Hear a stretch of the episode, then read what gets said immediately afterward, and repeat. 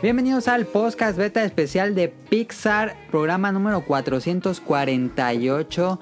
Y esta semana es especial porque tenemos de regreso a los Bolobancas. Que, y también tenemos a Camuy que nos acompaña. Bueno, Camuy nos estuvo acompañándonos hace poquito. Y, pero uno ya con los Bolobancas, Camuy, Caro está conmigo. Este, yo, Mili Ninja, ya teníamos buen rato. Grabamos los episodios el año pasado que gustaron mucho, o bueno, me gustaron mucho, realmente ni me fijé si, tuvieron realmente más vistas, digo, más escuchas, pero a mí me gustaron mucho. Este que fue el de Ghibli, manga, anime en México, este Evangelion, em, el especial de terror también fue con ellos. Y queríamos, bueno, yo estaba pensando que este año pues seguir con los programas juntos y ya habíamos hecho todo, pues no todo, pero cubrimos buena parte de la animación japonesa que nos gusta mucho. Y ahora tocaba hablar de la animación occidental con probablemente el estudio más representativo, tal vez. De no, este lado, es DreamWorks. Diría no que es DreamWorks, pero yo digo creo que Pixar. Studios. Anima, pues no. Ahí van, eh. La Nahuala, ¿no? Tuvo su serie. El que hizo Furcio es. Serafín. Serafín. Serafín, sí. Pinche película eh, Pero sí, como tenemos a, a Bancas con Roll, Now, productor, este, nos acompañan y por supuesto tenemos a Kamui, que Kamui nos acompañó hace poco. ¿Cuál fue el último Kamui? No me acuerdo. Fue el de especial de Animal Crossing. Ah, sí fue el de Animal Crossing. Sí, el, el pre al lanzamiento. ¿Yo estaba? Sí, tú estabas aquí grabando con nosotros, ah, Se nota que pone atención. ¿Ya estaba Sonic Motion también? No. No, ahí no estaba. Muy bueno, ese ¿eh? me hizo comprar el Animal Crossing. Ah, sí. Eh, no debería de pagar. Estuvo, entrete estuvo entretenido, pero yo no, yo no lo voy a comprar. Y. es que te quedó Pero te entretuvo el, programa. Ah, sí, el programa estuvo muy chido. Ah, ok. Estuvo chido.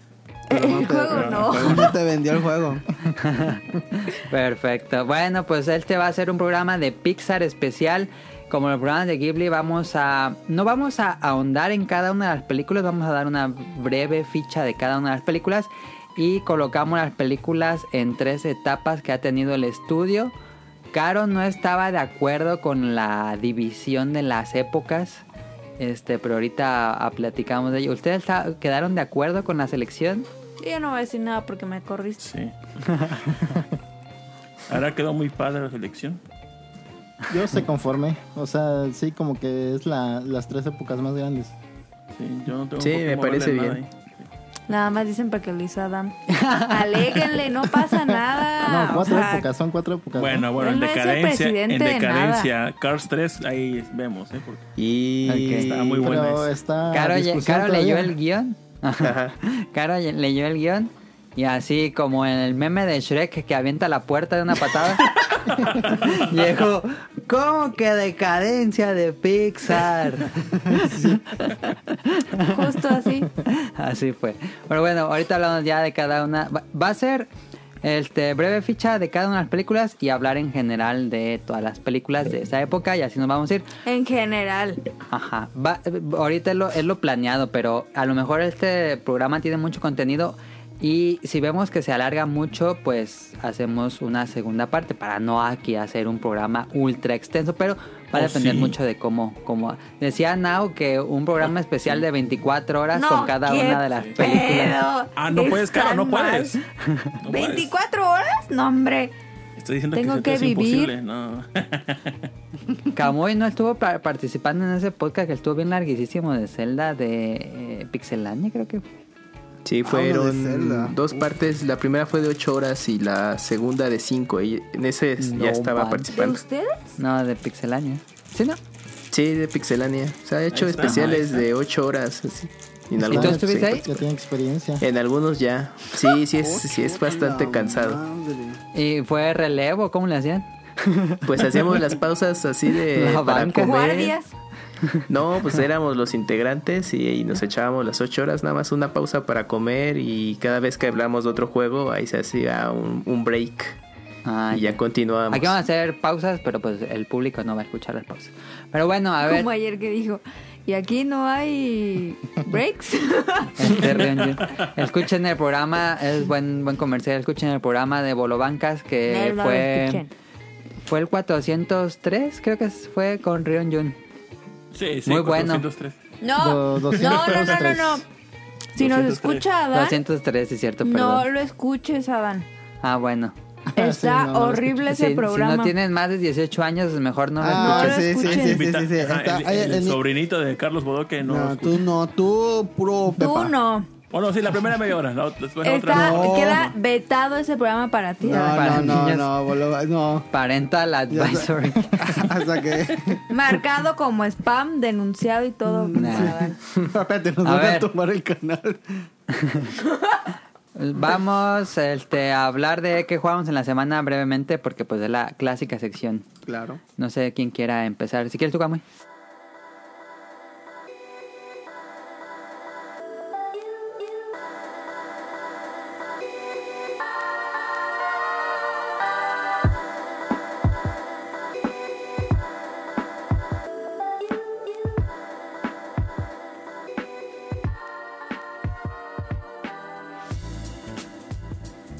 Pues rápidamente lo que he estado jugando en esta semana ha sido Animal Crossing. Nada más. Ahí Nada más. estamos jugando poco a poco y desbloqueando cosas. Ajá. Ok. Nada más. Sí. ¿Ustedes, muchachos? Yo igual estaba jugando Animal Crossing, que te digo que me lo vendieron con ese especial. Antes Y lo habías nada jugado. más, Había jugado el de cubo, pero solo emulado. Ah, ok. Y nada más. Y el New Leaf lo jugué como un mes antes de que saliera el, el nuevo. ¿Y Horizon? Ah, ok. El nuevo y ya lo abandoné el New Leaf. Ahí se quedaron mis vecinitos. Bueno, al menos Canela se va a ir a, a la isla. Ándale. Ya no están tan tristes. Yo, este, yo he visto, yo veo cómo juegan, porque no. Como el meme de Bob Esponja que está calamardo en la ventana. Ándale. Así igualito. No, este, pues yo me la paso jugando eh, Overwatch porque es, es temporada de algo de archivos de Overwatch y no sé qué cosa para sacar skins. Entonces, este, están chidas las skins. Y he estado jugando eh, el demo de Resident Evil Tres. también. Este, sí, está, está mamalón. Creo que es el ¿Te primer juego. gustan esos juegos? Sí, eh, creo que es el primer juego que, que sí exprime completamente mi tarjeta de video, fíjate. Se ve muy ¿Jugaste el pasado. dos? ¿Eh? ¿Jugaste el 2? ¿No lo probaste? No, el 2 no lo probé. También Creo que es, es similar. No sé, pero inclu- no, no lo pude jugar al 100%. No se puede. Igual tampoco no, el 2 se puede jugar al 100%. no está... muy- ¿No hay ya- computadora que lo corra qué? Se- según te- Sí. he escuchado que la 2080 T- TX La tampoco ajá, podría al súper. 100%. Es que satura mucho de efectos y... Sí, Pero ya ¿qué tanto cambia una computadora de esas a la que tienen ahorita? Ah, pues más VRAM, que no sé cuánto más sea. Ujú, Creo que la- 2 gigas más extra, ¿no? Sí, son 2 gigas más. Pero así este, notable viéndolo en una pantalla. Probablemente no. Nada más para 4K. No, Sí, probablemente tal para vez. 4K, porque no. Ah, ok, ok, ok. Juegos modernos en 4K no los da. No, Al y 100%. este... Pero en- son, son detalles mínimos. Es como que... No, no se nota si no los tienes al 2 en una pantalla. En una pantallota, ajá, no lo van a notar. En una pantalla Ah, pequeña de 20 menos de 20 pulgadas o No, no 25, se no, nota no, se nota, Pues. así que puedes aguantarlo. Pero sí, que, bu- que se, ve, se ve genial ese Está pinche bueno. juego, está muy bonito. Ok. Y ya, Tito, ¿qué jugaste? Pero yo estoy jugando The Witcher 3, ahí le sigo. Y Ah, ¿le sigues? Sí. ¿Te no lo acabas? Llevo como 200 y cacho horas. Sí. No- Sí, yo, para acabarlo hice reseña de ese juego y me eché como 220 horas. ¡Hala! ¿Qué pedo? Estoy, estoy en nivel 24 y yo creo que va a haber una- un 30% del juego. ¿Nivel 24? Sí. Pues yo veo que estás todo el puto día jugando. Sí. Es que ¿Qué haces? secundarias, ¿Pescas o qué? en misiones secundarias te dan poquita experiencia. ¿Para qué? Ay, Porque ay, está pues, chido, me perdió mi Las misiones chancla. secundarias de The Witcher sean padres por la historia, pero no por que es por subir. Y yo no, y yo no sé si los juegos de cartas de Gwent te dan mucha experiencia, pero esos nunca los he jugado porque me da mucha hueva. No, yo los jugaba no. porque me divertían, pero creo que no da experiencia. No. De hecho, hay muchas misiones que me ponen misión, fallas en la misión. Casi todas son las de Gwen que te piden eh, con, con tal rey pedir una pinche carta. Y nunca se la pedí Ajá. porque nunca he entrado a un duelo de cartas. Entonces, tengo varias misiones canceladas. Ah, por- tiene como un Yu-Gi-Oh adentro el juego. Ajá, y- Sí. Está entretenido, pero me frustré porque dos veces intenté jugar, dos veces perdí la Es con el Final 9, yo no podía con ese jueguito de cartas. Ándale. O como Final Y- 8 que también tenía. Ajá, también. Entonces, y también estuve jugando Smash de 3DS y Smash. Órale. ¿De 3DS? ¿Y eso? es, que me, es que me gusta mucho más el de 3DS. ¿Todavía hay ¿Todavía gente juegas? jugando Ah. 3DS? Sí. Y, está chido porque ya, ya te encuentras Es cierto, como a los mejorcitos actualmente, que son los que se quedaron. Ah, 10 sí. personas. Entonces, te- entre ayer y hoy estoy echando reta y neta combatos que sí, estaban muy chidos, muy perros. ¿Y les ganas o están muy Sí. pasados? Eh, yo veo y todos dicen CPU. En, en su máxima dificultad. Ay, está bien ¿Y el, y el de 3DS todavía ocupa el servicio en línea o ese no? Sí, pues sí, pues ¿Sí? estoy en línea con Sí, todavía, está, hasta- todavía no apagan los servidores, Mele. No, pero de- por ejemplo, Wii ¿tienen que tener el servicio en línea contratado? Ah, no, es gratuito ese. No, es, Es gratuito. gratuito. Sí. Sí, sí, sí. Donde ya empezaron a cobrar fue con En el Switch. Switch. Ah, ya. Switch. Y Pokémon Ok. Shuffle en el celular y ya está. Pokémon Shuffle, caro. Está jugando ahorita. Obvio. ¿Qué juegas, Carito? Animal Crossing. Me imaginé. Ay, Yo traigo mi Switch acá también. Es una droga Animal Crossing. Nada más hemos estado jugando Animal Crossing esta semana. Y yo estuve jugando. Droga, droga tú. Tú eres el adicto. Pero es muy fácil caer en la adicción Ay, de Animal sí, Crossing. pero ¿no? tú fuiste Sí. y le dijiste a mi papá que yo estaba como adicta, que no dejaba de jugar y que quién sabe qué. Y tú eres el que estás todo el día jugando. Es un drogo diciendo el otro. Dile, drogo. ve y dile, ve y dile que yo no soy drogadicta. Eh, y también estuve jugando eh, Slide Spire, que ya pusieron al nuevo personaje. Y me gustó muchísimo y es muy adictivo. Este, pero bueno, no he jugado Dragon Quest 3, tengo muchas ganas de empezarlo. Juégalo, está bien Pero chingón. el que Animal Crossing me detuvo por completo todo. Iba a empezarlo, pero no. Terminaste Pero yo creo ya- Dragon Quest 2 barriéndote, ¿eh? Sí, sí, alcancé a acabarlo. El Dragon Quest 3 fue el primero que, que me acabé. Ajá. Y hizo que me enamorara de la saga, ¿eh? Qué buen juego es. Voy a Pues chútate el ponerlo 11. esta semana. Te va a encantar. Ah, somecha, sí, pero. En PC no ya está- turbo mamalona versión. Ya, ya, ya, este.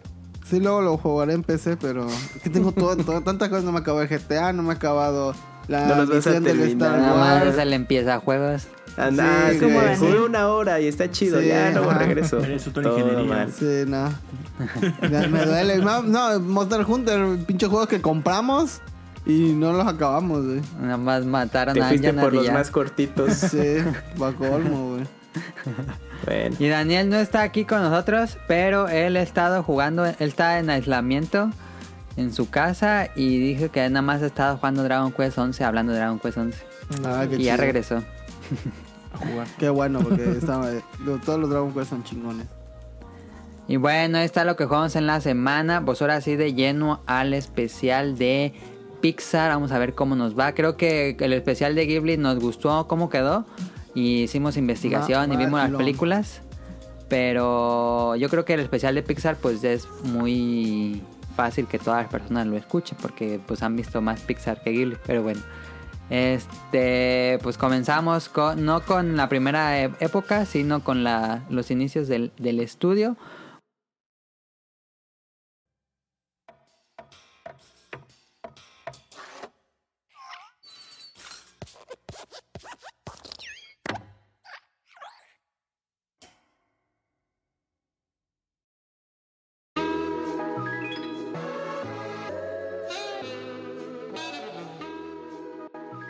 Voy a dar unos datos rápidos. Puse muchos datos, pero bueno, esperemos este Ay, que, no sea un monólogo. Ay, ¿Cuándo? Ay, nunca. Está bien así, está bien. La persona clave del estudio es eh, John Lasseter, este gordito con lentes que ha sido muy... Pues fue muy popular en su momento y ahorita tuvo una etapa oscura. Y sus camisas hawaianas. Tiene Al- mil camisas hawaianas. Alias el Ah. cochinote. Desde, desde- y sus camisas le dan poderes sexuales, ¿no? Ándale, sí. Pero tienen que ser con diseño hawaiano.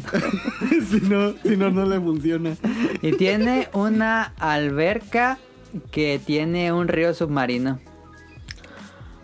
Un río En su casa. submarino, mm, que le da poderes O sea, es sexuales. millonario. también.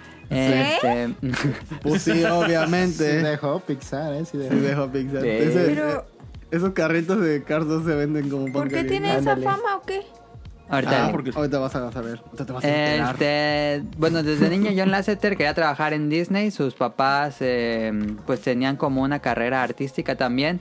Y él eh, veía las películas de Disney, le gustaban mucho y siempre era como su afición entrar a trabajar a Disney. Estudió en el Cal Arts, donde pues también... Cars? Eh, Calar. El Cal Arts, esta universidad de artes en Estuvo California. buena, estuvo buena. Que pues sigue y ahorita está como el como dice el estigma de que todos salen y hacen lo mismo Sí, pero bueno, imagino que en Calarza está lleno de hipsters veganos, este bisexuales y ya, Sí, es sí, yo creo que Así es. Y han de tener una estatua de Steven Universe en medio, güey, ya. Pinche serie que bien fea, Steven. Ya no vean a Steven Universe, güey. Está bien. nunca la ve Qué bueno, güey. ¿Es el del niño gordito? Eso, sí. Sí. así, Ya, así déjalo. Y no la veas, Carito, por favor, está bien fea. Ya Sí, lo he visto. Está bien ñoña. Sí. a ver entonces regresamos a Lasseter estudió junto con Brad Beard ahorita vamos a hablar de Brad Beard. Tim Burton John Musker entre otros futuros animadores y directores que actualmente siguen trabajando Eh, sobresalió mucho en sus estudios, eh, lo- era como el presidente de la clase, logró entrar a la compañía de a Disney, este, al terminar la, la carrera entra a Disney y logra superar como la prueba del cazador en Hunter x Hunter. Eh, revisaron más de 10.000 portafolios de estudiantes Holy. de arte y él logró entrar. Este, fueron como A Disney. Ajá, a trabajar a Disney fueron como 45 empleados los que entraron ese año. De 10.000 aspirantes. Wow. La cream de la cream. Y pues entre, en lo que, bueno, eso un poquito antes, en, en lo que estaba terminando su carrera, él le gustaba trabajar de medio tiempo en el ride de Jungle Cruise en Disneyland de California. Este, y él era el que te subías al carrito y él, bueno, en, en esta atracción, el que va conduciendo el barco va contando una historia y le dispara a los animales y cosas así. Él, él era el que Él hacía era el que hacía ese trabajo. Ay, Dice que, loco. Según su experiencia, dice que ahí aprendió mucho como a contar historias haciendo esto diario. Este, y de acuerdo a John Lasseter, Disney había alcanzado la cima con 101 Dálmatas, que según él es como la epítome en la. El pináculo de la evolución, diría. Te lo resumo así nomás. En cuanto a película 2D, era 101 Dálmatas. Y desde entonces, como que las películas de Disney no, no alcanzaban esa calidad. Em, y fue de ahí que su interés en trabajar en computadoras para hacer este, pues fondos en computadoras. La idea de John Lasseter era hacer fondos, que todo el trabajo de fondos lo, dedicara, pues, se dedicara completamente a la computadora y los animadores sigan trabajando en 2D. Era su idea para como meterle un giro a las películas de Disney y que pudieran resaltar de nuevo. ¿Porque Em, qué año era? Eso era. Mm, 101 Dálmatas, no sé qué año sea, ha de ser 70 si no me equivoco. No, pues las, las computadoras eran súper chafas. Ajá, eran pues muy primitivas. Este. y- Lo que quería hacer era sustituir la cámara multiplano que usaban en Disney. Ajá. y hacerlo todo en 3D para que fuera más fácil. Ujú. Y pues estuvo trabajando en Disney un tiempo, pero pues no lo contrataron como de tiempo completo, sino por proyecto. Entonces terminó su proyecto y pues le dijeron muchas gracias, Lasseter, Ah. hasta mañana y ya. No, no pasó de becario. Este, porque de acuerdo a sus jefes, eh, él se ponía a trabajar, era muy enérgico y como que no pedía como autorización para Ah, seguir con otros procesos y él se aventaba así. Y era un poco, pues, de tan enérgico, pues causaba un poco de conflictos entre los más Ajá, altos. es que creo que se saltó una línea de mando por ahí Ajá. y este y obviamente el- los egos se prendieron y ya lo tuvieron que lo tuvieron que dejar ir. Y después de que lo dejan ir, este, lo O contratan. sea, era medio mamoncito, pues. pues Eh, no él, sé no, si- él no tanto, eh, más bien él, él como que quería hacer cosas, No pero no, avisaba que estaba haciendo cosas con otro de sus Ajá. compañeros. Entonces los, los jefes de ellos como que se enojaban de que los saltaban a ellos y hablaban con otros jefes. no seguía el protocolo. Ajá, Ándale. Las jerarquías que había y pues Eso le causó el no renovar su contrato y que estuviera ya de planta. Hayar lo hubiera mandado al carajo. que sí conoce a Hayar. Este, Dicen que le apagó un cigarro. señor Después de su salida de Disney, pues fue a Lucasfilm Computer Group. Eh, a ellos los conoce en una eh, conferencia que estaban dando de software y ahí estaba Lucasfilm y conoce a uno de los jefes de aquí y pues le dice que estaba en Disney. Aunque de acuerdo a la anécdota, es que él ya no estaba trabajando directamente en Disney, ya estaba de fuera, pero él como para impresionarlos en la conferencia les decía que todavía seguía trabajando para Disney. Entonces los, el de Lucasfilm, ay, que no me acuerdo cómo se llama, perdón, Ed Catmull, si no me equivoco, le habló directamente con el que estaba trabajando en Disney y le dijeron, no, acá ya no trabaja, pero contrátalo. Entonces, este, ahí, ahí ya lo contratan en Lucasfilm. Él tuvo un rato de freelancer, pero después le dan trabajo de planta. Em, y ahí pues ya en, en Lucasfilm aprendió a, a, usar las herramientas de software que usaban en esas épocas y cambió ahí ya completamente su idea. Ahí es cuando da el, el giro de ¿Por qué no hacer ya todo animado por computadora, no solo los, los mm. fondos? Ya, personajes y todo que sea oh, completamente animado. Ah, y ahí, em, ahí empezó como la chispa de lo que iba a ser Pixar. Y pues ya para inicios de Pixar, este, en 1979, esto es un poco antes de esto de la historia de Lasseter. En el 79, eh, Graphic Group era una, una, oficina propiedad de Lucasfilm que eh, adquiere eh, empleados de otro estudio de animación que había creado que se llamaba Computer Graphics, que ya estaban haciendo como los primeros pininos de películas animadas por computadora, pero pues no les va bien, va cayendo en bancarrota. Varios de los personas claves se van acá a The Graphics Group en Lucasfilm y este equipo crea un nuevo algoritmo para hacer render que pues es básicamente con lo que vemos el producto final en una película o una animación entonces este equipo crea todo este algoritmo de renders para eh, pues que todo se vea de manera ¿cómo decirlo? Es que no sé cómo explicar render. Es como es como planear este cómo reflejan la luz, pero como que lo transforma en una imagen 2D. O sea, calcula todos los datos de cómo sería una escena en 3D, pero renderizar es como representarla en 2D, nada más lo visible hacia la cámara. Exactamente. Porque en el programa, pues uno ah, como que altera y mueve todo el entorno 3D, pero ya cuando uno lo ve en una película, pues ve, lo ve en 2D propiamente. Exactamente. Entonces, este, este equipo eh, ayuda en varias películas, de, creo que en una de Star Trek y en una de Sherlock Holmes, en Industrial Light and Magic y luego en 1989 Lucasfilm vende esta división. Eh, ya vi por qué la vendió y es que este George Lucas estaba en un divorcio y tuvo que vender parte de sus este, assets que tenía la compañía y en uno de esos se fue esta división y se la vende a Steve Jobs que estaba justo saliendo de Apple. Ah. Recuerden que Steve Jobs se salió en un inicio de Apple, después regresa. Este, y él compra, como que su siguiente proyecto pues sería Pixar. Y compra este grupo de Graphic Groups por 5 millones de dólares. Y pues la idea de Steve Jobs era vender computadoras, no era hacer este, animación, sino vender computadoras especiales. Él como que seguía su idea de Apple, de seguir vendiendo computadoras. Y para lo que quería este equipo era que vendieran unas computadoras que se llamaban Pixar Image Computer, de ahí el nombre del estudio.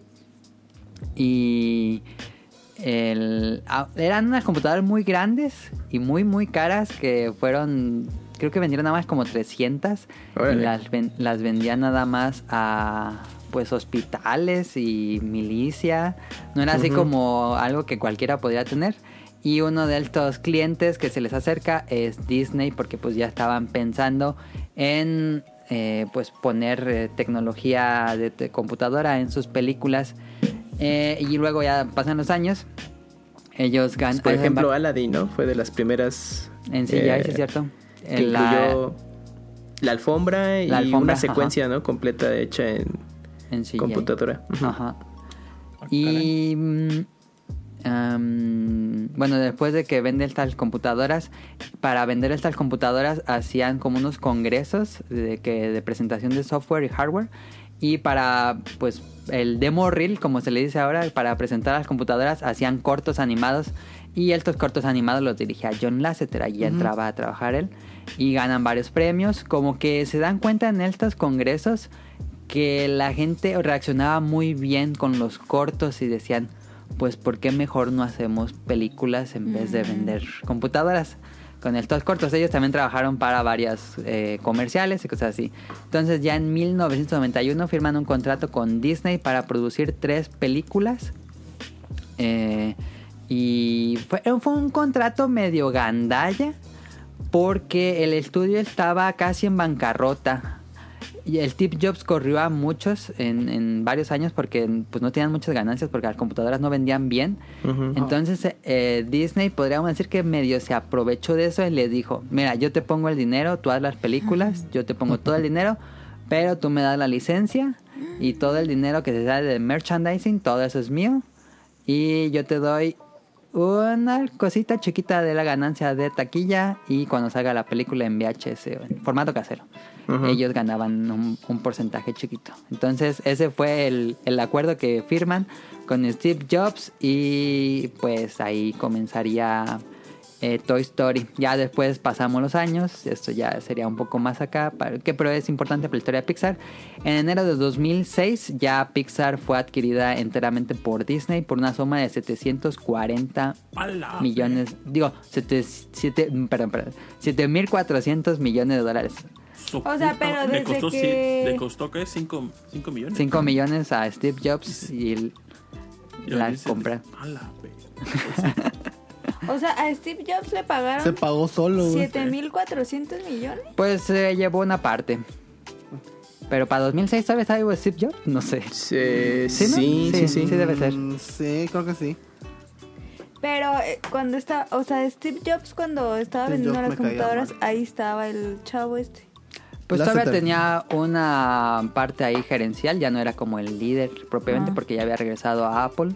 Pero pues sí, según yo todavía tenía algo ahí de gerencia. Hubiera visto John Lasseter a la Sisi Brisi para hacer su propio negocio. Pero seguía pues este, el, el señor, el, que primero dijiste. John Lasseter sí, él siguió. Eh, John Lasseter eh, dirige... O sea, pasó por todos esos cambios pues. Pues casi todas las primeras películas de... Sí, John Lasseter estuvo desde casi casi el inicio de Pixar. Ahí está. Esto era como la historia breve antes de ahora sí empezar ya por, por si el público no conocía. Pero buenos datos. Ahí está. No sé si tengan alguna cosa que me haya pasado. Lo mismo más uno. como dato cultural, el sujeto que lo, que lo metió al Graphics Group Ajá. era como que un genio en computación también. Edmund Catbull, tú que se llama, ¿no? Ajá, sí, sí, sí inventó como que varias técnicas de lo que se usa ahora en actualmente. Ajá. Mm. Eran como que pioneros de ese, de ese ramo también. Sí, no solo creaban películas, sino que también creaban la tecnología para hacerlas. Exactamente. De hecho, este, muchas... Si no mal recuerdo, creo que en, en el DVD de Toy Story 1 o 2 viene un pequeño documental de cómo empezaron a usar esas máquinas. Entonces, cuando le llegaron así de, mucha gente no sabía qué onda con cómo utilizar para renderizar. Y este, alguien dijo, no, pues hay que hacer cálculos matemáticos. Porque este, eh, en un corto, creo que sí vamos a hablar de los cortos, este, eh, había unos movimientos que para ellos eran así, pues es muy diferente que un monigote camine, que el hecho de que, de que se mueva, mueva otros objetos, entonces no sabían cómo hacer eso. Y ahora sí que, pues, este, taringa, no sé qué cosa, movimientos en render o algo así.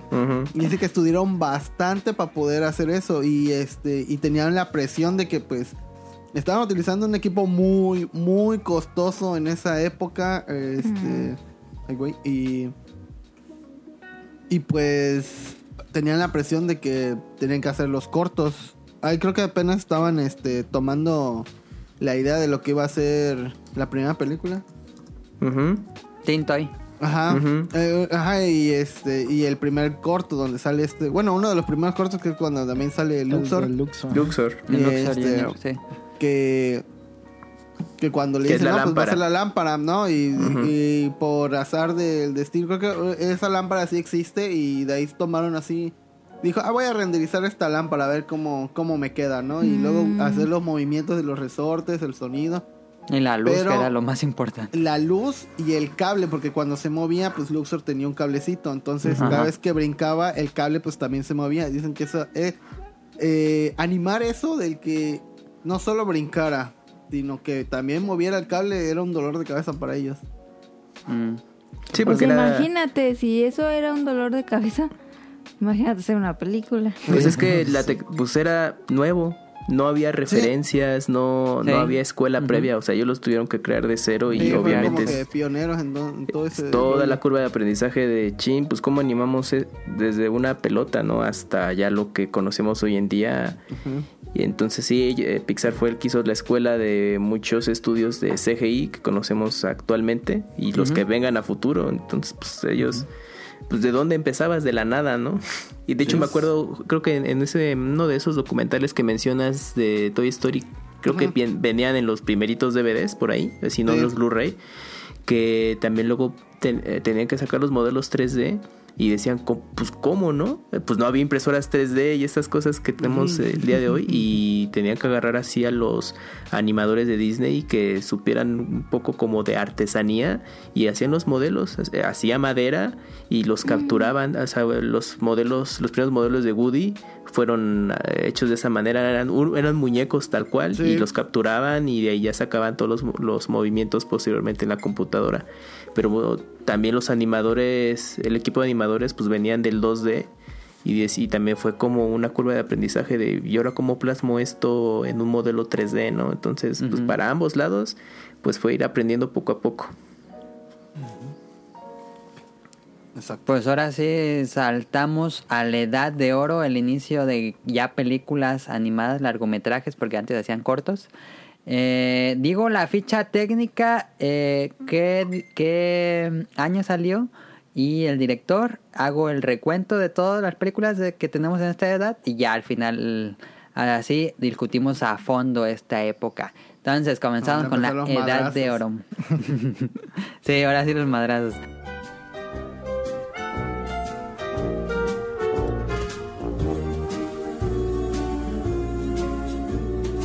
Yo soy tu amigo fiel. Yo soy tu amigo fiel. Y si un día tú te encuentras lejos, muy lejos de tu lindo hogar, cierra los ojos y recuerda que yo soy tu amigo fiel. Si yo soy tu amigo fiel. Toy Story 1, 22 de noviembre de 1995, director John Lasseter. Eh, Bichos, 25 de noviembre de 1998, tres años después, John Lasseter también.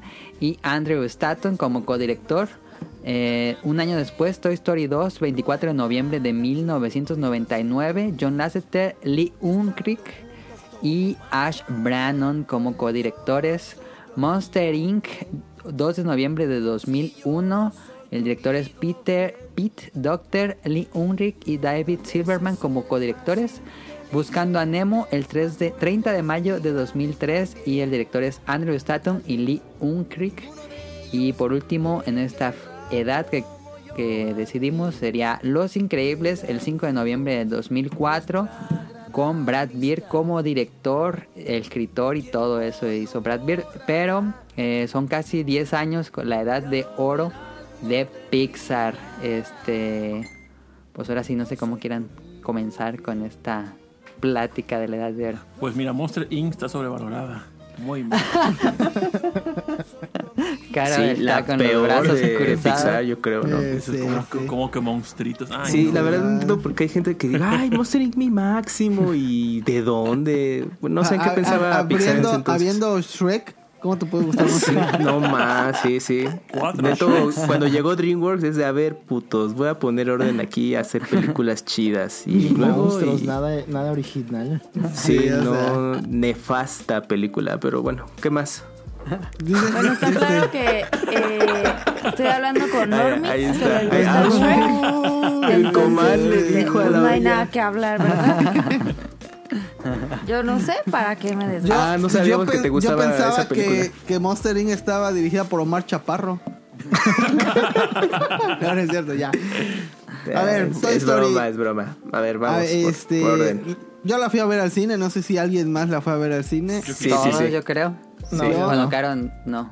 En ese entonces había permanencia voluntaria y me quedé Sí. a las dos funciones. Estaba Uf. fascinado. Yo, yo, yo quedé inculado con Toy Story. Yo me acuerdo mucho del póster. Decía, ay, va a salir esa película. ¿El póster era eh, Woody y Buzz con el cohete? No. Yo me acuerdo que decía, tenía unos como juguetes formando la frase muy pronto, pero no eran así como los personajes, nada más eran como juguetes clásicos. Ah. Y decía muy pronto en cines, Toy Story, y estaba el logo de Toy Story. Y decía, ¿qué es eso? Yo quiero eso". Porque se veía todo en 3D, las gráficas. Este, también- creo que también eh, hay un documental de ahí de. Bueno, eh, en las, salió creo que un, un DVD o cuando salió en Blu-ray. Este, Pero una pregunta, Ah. ¿en Veracruz había cine? Sí, sí, hay un chingo, güey. Eh, bueno, en sí es. Agarran en la playa, agarran dos palmeras y una sábana. y ahí está el proyector. Y Ese- proyectan. Ese es nuestro cine. Ah, ok, ok. En ya, la luego playa. Llegó, ya luego llegó Cinépolis y pues ya nos puso banquitas Ah, y o sea, todo. tienen pero- Cinépolis. Sí, sí tenemos Ah, Cinépolis. La Wow. capital Pero te del digo- cine, orgullosamente de Morelia. Pero te digo, es, es, este nada más las banquitas en la playa. Todos en la Pero- playa. Tenían que hacer pero pantomimas venden- con sombras porque no había proyectores. Sí. ¿Pero venden charales en vez de palomitas? Sí, sí, charalitas sí. y bolovanes. Palomitas sabor charales. Sí, horchata, Ah, tejuino, ok. tepache, ahí está. Va, para ponerme pues en contexto, Pero ¿no? tenías un año, ¿no? ¿Quién? ¿Yo? Cuando sale tu historia. Yo tenía seis. Caro. ¿Yo? Sí. Ah, yo sí. Entonces. No, yo, yo ni tenía el año. Ah, ya ves. ¿Qué? ¿Yo no estoy hablando de Toy O sea, Story? No, aquí estamos hablando diciendo que si la fueron a ver al cine.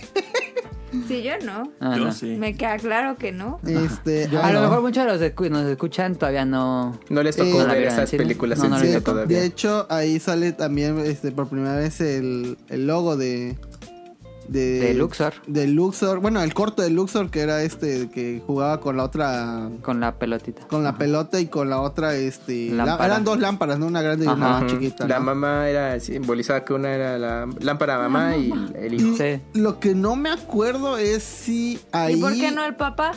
Eh, uh, son no binarios.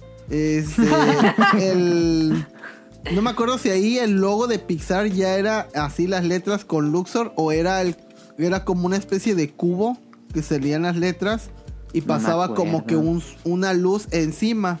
Entonces la luz causaba sombras, que era como que Ajá. así de, ah, mira, podemos renderizar sombras, perros. Y ya, esa era como que su, su forma de presumir, ¿no? Sí. Probablemente. Pues sí, eh, este, lo que estaba Quizás. diciendo es que en la película, eh, cuando salió en Blu-ray, había un Ajá. documental que trataban de que en Toy Story 1 hubo, hubo escenas que querían poner, pero que no pudieron porque su, su capacidad era limitada. No, no sabían cómo animar agua. Entonces no, no hicieron escenas así como de lluvia. Y por la Ahí- clásica historia del. Digo, la, la escena del cumpleaños de Andy, que todos son Andy. Ah, es sí, el mismo todos modelo. son Andy, es el serio? mismo modelo, nada más lo cambian Sí. de playera, ajá, exacto. Sí. Sí, por eso Por Pero el con tiempo los no trucos- pudieron modelar más niños. Sí, Sí, pues no, ya no. obviamente había trucos de cámara y Sí. Ajá. si se dan cuenta casi no, no hacen eh, tomas a los humanos tal cual. Ajá. No. Pues justamente para, para evitar eso de que, "Ay, es que hicimos modelos repetidos. Pero Sí. digo, o sea, tampoco es que se necesitara... Nah. No, o sea, no, que, no, que no, nos, no. que nos debieran, Pero pues, son o sea, datos que te vas aprendiendo con los documentales y nunca te lo imaginabas. Es como, Ajá. ah, no mames, ¿a poco hicieron, aplicaron lo que a lo mejor uno en, en su día a día en el trabajo, si Ajá. usas una computadora haces, ¿no? Como el copiar, pegar. Dice, ah, Ah, mira, copiar, hicieron pegar y lo le cambiaron el color, ¿no? De shirt, Exactamente, red, sí. Y ya, sí, vámonos. Y es que Sí, un exacto. resto de juguetes como para modelar todo eso. Sí. Sí.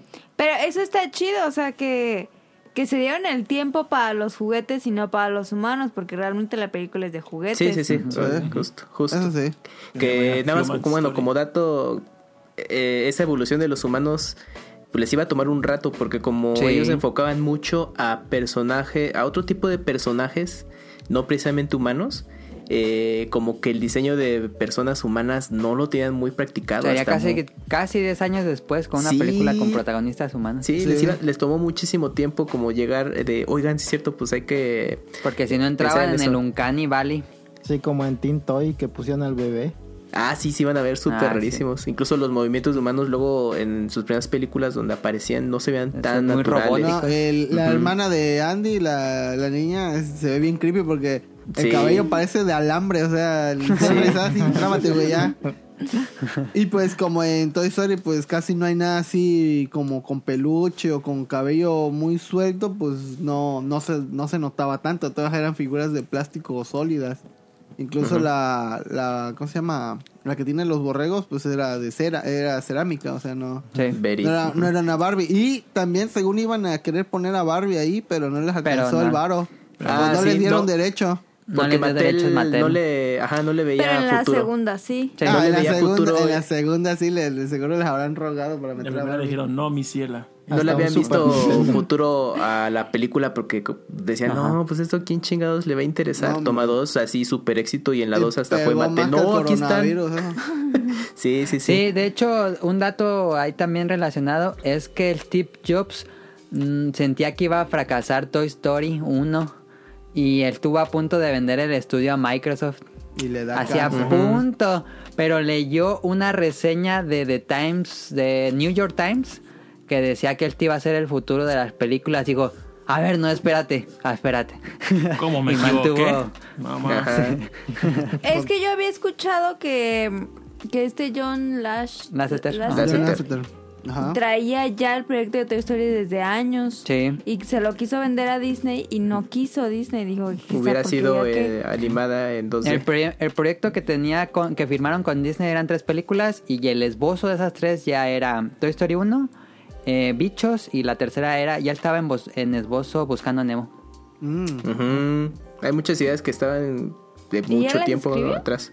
Eh, sí, parte de... Es que él era como la mente creativa, obviamente con, con otras personas que se fueron incluyendo con el paso del tiempo. Por ejemplo, en el guion, eh, ahorita estaba revisando de Toy Story 1, está involucrado Josh Whedon. Es decir, ¿quién es ese güey? Ah, pues Josh Whedon fue el que y creó la serie de Buffy, la casa vampiros, y posteriormente fue quien dirigió Avengers 1 y 2. Entonces, eh, sí está interesante que él estuvo como parte de los guionistas de la primera película. Que el primer guion de Toy Story 1, el villano era, era Woody. Ah, sí, ah, iba a ser el antagonista y dos iba a ser protagónico. Que iba, a ser como que un muñeco ventríloco, ¿no? O algo así. Que esa idea, fíjense, se iba a retomar con Toy Story 4, a cierto punto. Pues a ver, ah, para no irnos película por película, a ver, díganos ahora sí, película favorita de esta época, Toy Story, Bichos, Toy Story 2, Monster Inc., Buscando a Nemo, Los Increíbles. Los Increíbles. Toy Story, güey. Increíble, lo dijo rápido sin pensar nada. Yo también Los Increíbles. Toy ¿eh? Story. Ah, sí, Los Increíbles. Yo ah, porque le, voy a hacer este... Sí, para mí Increíbles es, es el top, es el 2. Porque, pero es que Toy Story para mí fue como que... Es la honorífica, porque es la que comenzó todo. es la que comenzó todo y yo tenía un VHS de Toy Story y yo lo, también. Lo, y lo reventé, lo reventé de tanto verlo. o sea, no, no, no, yo, estaba enculadísimo con esa película. Yo también. Pero a ver, todo. Ajá, dime. Una pregunta fuera de contexto. Este, ¿cuál fue el antecedente ¿Cuál fue la, la película anterior a, a, Toy Story de Disney? Los, el cortometraje. Ah, pero de Disney. Ajá, o sea, antes de Toy Story. Ustedes como niños, ¿cuál fue una, la película ah. última antes de que vieron Toy Story? Porque ah, supongo que fue una... Vamos a ver. ¿Cómo se llama? Un, un shock fuerte, pues, de que qué sí, pedo. Nos, nos impresionó a todos. Ajá, entonces, ¿Cuál fue una antes? Yo, yo, diría El Rey León. Rey León. Rey León, ajá, ándale. Sí, yo Rey León también la fui a ver en cine. Bueno, ustedes tuvieron infancias normales, pero yo en el 95 estaba viendo 12 monos.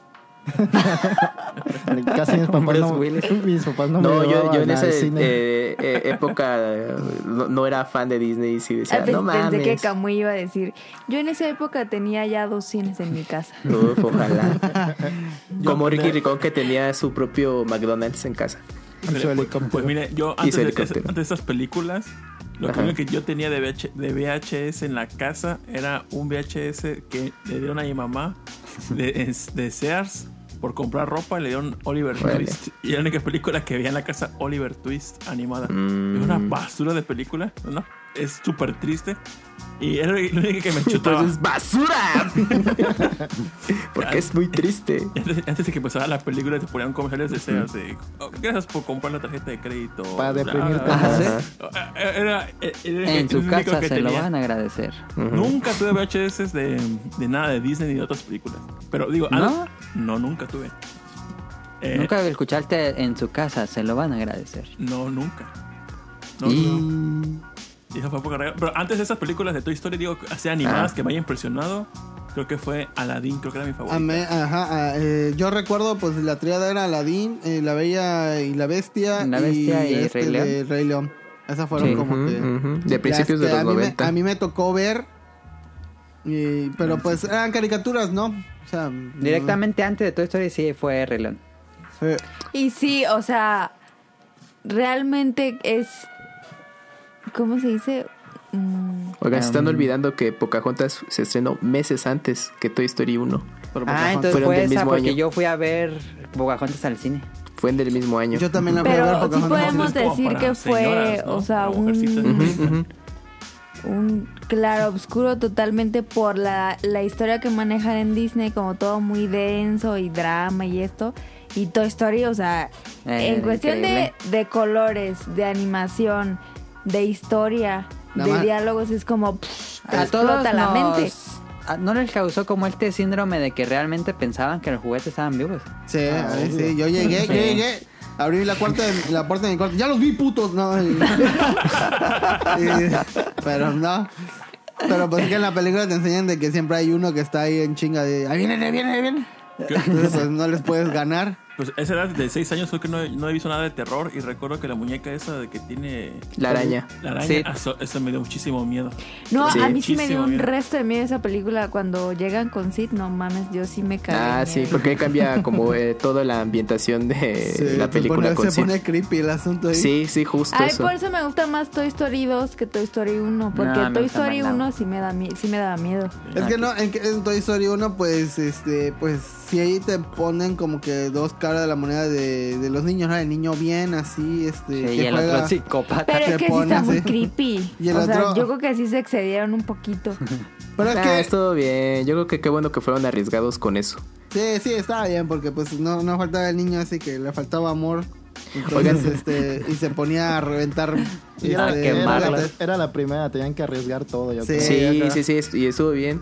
Ahorita estaba checando el listado de las películas animadas que mencionaban. Y sí, justo la, la tanda de animadas de Disney era La Bella y la Bestia, Aladdin, Lion King, que pues eran películas bastante interesantes. Cuando se estrena el año, eh, en el mismo año Pocahontas Toy Story, ahí Disney como que la calidad ya, ya estaba... Fue para abajo, eh, ¿no?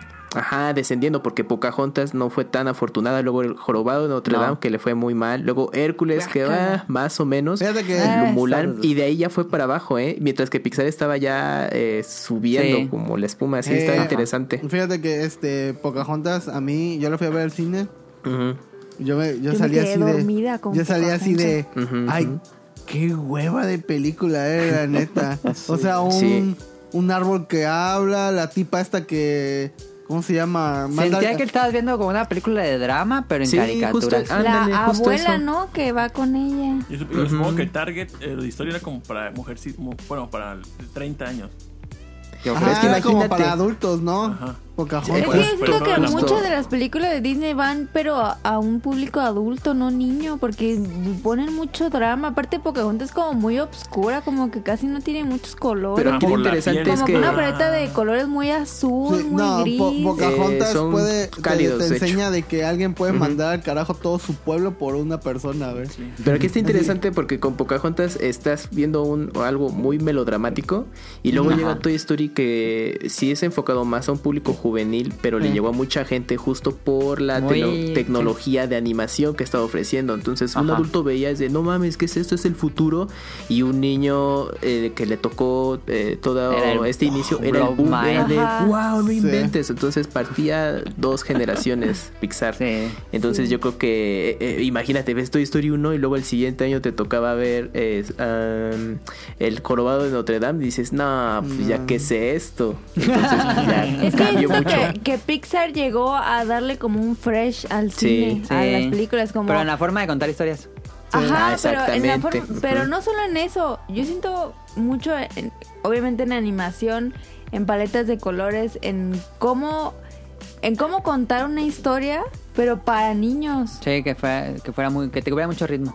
O sea, y real no, no hacer esta parte como de pensar que los niños son tontos y hay que explicarle como ah, muy detalladamente. Ajá, sino que como si, o sea, los niños son personitas chiquitas que sí entienden, entonces sus, sus historias son como muy frescas, o sea, siempre que veo por ejemplo, esta sí es, como muy fresco. Y esta siento que es como lo más fresco en la primera edad. Ya después veremos las otras épocas. Eh, eh, la verdad, personalmente, esto porque yo tenía seis años, en, este, en este lapso de cambiarse de casa, eh, donde vivía antes a, donde nos solemos, como que este chance que te da la vida de los papás, de que normalmente como que, como que cuidan su dinero como que entonces cuando veía tu historia como que esa sensación de que la mamá pues como está cambiando de casa pues vamos a comprar una pizza vamos a, ah, los videojuegos. Como que se permitían más. relacionado. Ajá, como que te permiten más porque están cambiando de lugar. Entonces, como que tú les pides algo. Ay, ah, pero era con el dinero que le ganó del divorcio, güey. O sea, ¿eh? la mamá nunca cambió. Eso, personalmente así me sentí y creo que por eso me gustó mucho en su momento. ¿Sí? pues ahí está. Pues, el inicio de todo Toy Story 1. Y no, y aparte también algo que dice Caro que, que es verdad y que luego pues son tramas este que pues como que suavizada, pues ya ven ahorita con bichos. Eh, a mí en lo personal, antes de morro, a mí me, yo, yo vi bichos. Sí. Dije, ay, pinche película pendeja. pero, Oye, pero bueno, a ver, adelante, es que hay una cosa importante también con bichos, porque estaba su competidor. Ah, eso iba, ah, eso iba. Ahí está, es mejor. Porque este estaba hormiguitas. Hormiguitas. Y yo vi hormiguitas y dije, ah, no man, esta está más chida. Sí, sí, sí. Sí, sí, sí. de hecho, ese, ese fue el pesar de Pixar, porque empezó así muy bien, de que la revelación de, del año, Pixar y sus películas, y obviamente había expectativa, ah, la nueva producción, bichos, y tú, ay, a ver de qué se va a tratar. DreamWorks ya estaba surgiendo, eh, también con sus inicios en películas en CGI, porque yo creo que fue en paralelo de estos güeyes nos van a comer el mandado, pues créate a ver algo y bueno, coincidió. Era más adulta, pero estaba sí, Y, e hicieron ants, bueno, hormiguitas, y era la contraparte, eh, o sea, coincidían en, el, en la base de la historia, eran una historia de insectos, pero las historias justamente, lo que mencionó Mele, era más adulta en DreamWorks y mejor llevada creo yo. Y, a Vox Live, bichos, pues sí era como pues para todo el público, ajá, y pues para el público principal que eran los niños. Entonces es cuando decías, híjole, aquí Pixar ya no, ya no le atinó, ya, ya tienes la competencia directa. Este, a, digo, a mí antes este, me gustaba más Ants, ahorita me gusta más bichos.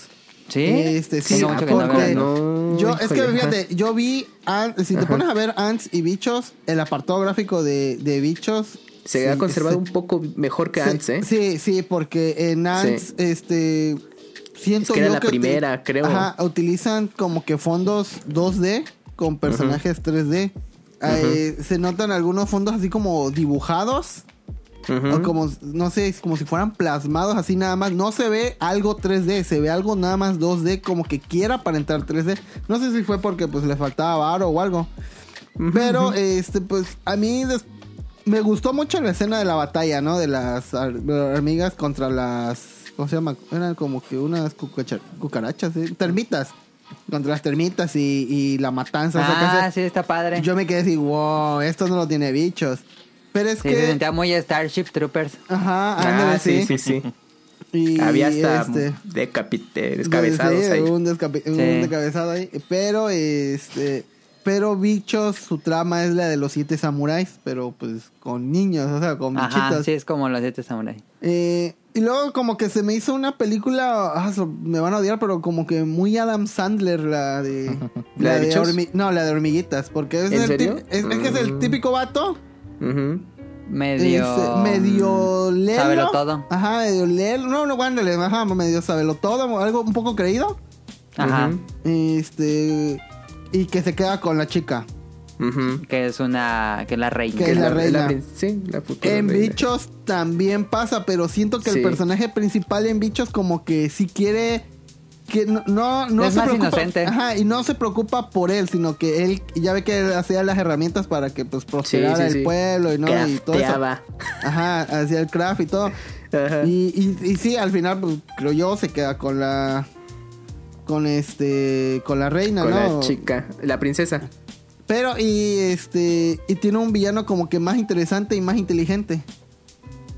Ah, Hopper sí, es buen villano en, sí, se, hace, mejor villano que el otro que tiene como cara, no sé, como en Entonces se figura un dictador más, ¿no? Pues.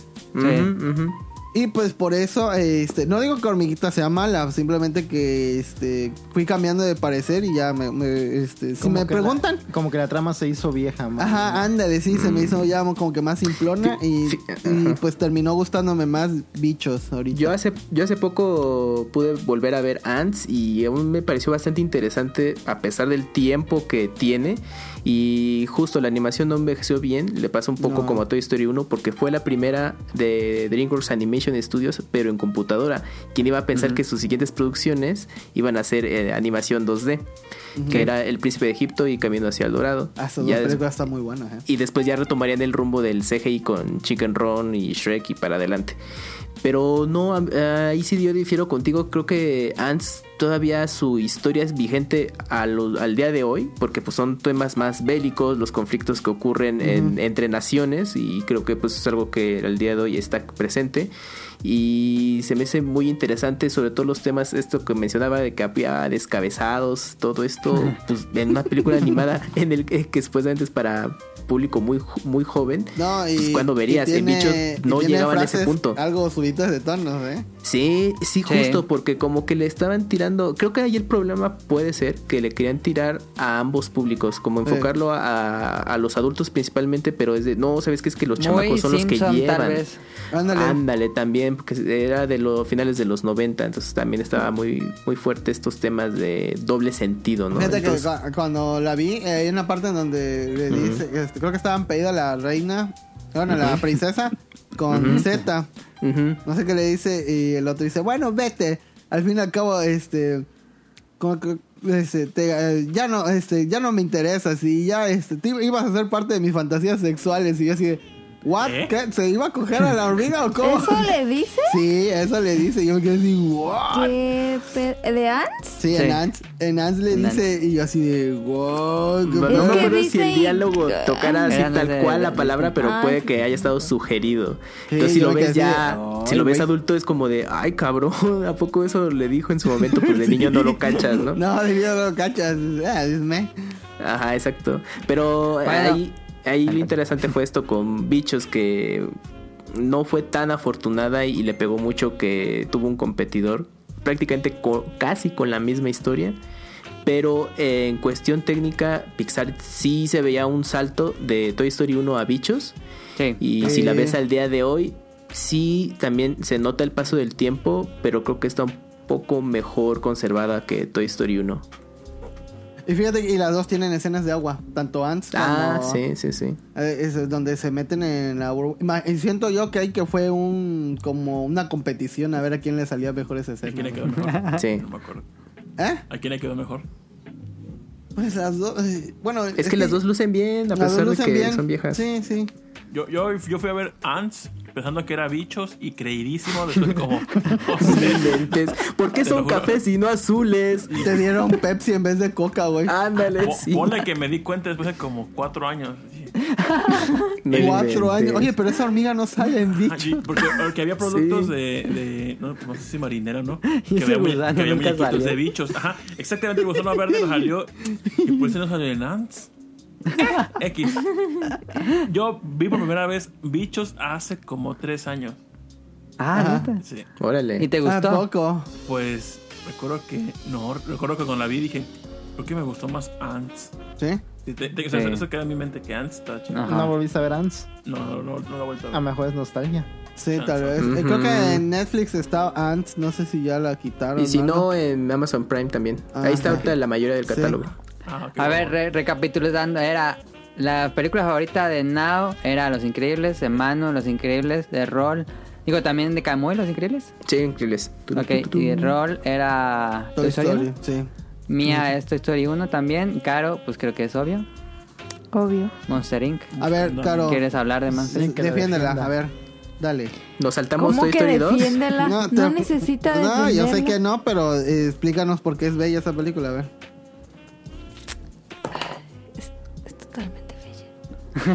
Sí, Eh, Es mi película, la- yo creo que para mí es la película más divertida de Pixar. Sí. Es la que me hace más reír.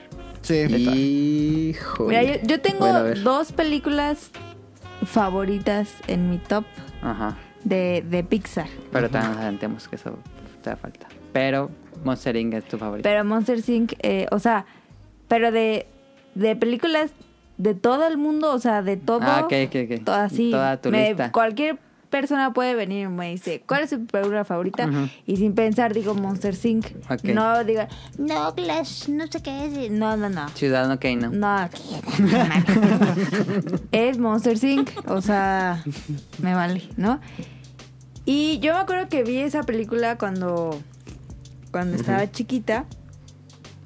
Y como que... mm, Te pegó mucho, a nosotros nos pegó mucho en Toy Story porque la vimos cuando estábamos niños ahí te pegó Ajá. Monster Inc. Ajá. pero tuve como un proceso con esa película. Ok. Porque al principio fue como, ah, la niña. O sea, yo me identifiqué con la niña, con Boo. Ujú. Como de, ay, pues la niñita. O sea, de hecho me compraron la muñequita Oh. y todo ese pedo. Ahí, ahí la tengo, la tenía, no me acuerdo. Ujú. Y, y primero fue como eso, ¿no? Como con ese vínculo con esa niña. Y ya, después, y sí, la vi varias veces, Y ¿no? después fue con los monstruos. Y después la volví a ver cuando, justo cuando Disney ponía como en su horario de las 7 de la tarde, en, En Disney Channel. Disney Channel, Ajá. la ponían mucho. Sí. Y con mi amiga, con Paola, este, mm, la veíamos. Entonces, Paola fueron- sí existe. Sí, ok. existe, es mi amiga. Entonces, pasaron pues años que no, que no la vi, que no nada. Ajá. Y luego la volví a ver y dije como, no mames, es la revelación del siglo. O sea, como que me volví a como enamorar de esa película, pero ya fue con los monstruos. Ajá. O sea, si yo pienso en Monster Inc., pienso, son los- pienso en Mike y Sully y, y en Mike. ¿Ahora te No en la identificaste con niña. los monstruos o qué? ¿O Sí. cómo? O con la Ajá. niña. No, con los monstruos. Ah. O sea, la niña ya es... eh, No, pues pues es ya. el motor, ¿cómo se dice? El Detonante para que sur- para el humor, toda la historia. ahí tiene un nombre este personaje. El Comic Relief. Cómic. Eh, la- la- Entonces, no sé, o sea, mm, lo que más me gusta de esa película es el ritmo. O sea, nunca se pierde el No, ritmo. nunca, nunca O sea, se estanca. Lleva un ritmo así, ta, ta, ta, ta. Incluso cuando los- Ajá, cuando los corren, a, Los la, corren. a la nieve, tú dices como, ching. Y entonces sale este personaje que me encanta, que es el... Nunca la he visto en inglés y no sé si habla como al cubano. Himalaya. Ajá, bienvenidos al Himalaya. Entonces es como, wow. O sea, aunque es triste lo que pasa en, en la historia, Sí.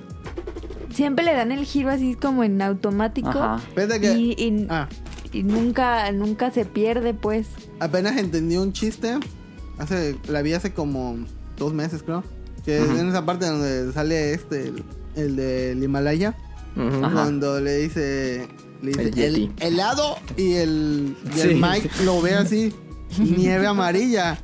Y, y creo que está hablando y dice, ay, es de limón, ¿eh? Apenas agarré ese pedo de ese chiste, güey. porque estaba el, estaba el mame de la coca de, de, de, piña. Sí. Y ahorita dije, ah, bicho. Estaban adelantadas a sus tiempos. es el Spider-Man. Y, y algo de, esa película es que. O sea, la vi tanto después de que ya me gustó tanto. La vi tanto que me.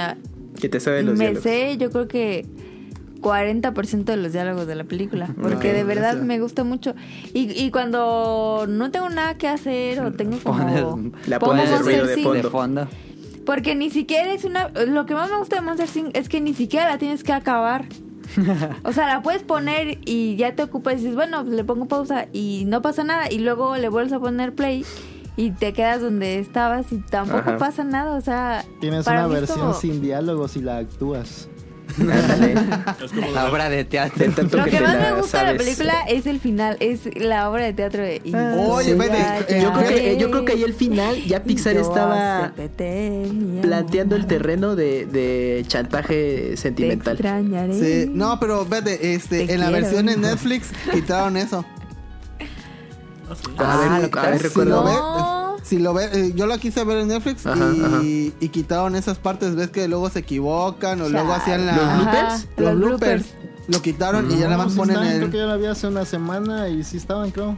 Pues yo lo vi. Es que ahí, no las pueden modificar, ¿eh? Si no es como de, oye, pues, Yo lo ¿qué vi te pasa? y se las quitaron, pero. Es que cuando empiezan los créditos te ponen la siguiente recomendación, pero puedes regresar a los créditos. Sí, pero seguramente eso te pasó y ya, la verga, créditos. Eh, a ver, voy a ver. O a lo mejor no estaba, ya lo pusieron. Pues, es pues que sería raro que yo lo vi porque lo estaba viendo con mi compañera de trabajo cuando termina la película. Horrorosa, dice, oye, ¿y lo del teatro? Y oye, si es cierto, no lo pusieron. Pon esa cosa horrorosa. O verás, o verás. ¿Y tú, Caro, te, te compraron el VHS de Monsters Inc? ¿Sí? Sí. Sí, sí, me lo compré. Yo hace Pero como o sea, dos... para mí esa película fue como como mi infancia. O sea, de verdad pienso pienso en mi infancia y pienso en esa película, pienso en los colores, pienso en eso. Entonces, me voy a ver muy de mamador, pero cuando cuando llegué a Disney en Japón, porque yo iba solamente a eso. o sea, yo dije, yo voy a Disney a la, a, la fábrica. Ah, no me importa, yo no quiero nada. Ya después dije, ah, sí está perro, pero yo iba ahí. para Caro nada más era el lugar ese de la esquinita. Y ya, y se acababa Disney para mí. Y entonces cuando, cuando vi y... O sea, vi, o sea, porque está construida literal, pues, la fábrica. La entrada de la fábrica. Ah, qué chido. Y está, o sea, igual, entonces te pasas y todo el interior está de como la el mundo y te dicen dónde están las puertas. Ajá, entonces dije como, no, no, o sea, literal me puse a chillar como idiota porque yo, para mí era como estar viviendo la película, entonces fue como, no mames. Y tienen niños encerrados ahí... ahí... en cuartos, ¿no? sí, escuchan los gritos. y entonces ya desde ahí dije, no, o sea, ya, esto... Tiene mi insignia. Ajá. En lo máximo que voy a vivir va a decir Sí, la neta sí. Entonces, eh, las otras películas de, de Monster, de, de, Pixar son muy buenas y sí me gustan. Pero esa es tu favorita. Pero esa, es sí. Está en, en el ¿cómo se, en la repisa. Fíjate que este, nos saltamos Toy Story 2. Sí, ¿Qué opinas de Toy Story 2? Yo siento que, eh, me gusta mucho. Que ahí empezaron como que a repetir un poco las tramas, ¿no? Ya desde ese entonces. Ahí yo creo que empezaba lo del chantaje, yo creo. A mí me gustó más la 2 que la 1 por, por, el villano. Porque el villano sí, justo. Sí, Toy Story 2 ya estaba, el cliché. Ya estaba más pulido en ese sentido, ¿no? A mí la, en Toy Story 2 me gusta, sí me gusta bastante, este, pero la escena donde reparan a Woody es, es, la cosa, es de las ah, escenas más vergas que hay de Pixar. Sí, a ver, pero como dice Now, están en un risco. ¿Cuál salvan? ¿Toy Story 1 o Toy Story 2? Dos. La 1. Yo la 1. La 2. Yo la 1. Yo, yo le soy fiel a la 1. Por eso lloré con la historia de Jesse. Neta, sí lloré. Ah, sí. Es, es justo lo que mencionaba. Ay, no, entonces salgo la 1. Esa, esa escena me super caga. No, que muy mal, muy mal. ¿Te cae mal Shakira? Ajá. ¿Es Shakira? No. no, no, ella no es la que. ¿No era Shakira? ¿Quién era? No, está Ian Castillo. ¿Ah, sí? ¿No, ¿no ah. era Shakira la que cantaba? No, no, no. Shakira la de Waka Waka. Eh, eh, Shakira llegaría hasta su topia muchos años después. ¿Dónde que era Shakira, fíjate? No, es Irán Castillo. Ah, ok. Este... Me caga, me caga esa escena. ¿Por qué? A ver. A ver, ¿por qué lo Porque es muy triste, o sea, yo para qué quiero Porque ponerme no la película es muy divertida y llegas a esta parte y dices, ay, espérate, tranquilo. O sea, eh, cuando llega esa parte y, el gordo que se tira pedos es como, o sea, esto no era necesario. Real eso no. Pues sí era necesario, pero tal vez lo hicieron, se fueron muy al extremo. Pero mucho, mucho, mm. mucho, mucho. yo, a pesar de, bueno, lo que mencionan, ok, tiene eh, un punto, pero yo la vuelvo a ver, no la aprecio de esa manera, eh, de que se hayan ido al extremo. Yo la vi hace rato, de hecho, y no, tampoco siento que... Sí, yo, siento que era como que o sea, mostrar así de que pues no, no todos los juguetes estaban así es como que, que todos le querían a fuerzas meter Exactamente, es que claro, no todo es, no es felicidad y que no pasa nada, o sea, también sufren las personas, los juguetes. ¿Había una canción antes en la película? No. no era, el tema principal seguía siendo Eres mi amigo fiel y ah, sí. el tema del final creo que, lo canta el hay dos canciones, ¿no? Eh, la de este me dejaron ahí sola rinconada y la de Ajá. y la del pingüino, ¿no? La del pingüino al final. Sí, sí, sí. Pingüino, es cierto. Pero yo, o sea, a ver, adelante. Lo que a mí me gusta de Toy Story 1 es que comienza y, cierra súper bien. O sea, no, no, no requieres una anterior ni una después. O sea, ahí está tu historia. Es como un, como un globo y ahí está.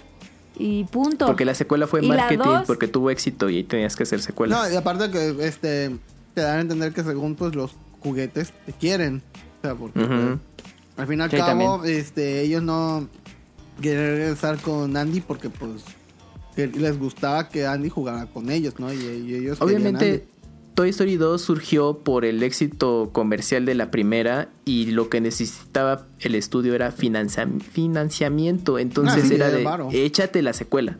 Sí, Disney le dijo, eh, eh, eh, por eso quizás como menciona Caro, eh, la primera sí es muy redonda porque eso, fue pensado para eso, una sola película. Y la secuela dijeron, bueno, pues vamos a tomar lo que haya y darle continuidad. Yo no creo que esté mal esta película, pero surgió precisamente por eso. Muy buena. Sí, está, es muy buena, o sea, tiene momentos muy buenos. A mí me encanta cuando entran a, la, juguetería. Me encanta cuando hay una escena de Rex jugando Super Nintendo. Ah, sí, el Super, y la de, ¿cómo se llama? Y las Barbies que ahora sí salieron. Ajá, me encanta la parte de las Barbies, me encanta la parte de los chetos. La, la Barbie ah, güey, es la onda.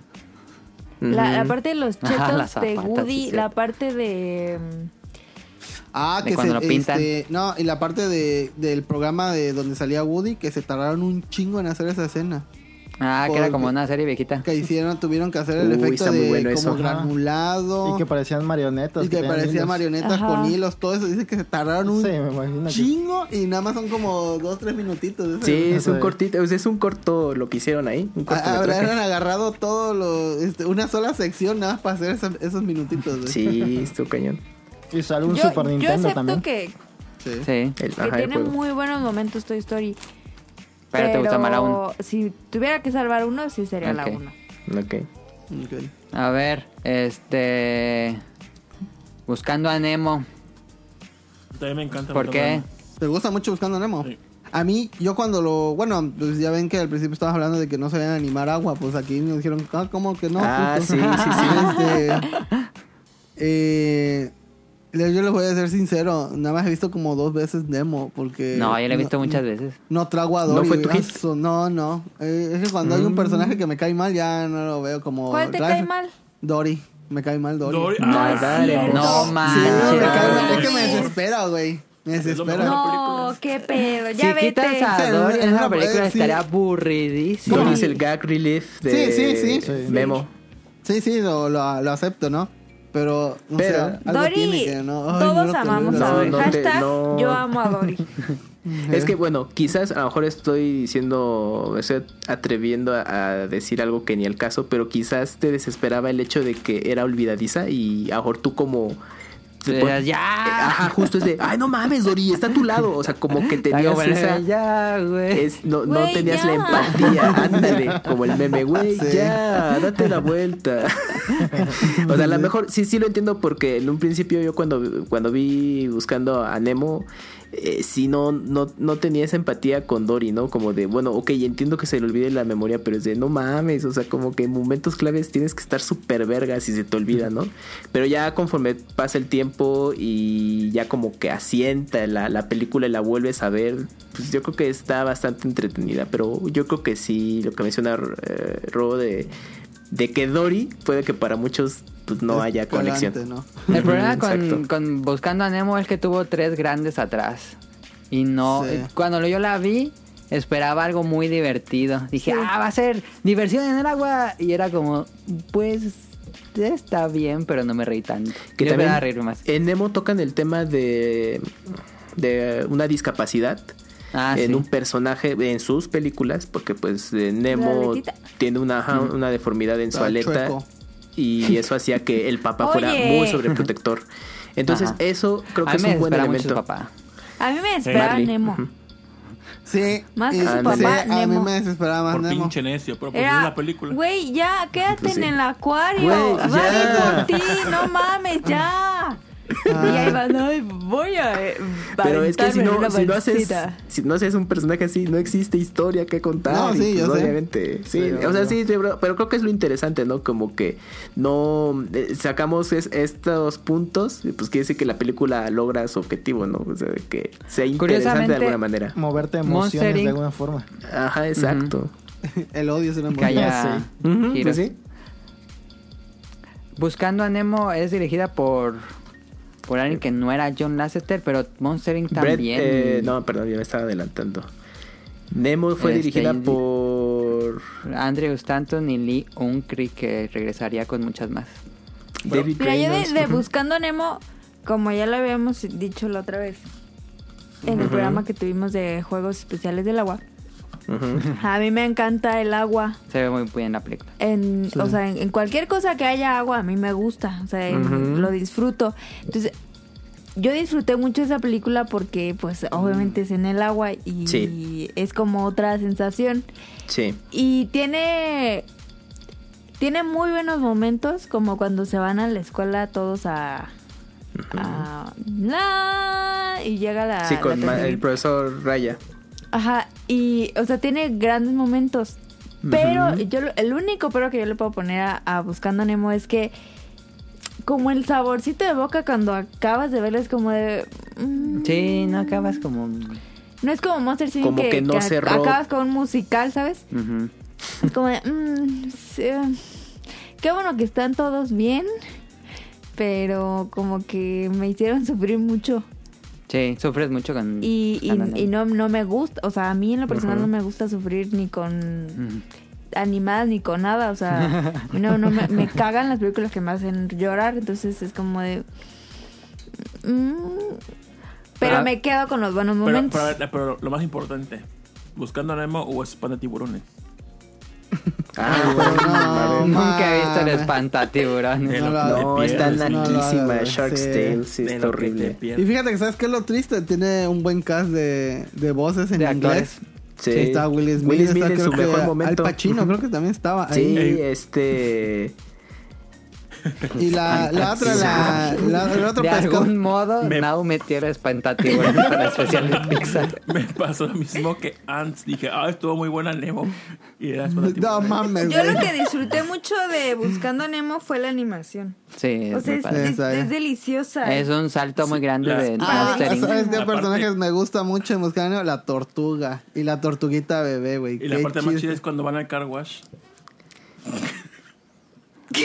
Tito, llega de allá. A mí mi parte favorita es cuando van el elenco con los tiburones. De, el elenco de voces de, Shark Tale, de Shark Tale estaba Will Smith, Robert De Niro, René Zellweger, Angelina Jolie, también en sus mejores momentos, eh, Jack Black y Martin Scorsese que no, pues pagaron, hubieran pagado eso en una historia en vez de los actores. Yo la, yo la vi y dije, ay no mames, neta, qué pinche película culera de esa tiburones, güey. Muy bueno.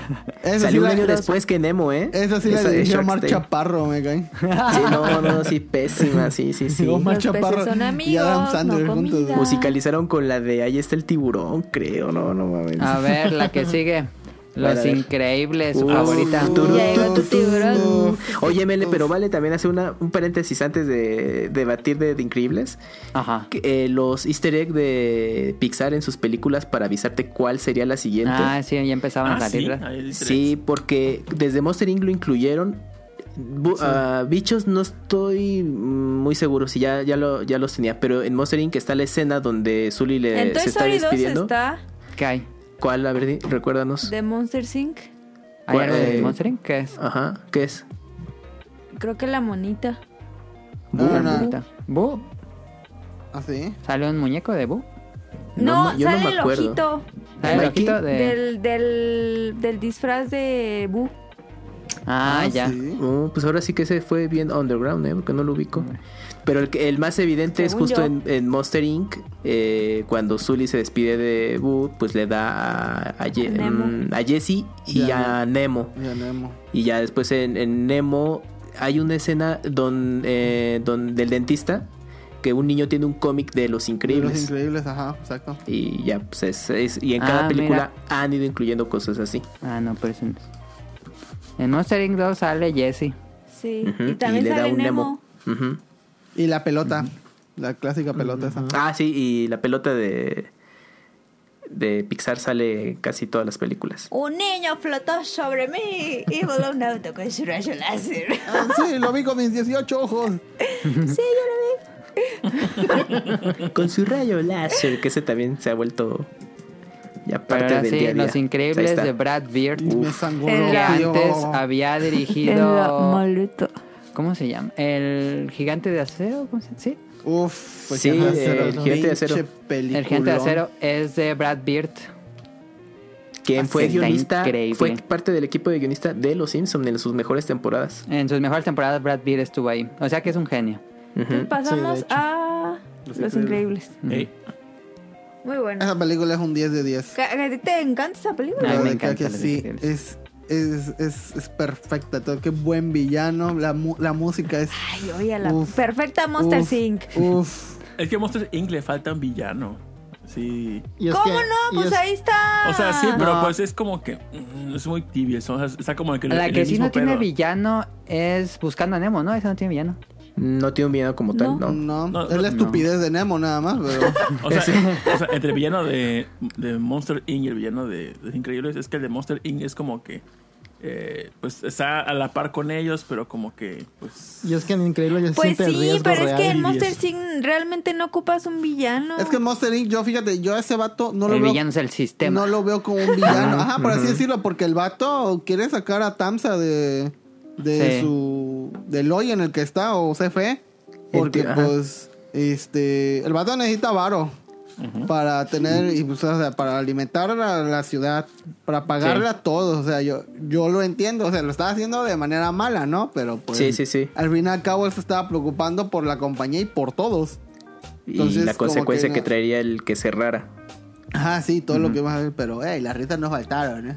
Exactamente, Pero me lo pasé súper bien. Ay, quiero ver Monster 5 otra vez. bueno, pero Sandra, sí, increíbles gran villano con este. Ay, se fue el nombre. Síndrome. Síndrome.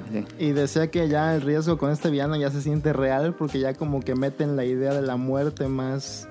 Ajá, porque ves el cadáver de un superhéroe. Uf, yo puedo decir lo que. ¿Cuál era el villano de los increíbles? El vato este que parece un Johnny Bravo, sí, ándale el de cabello largo, pelirrojo. parado. que parece un troll. Que era su fan de niño. Ah, sí, búscalo, Caro. Los increíbles ah, síndrome. Niño. Sí. Y luego crece y, y hace los, ya, ya los Y se vuelve villano. técnico y se vuelve malo. Se vuelve Iron Man malo. Sí, este... Ajá, adelante. En el doblaje latino es una chulada en esa película. Creo que también vale la pena mencionar que el doblaje en español en las películas de Pixar está muy bueno. Consuelo Duval, nunca había imaginado que ah, Consuelo Duval podía hacer un trabajo tan chingón bueno, como actriz de doblaje. No, no, Andrés no, Bustamante y Víctor Trujillo en Monster Inc. también, muy buen trabajo. Sí, eh, sí. sí. Excelente. Y, Víctor Trujillo tenía mucho tiempo de que no hacía doblaje y regresó ¿Y con este, el Wiri Wiri Andrés Bustamante. Andrés Bustamante. Sí, y en Increíbles, como dices, de Consuelo Duval, ¿quién iba a pensar, no? De pues una actriz de comedia haciendo un personaje serio, por decirlo así, en una película fantástica, pues la verdad quedó excelente el casting que hicieron. Víctor Trujillo regresa también como el Mr. Increíble. Sí, también le queda muy hecho, bien. Digo, no tiene que ver ahorita, pero con la 2, con salió el tráiler de la de Los Increíbles, no tiene la voz de Consuelo Duval, era alguien más y dije, no. Sí, esto, Habían hecho cambio de casting, sí, pero sí regresó al final de cuentas. Que no, no aplicaron la Toy Story ciña en la 3 Ajá. Ah, con sí, Carlos con- II, que híjole, bueno, pinche ¿Qué? Disney. No es la voz, eh, De cambiaron Woody. la de Woody en Toy Story En la 3 dos a y la 4, es otro actor, no es el mismo. No le quisieron pagar. Sí, pero No hablar. este No tenía dinero ahora- Disney. Ay. Ah, en internet ah, hay un hay un cortometraje así como con- a base de puros bocetos de cómo iba a empezar este La originalmente de Los Increíbles, Increíbles. donde apenas est- estaban así haciendo como que una fiesta en su patio. Acaba de nacer esta de Violet y ahí desde ahí ya lo estaban cazando porque pues eran este supers por así decirlo. Y ah, qué, qué buen corto, eh. está, está chingón. En esta Pero película la inicia muy padre. Sí, salen creo que armas de- de, fuego de- también. Lo que tuvo a su Ah, favor sí. Los Increíbles es que, y creo que le pegó mucho a su secuela, es que no existían las películas de superhéroes como tal. En su momento. No, ajá, eran rarísimas, eran cosas de casos perdidos. Apenas eso iba a ya no- empezar lo de Spider-Man, si no me equivoco. Sí, todavía le sí. faltaba un par de añitos más. Y es de, no, los únicos que tuvieron éxito fue Warner, eh, DC Comics con Batman y párale, ¿no? Y terminaron súper mal. Entonces, eh, pues el campo estaba abierto, no había Era la película que nos merecíamos. Sí, entonces llega de Los Increíbles y yo la aprecié como de, pues como un homenaje justamente a los personajes de, de cómics y yo lo, yo veía como la integración de ciertos personajes de Marvel y de DC en Los Increíbles o bueno, inspirados en y pues me la pasé fantástico. La animación, eh, de hecho es un poco diferente el diseño de personajes comparado con las anteriores películas de Pixar. Era la primera eh, largometraje que ya eran humanos, eh, en los que incluso en los eh, making of te mostraban que ya tenían que incluir musculatura en sus modelos 3D, todo este estudio para que se vean naturales Más los natural. movimientos y también en la tecnología típico, ¿no? En cada película, pues es que el cabello de Violet tiene un millón de cabellos, ¿no? Eh, como en Monster Inc. también hicieron mucho énfasis en el sí, ajá, que tuvieron que hacer como un software especial para darle para el pelo cabello, sí. Sí. Y tú lo veías en su momento y sí dices, oye, sí se ve muy chido. Ahorita sí lo ves como que, ay, ya, eh, co- como que le pesa, le pesa un poco el tiempo a los increíbles. Se ve todavía bien, pero en ciertos detalles salta mucho. Sí. Eh, el ritmo de la película es estrepitoso. eh, eh, to- todo ocurre bastante rápido, pero te va bien dirigido. Te emocionas con los encuentros que tienen. Eh, el, el villano, como mencionaban, creo que está bastante bien. Y pues hacer mención eh, de especial al actor en español fue Omar Chaparro, que en su momento es de no mames, la van a cagar. Y la verdad creo que hizo buen trabajo en esta Sí. película. Omar Chaparro. Sí. ¿El Estuvo síndrome, bien, no? sí. Sí, síndrome. fue- Ah. él fue síndrome, sí. Cuando lo ponen así a trabajar y lo dirigen bien, hace Lo cosas interesantes. Cuando lo dejan así, libertad Como, el creativa, Adam, ahí la como. Adam Sandler. Ándale, le pasa lo de Adam Sandler, que es buen actor, lo menosprecian, pero Omar Chaparro es porque el hace Adam muchas porquerías, porque hace muchas porquerías, pero cuando lo ponen a trabajar, a chambear en serio, hace co- las cosas bien. Sí. Eh, y la verdad pues, estuvo fantástica la, la película en general, la banda sonora increíble y pues saber que Brad Bird pues tenía haciendo, preparando este, este trabajo y, y venía del gigante de acero. eh, pues obviamente como que te causaba esa expectativa o te enterabas, ah, yo vi esa película del gigante de acero, no mames, ¿a poco es el mismo tipo que hizo Los Increíbles? Por eso le quedó chingona, etcétera, etcétera. Que Pues yo creo estudió que- con John Lasseter. Sí, fueron compañeros. ¿Y quién iba a pensar que iba a ser cineasta y dirigir Misión Imposible? Y La que- mejor de Misión La Imposible. mejor, la cuarta es la Protocolo mejor. Fantasma. Lástima que con Tomorrowland ya no le, le dio Y tan. Tomorrowland falló mucho. Sí, ahí. falló, ni modo. Pero bien, eh, yo creo que es la mejor, la veo en la, cuando la pasan en la tele o cuando tengo oportunidad de verla en el Blu-ray o en el streaming, me la paso increíble y yo creo que... Se me va muy rápido. Sí, se te va Sí. rapidísimo la hora y media. Y la película, creo que es de las primeras de Pixar que ya tiene una duración mayor al- a, las anteriores. Y yo creo que pues la tenemos en la mente muchos todavía, como la mejor de todas las de Pixar. Sí, y este, a mí, a mí me encanta la escena cuando Dash pelea contra estas dos naves que va corriendo en el agua. Ah, ah sí. Me encanta esa escena. La escena del avión que este, Elastigirl tiene que salvar a sus ah, hijos. También muy, muy tenso el asunto. Sí. ¿No? También toda la época. Ahí cuando realmente sientes el peligro porque toda la familia está en peligro. Sí, sí, sí. los flashbacks de cómo era antes la onda de los supers y cómo ya ah, fue cambiando todo este asunto. Muy Watchmen. Sí, ándale, sí, sí, sí. O sea, está muy inspirada todo en estas ondas de cómics también. Creo, creo, que la única parte floja para mí de la película es el final. Cuando. ¿Crees? Pues, pues cuando es con un Deus Ex máquina que el bebé tiene multipoderes. Mm. Sí, eso salta un poquito. Yo también dije, Jack, Jack, ay, no sé, pero como... Y tampoco me gustó eso en la 2. Que como duró muy poquito. Ajá, es que lo de Jack Jack duró muy poco en la 1. Entonces dices, bueno, se los paso. Pero ya en la 2, híjole. es, la única parte como que... Eh, porque todo pues sí está bien estudiado de que cómo va a sufrir la familia. Y aquí como que... Mm, no, no, no, no, Nada más la única parte de manita Sí, yo también hubiera hecho otra resolución. Yo la verdad no, casi no me acuerdo de los increíbles. ¿No? Como que, hubiera sido como el héroe, el kamikaze y explota el bebé y ya, se muerta, pero mata. Frosolo también, buen personaje. ah, sí. Que sale muy poquito, pero está padre. Sí. Es este Samuel L. Jackson, ¿no? En inglés, sí. Y me gusta cómo se mueve, cómo este, va patinando y Articula. Ajá, este, echa su hielito y patina encima de su hielito. Eso es que solo necesitaba ¿eh? una gota de agua para tener su poder. Sí. Y tú, ay, cabrón. Creo que los poderes que me gustaron mucho en esa película, que era como que no era lo cotidiano de super fuerza o así, me gustó mucho Elastic Girl. Elastic Girl. Susana a distancia. El de hielo. ¿Qué? Susana a distancia. Ya desde ahí existía, muchachos, no inventen. O Pixar sea, que le meta ahí una demanda, ¿eh? No es cierto. Eso me gustó mucho, como que dije, oye, sí, ¿por qué no? O sea, no me he puesto a pensar que también eso se puede hacer como súper... Pero es que, bueno, es más joven, pero yo cuando la vi decía, ah, pues como los cuatro fantásticos, ¿no? Era la idea central. Ándale, justo eso. Pero no es similar mucho el, poder de esta de Elastic Gear como de super fuerza también, porque también aguantaba todo. Y también levantaba sí, muchas como Luffy.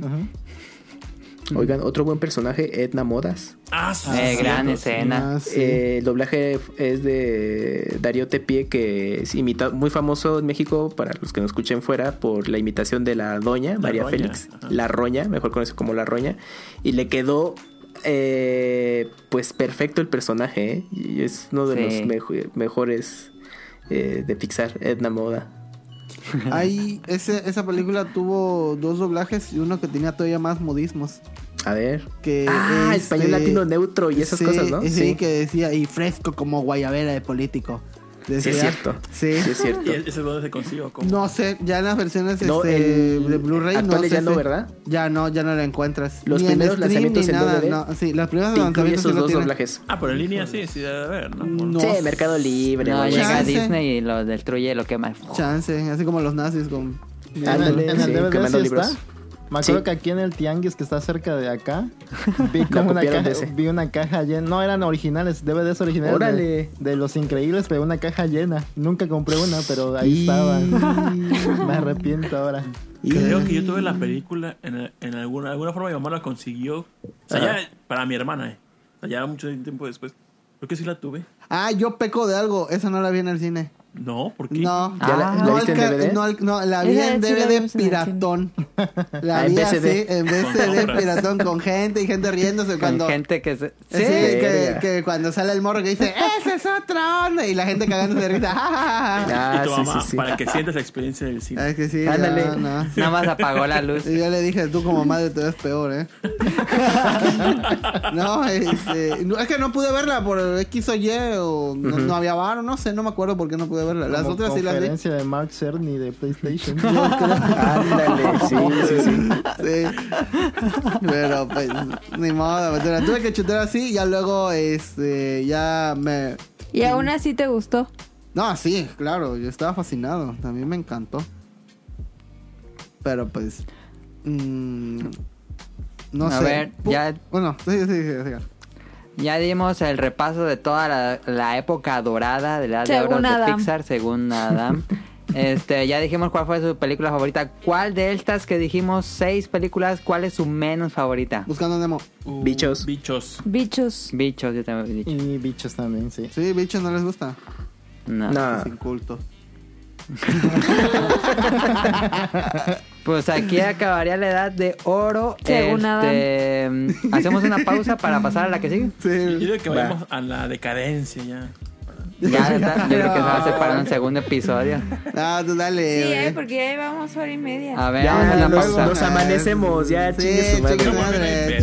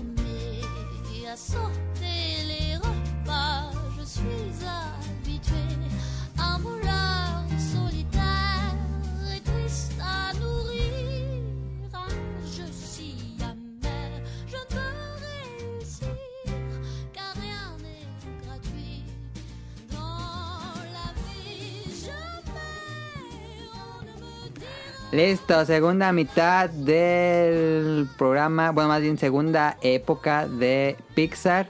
Ya hablamos de la edad de oro, ahora sí vámonos a la edad de plata, que también tiene películas realmente buenas.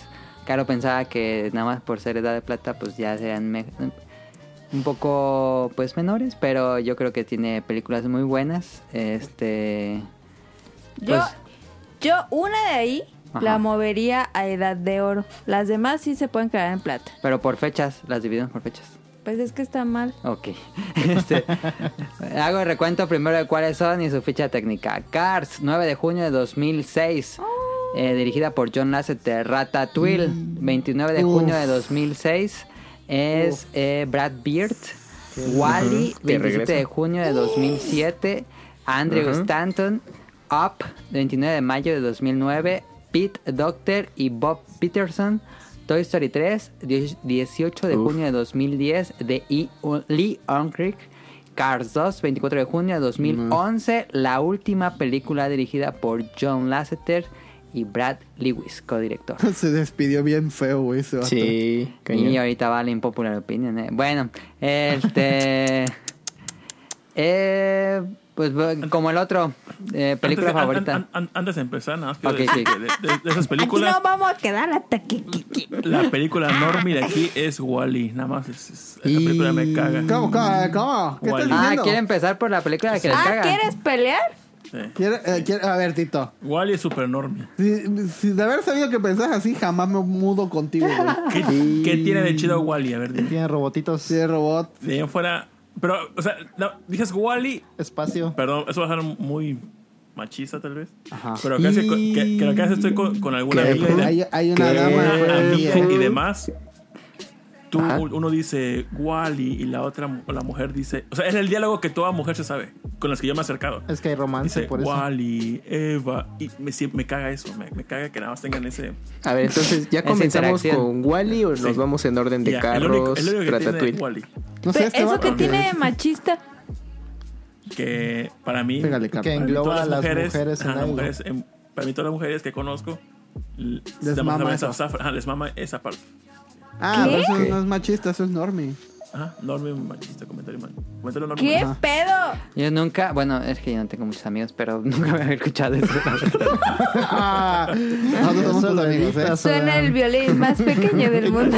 y conmigo nunca había escuchado eso de que las mujeres digan eso.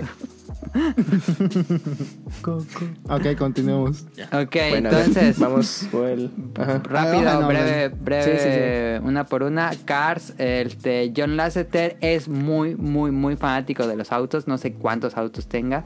y uno de sus sueños era hacer una película, pues, de autos. Entonces hizo Cars. Modas y rock and roll. Eh, yo, como dije hace unos episodios, nunca había visto Cars hasta la, eh, pues la creación de este programa.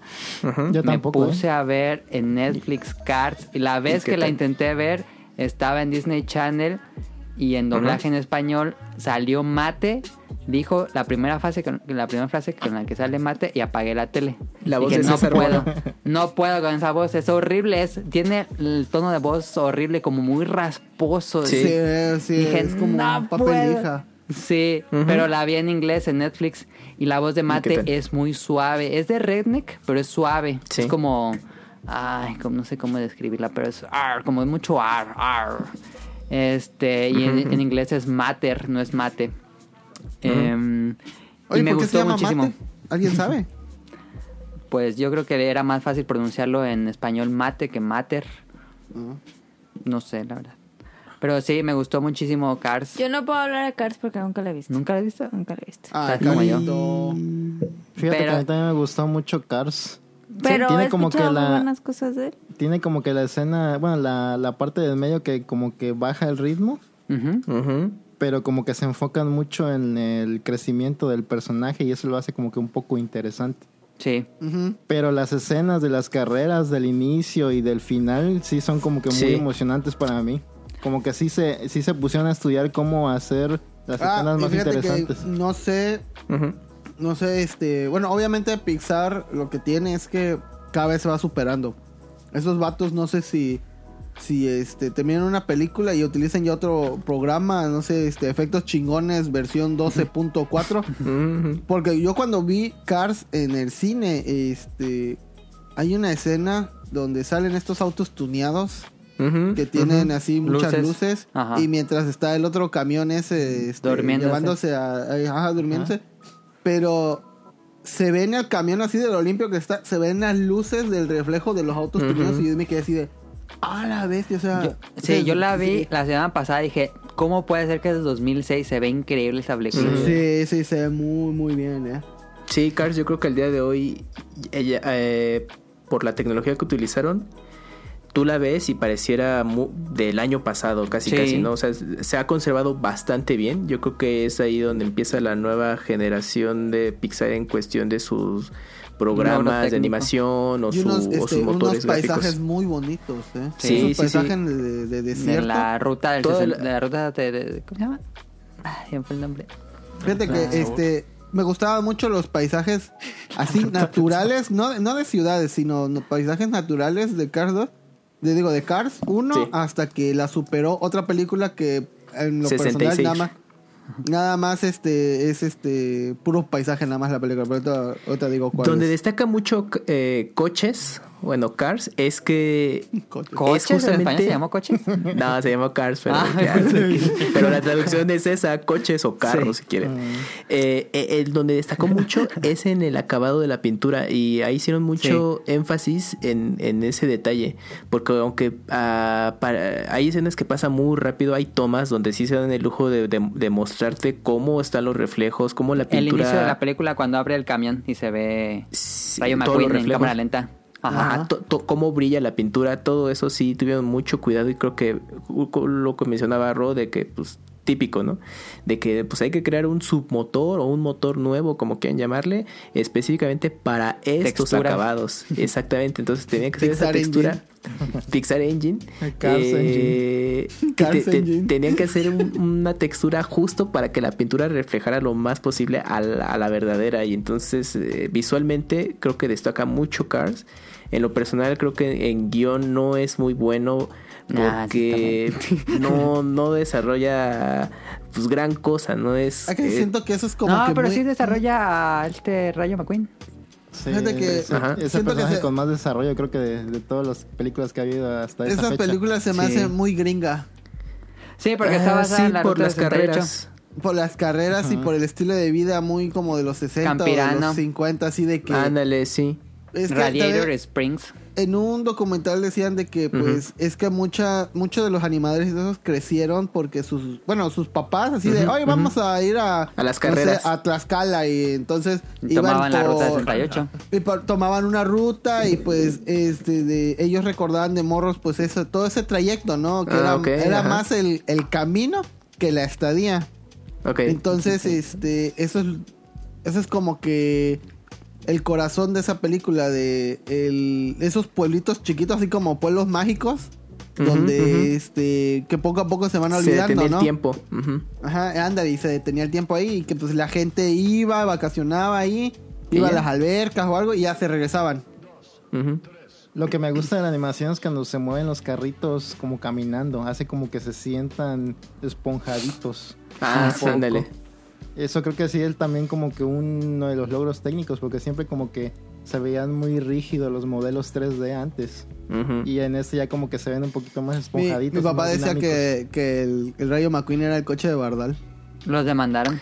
hay uno, hay uno de los compañeros de, del elenco de los de Cars que sí, justo se parece mucho al diseño de Bardal. Y los demandó, sí. Por eso en las siguientes películas creo que ya no aparece tanto. O sea, sí llegaron a un acuerdo de hoy, bueno, está bien, toma, mm, pero minimizaron la participación de ese personaje. Era el latino el que arreglaba los otros autos. Eso no tiene nada que ver, pero si Mate fuera un personaje humano, bueno, con apariencia humana, sería Vanellope es que, híjole, creo que, creo que Cars, a mi gusto, tiene uno de los personajes que menos soporto de las películas de Pixar, que es Mate. O sea, yo entiendo que sí es el compañero de McQueen y lo apoya, pero es, eh, sí, o sea, en general, no, aunque lo escuches en, inglés y en español. Lo soporto, pero ya en lo que es en la 2 y en la 3 ya no. Híjole, sí, ahorita en la 2, bueno, pero en la 1 sí es como de no, no, no, o sea, llega un punto en que me harta mucho.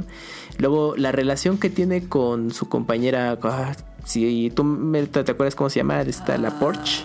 Ajá. Sally. Sally. Eh, o sea, nunca se concreta nada, siempre se queda en el estamos viendo si vemos.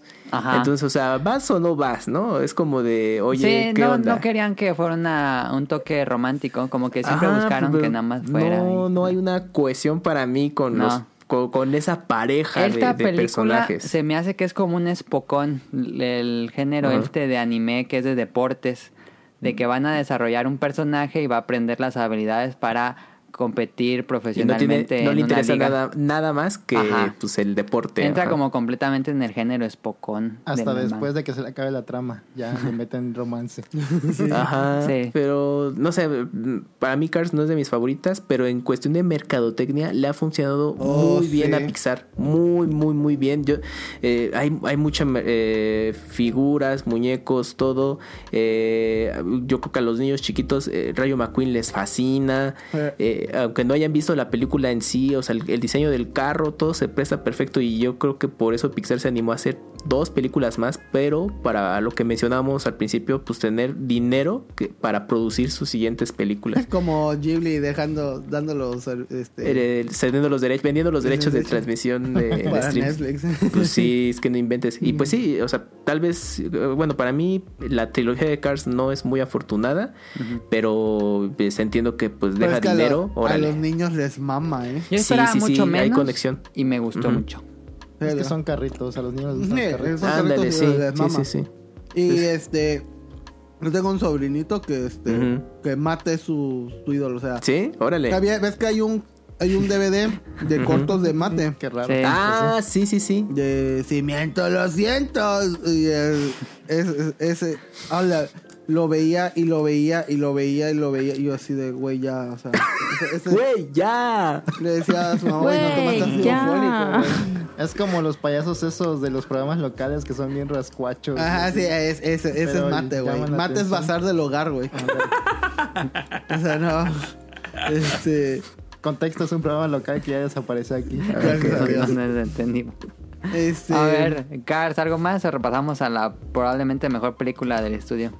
Ya, pásale ya, ya hablaron mucho de Cars. Ok, Ratatouille.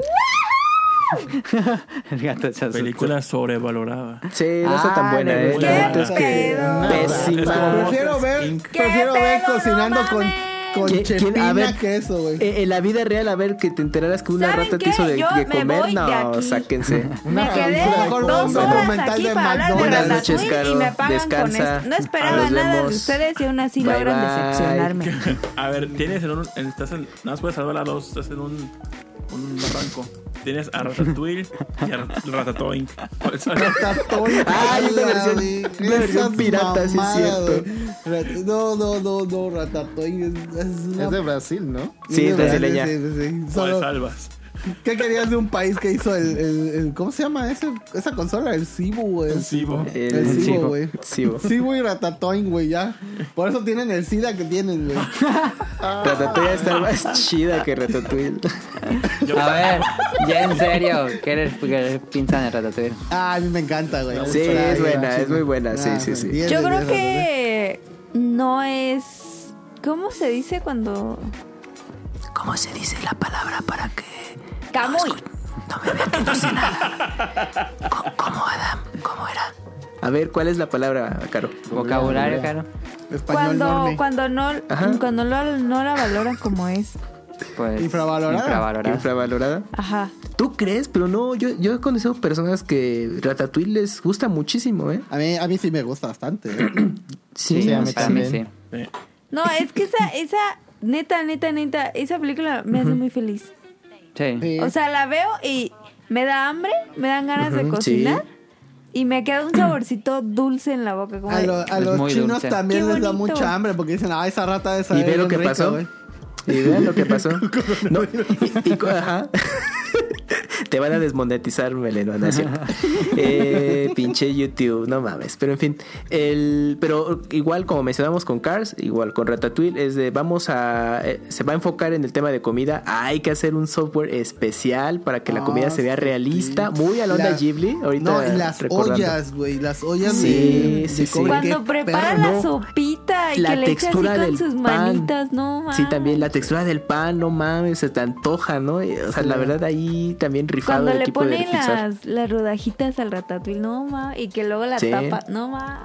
Sí, sí, sí. Fíjate que Esa, esa película la fui a ver con toda mi familia después de las pocas veces que fui con mi familia completa. En familia al cine, ok. Mi papá salió emputado de esa película. ¿Por qué? ¿Cómo va a ser que las ratas cocinen? Sí, me imaginé que por ahí. Ay, no entendió nada es que tu papá. mi papá era un amargado, pero este... Y veterinario. Y es, es veterinario. Ah, entonces dice, ¿Tú crees que con lavar las ratas se le va a quitar todas las mugres que tiene una rata? No, están pendejos. Y no, yo, yo, yo, este, yo casi me vomito ahí en, ahí en, la sala. Y yo, ah, papá, es una película. ¿no? Rotten Tomatoes, pésima. Yo creo que, yo creo que en todas las este, especialidades o trabajos relacionados con estas películas, creo que todos han salido emputados. Por ejemplo, los de los de Cars, que son mecánicos o algo así, han salido emputados también de ahí.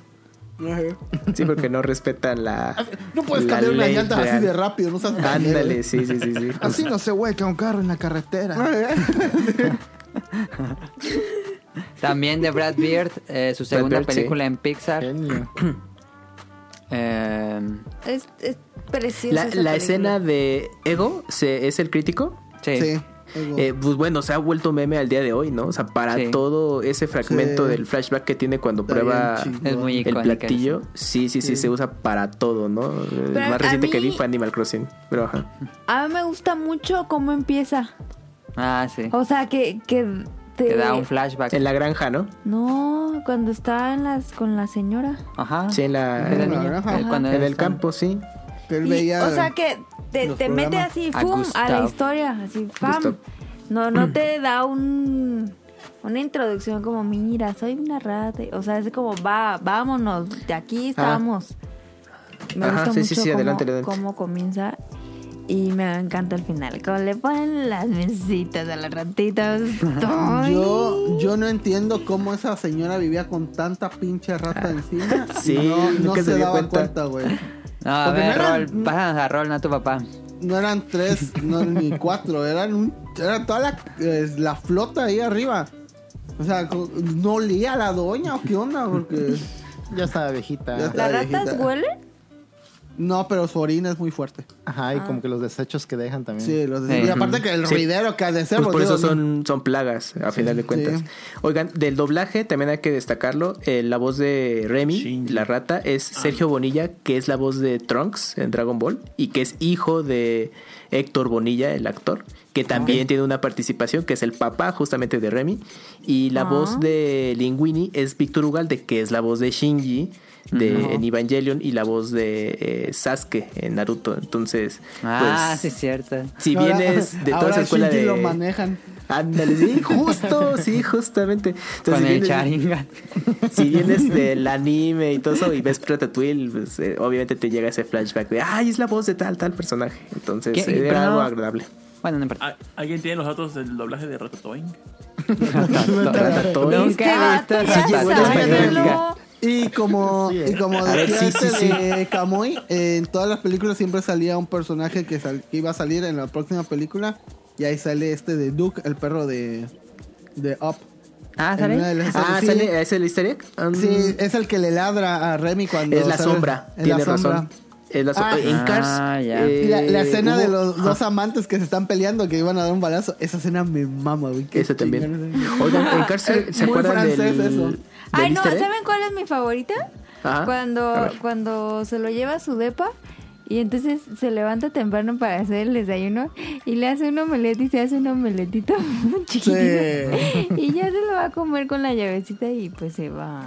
Sí, se va. no, no, se lo dejan comer. y creo que tiene, tiene un tema muy útil, bueno, una, un mensaje muy útil esta película de él, sobre que puedes venir de donde quieras y si puedes lograr ajá, ser bueno en lo que en lo que quieres ser. Ah, yo pensé, que, yo pensé que un buen platillo no, no, necesariamente lleva carne.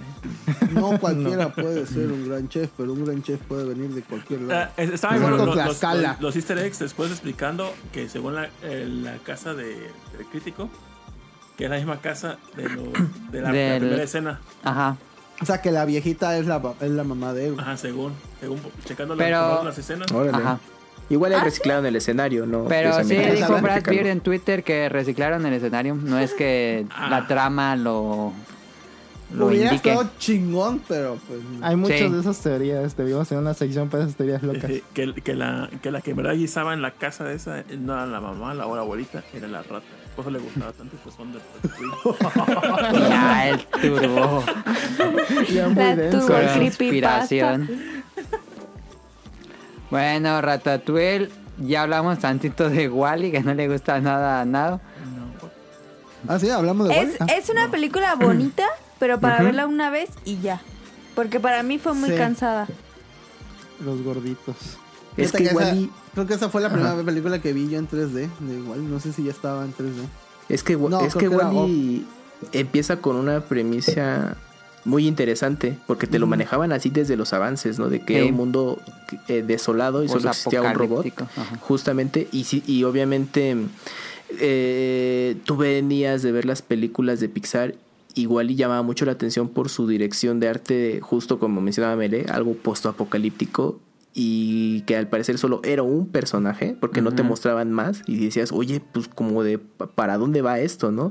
Como que pensabas que era la madurez de Pixar en cuestión de tramas, ¿no? Eh, eh, en, y pues toda la primera parte de la película muy bien, o sea, no ningún diálogo y hasta pensabas, ay, güey, esto es una película muda, güey. Se están atreviendo a, hacer algo muy avanzado, ¿no? Antes de The Artist, ¿no? Sí, turco. Sí, exacto, cine turco en animación y ya cuando entra el, personaje de Iva, bueno, mantenían todavía la línea eh, en ese sentido, pero creo que se rompe toda la magia justo cuando descubres que los humanos siguen existiendo, pero se vuelven gorditos de lo. porque se hacen inmóviles porque se estaban salvando de que la Tierra había quedado tan mal del que coronavirus. del coronavirus, así nos va a pasar. Es avanzada, Wally, ahora que lo veo. va ganando que dices, no, es que ya de ahí ya se rompe ese encanto de que manejaban al principio de Wally y dije, no, ya, ya, ya no está chido. Ya, o sea, los humanos son, o sea, realmente personajes muy tontos ahí. O sea, yo entiendo que es la intención, pero es como de demasiado.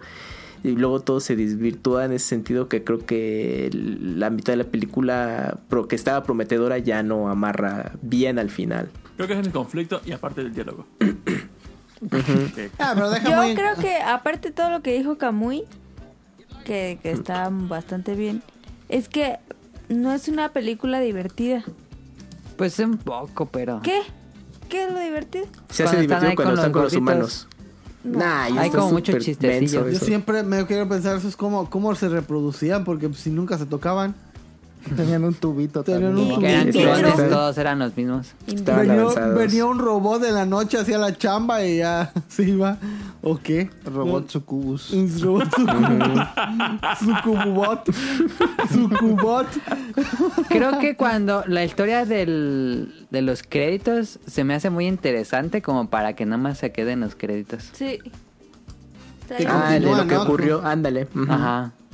Y lo ves así como, ah, eso está padre, pero pues ya. Pero es que, pues, regresan como a medias porque la tierra todavía seguía toda fea. O sea, todavía había esas tormentas como de arena. Sí. Yo, yo siempre pensé, ajá, y el primer este ventizo que les llegue les va a cargar a todos porque están todos mensos. No sé, siento que no es una película como. Como bien lograda en el tema de la historia. Como que siento que como cuando haces un trabajo en equipo. Mira, es el mismo director de Buscando a Nemo, entonces se nota un poco el estilo, ¿no? Sí. Pero te digo, yo siento que es como una película como cuando haces un trabajo en equipo y cada, quien lleva su parte. Ah, dale. Y lo juntas y es como, ¿qué? Sí. Igual y sí, igual a ver cómo vergas me damos todo. A ver, pégale ahí esa escena, a ver qué tal. a, mí me, a mí me gusta mucho el diseño de personaje de Wally. Está bien bonito. Está padre. Sí. Está bonito. ah, y hay un corto, hay un corto este pequeño de otro, de uno de los robotitos que está ahí en la nave. Me mamó esa está Está, bien chida. los diseños de los robots están padres. Sí. Sí, en ese sentido está, destaca mucho. Pero ah, gráficamente no, a menos ese cortito, no se ve tan, o sea, como que envejeció más, parece como algo de... Se ve mejor Cars. Ajá. Sí. Sí, sí creen que que Wally no se ve ya tan bien para estas fechas? No. Es como que siento que quiere ser tan súper realista que no tiene como mucho mm. estilo. Como que no le salió bien. ok. No Quizás los escenarios, eso ya no lucen como deberían, ¿no? Ok. Y siento yo que en cuanto a música no destaca. Como que está muy mal. Mucha Me gusta la canción de los créditos, nada más. A mí me gustaba mucho la rola que ponía este de que sale al principio porque es de como una película guion musical de Disney viejita. Ah, sí. este, no me acuerdo cómo se llama esa película, pero está, tiene buenas roles esta película. A ver, la que sigue. Ya se pegó cara. Ándale esa. Up. Up. Este. Au. No sé. Up. Sí terminé como. Salí de la sala del cine como. Esperaba de la casa. Up no me gusta nada. ¿No? Yo no recuerdo el final ni siquiera. No. me gustaba el póster de, esos globos y la casita. Ajá. Me encantó. Ajá. igual, eh, creo que todos estamos de acuerdo que los primeros minutos de la película es lo más interesante. Sí. sí. sí. Ahí, Mama, ya ahí hubiera acabado la película y yo me salgo contento. Pero cuando llegan al punto de conocer a los perros como Wally con los humanos, dije, no mames. Sí, ya, es puro gag. Despeña. Eh, y que luego llega la como nave y que se pelee. Ay, no. Los viejitos ahí peleándose con bastón. Ah, sí. Está malísima. El, avión. Era muy buena la idea de la casita, pero está malísima, malísima. Y es que eh, al principio el car, el viejito, pues casi no se puede mover. Y ya luego ya está brinca. Héroe se, acción. Sin Ajá, se, se, un Max Steel el vato. Y siempre me sacó de onda eso. Se desempolvó. Sí, yo creo. Ándale, sí. Este, tiene muy buena música esa película, ¿eh? Sí, eso sí. Sí. Y, eh, Creo que ganó Oscar por música. Es que es Michael. ¿Cómo se llama? Mike Giacchino. ¿Cómo se llama ese director? Mike Giacchino, creo que sí. Lo que no me gustó fue que o sea, la... Como la parte central que nos vendía el... El tráiler de la película era la casa con los globitos. Y, al final la casa y los globos quedan en último plano. ¿no? o sea, se destruye por salvar al niño y al pájaro. Es como, no, espérate, si, si estás manejando este concepto de la casita, eso llévalo y hazlo. O sea, qué chingo, ¿por qué este los van y lo rompen? Y, o sea, al final se queda sin casa el señor. Pero creo que esa era la idea de la película, ¿no? De que siempre haya... Que rompieras tu conexión, ¿no? Que pueda haber algo más importante siempre. Que dejaras de olvidar, porque no puede dejar para, olvidar a su esposa. Pero está horrible. Este, Yo creo que hay maneras de olvidar a la gente. Es, de las pocas películas que he visto así, este, con diálogos del director. Me la chuté toda así. ¿Con el director por qué? pues es Decías, a ver cómo vas a justificar esto. Ándale. No, no tanto así, sino porque a, mí me gustó también todo lo que es el ambiente de la selva y todo ese pedo. Y hay como que también un mini documental en el DVD que venía que pues lo fueron un chingo de banda, de ahí se lo llevaron de vacaciones a Venezuela, creo. No sé dónde, eh, está. Y este, empezaron a tomar fotos de todo. Fotos de flores, de todo para documentarse.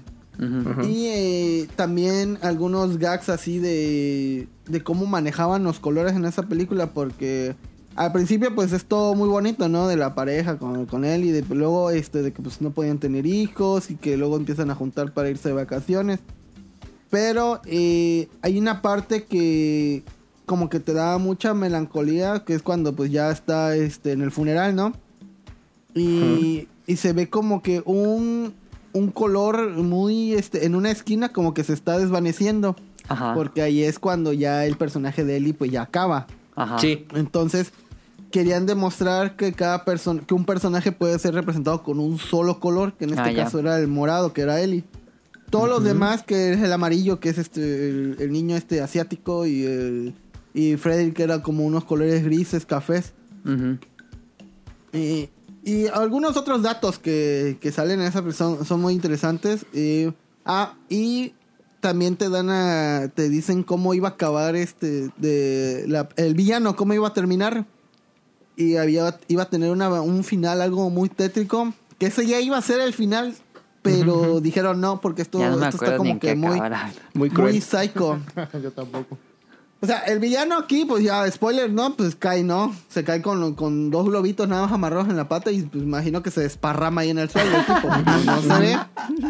Pero en una de las escenas, este, la batalla final iba a ser como en un, este, en una parte de la selva. violento. Uno, dos, este, iba, eh, ves que había, hablaban de un laberinto. Pues se supone que este, eh, el ave era la única que podía, que se conocía ese laberinto. Entonces se llevaba eh, este de Car con el ave y huían dentro del laberinto y lo seguía este del el villano este pero empezó a ver como neblina y se queda perdido el, el villano. El villano y ahí se queda. Entonces ve una sombra así bien rara y se le avienta. Pensando que era el ave, pero no, era una ave hecha como de globitos que Carr hizo rápido. Entonces se ve como Carr sale con el ave del laberinto y nada más se oyen los gritos del vato de que se quedó ahí perdido ya para siempre en el, ah, no cruel. Eh, no sé. Hubiera sido chido que Se ve algo muy el resplandor eso. Como el ventilador de Chucky 2, así que hay la montaña y un ventilador. O no, como Dick Duke, que tuviera una, una bomba pues, y lo explotara. Oye, para complementarle el comentario de Rol que mencionaba lo de los colores de personajes, yo creo que esa idea le gustó mucho al director, a, Peter Hans. Y que luego con Peter Doctor.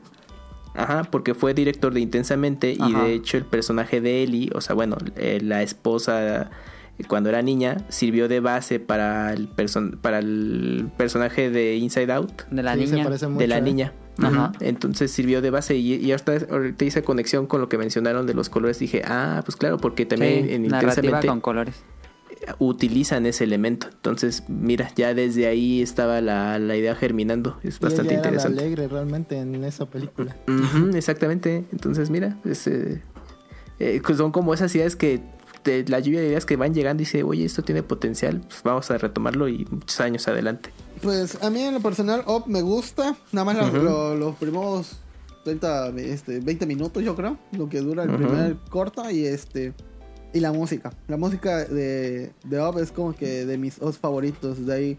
Creo que primero iría el de en Los Increíbles y de ahí el de Up. Ok. Pues vamos a la que sigue, Toy Story 3. 18 de junio de 2010, Lee Ongrick ya tiene la dirección de una película. Había ayudado a codirigir las anteriores. Este, de la niña. Pero este sí, este ya es el... En teoría iba a ser la decisión final, la conclusión. Pero pues ya vimos, ¿no? Este... Eh, opiniones encontradas con esta película ya tengo, no sé ustedes. ¿Saber cuáles son tus opiniones encontradas, Mele? Eh, es demasiado, parece una película de terror para niños. Este, es demasiado dramática, eh, de acción un poco.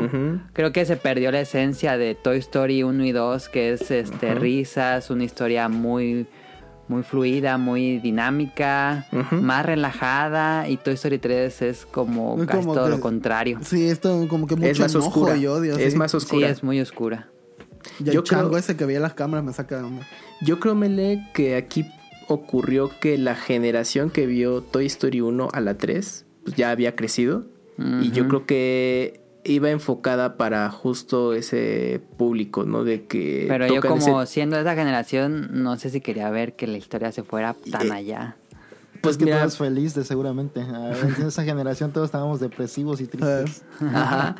Pues a mí me gustó mucho cómo fue la dirección de la película, justo porque ya era el cierre. O sea, era. Pixar tardó mucho en hacer una secuela de Toy Story 2 porque ellos lo habían dejado claro su tirada era hacer películas únicas, evitar las secuelas que, bueno, al final de cuentas cayeron en eso. Pero Toy Story 2 fue muy pronto por el tema de, dinero y obviamente pues para poder eh, concretar proyectos futuros. Pero desde Toy Story 2 ya, Toy Story 3 no se, se veía muy lejano hasta pues este años 2010 que dijeron bueno vamos a hacer el cierre yo siento que fue una lluvia de ideas que tuvieron de, de cómo podrían ser los personajes mucho tiempo después y, y qué hubiera pasado si Andy pues ya se volvía joven adulto y tenía que separarse de esa eh, ese vínculo emocional de iba, sus ya iba a pasar lo que el, el apestoso Pete iba a decir eh, ajá justo. Yo creo que de ahí que eso que mencionas tomaron esa idea, ¿eh? Igual así de un peloteo, de, igual de, cosas sin sentido, es de, oye, pues lo que comentó el oroso Pete, ¿qué, pasaría si, si hiciera una historia más grande? Y pues esto es Toy Story 3. Joven, y... normie, adulto. Exacto. y la verdad creo que eh, a mi gusto fue un gran cierre. Bueno, porque si hubiera sido Taco, pues ahí lo hubiera dejado. Sí, ahí. Fue un gran cierre. Faltó un juguete, un Pigma o algo así. Ándale, fue un gran cierre. Eh, el, elenco de personajes. Así de, está Woody. Yo tengo una... ¿Qué crees que compró Andy? Que otro Funko. yo tengo una teoría de qué hubiera pasado si Toy Story 4 hubiera sido diferente, pero luego les platico más al rato. Toy Story 3, bueno, buena historia. el, elenco de personajes son prácticamente los, el principal que tú conoces. Y como dice eh, Meleno, pues es que sí tocan muchos temas en la película, quizás ya no es lo que fue Toy Story 1, pero pues eh, esa esencia se mantenía dentro de los personajes, ¿no? Entonces, creo que daba ese salto de que pues bueno uno va creciendo no y te va separando de las cosas porque es parte de la vida unos quizás tienen mejor suerte que otros para conservarlas y creo que quisieron reflejarlo muy bien en Toy Story 3 y dieron ese cierre y aparte, pues bueno, iniciaron un nuevo ciclo, ¿no? Que es cuando Andy hereda sus juguetes a Bonnie que bueno, yo después la odiaría en la cuarta, Ay, sí, pero, pero como que Bonnie te daba esa, ¿eh? sí, la, esperanza de que, ah, bueno, se, se, conserva y da pie a algo más, ¿no? A una nueva generación. Yo tengo que serle sincero, yo chillé cuando les pidió sus Yo también, yo sí, no mames, o sea, no. yo me privé también. Yo también, toda esa escena final, no, no, ¿saben, ¿saben qué? Desde la escena del basurero, yo sí me ah, quedé de, no mames, neto, sí los, o sea, sí me quedé. Los van a terminar así, netos, así de pinche pixel, porque yo creo que ahí se fue al extremo de vamos a meterle más chantaje emocional al público con esa escena. Les faltó huevos para quemarnos a todos y que sí, sí, sí, sí, nuevos juguetes. Sí, justo, ¿no?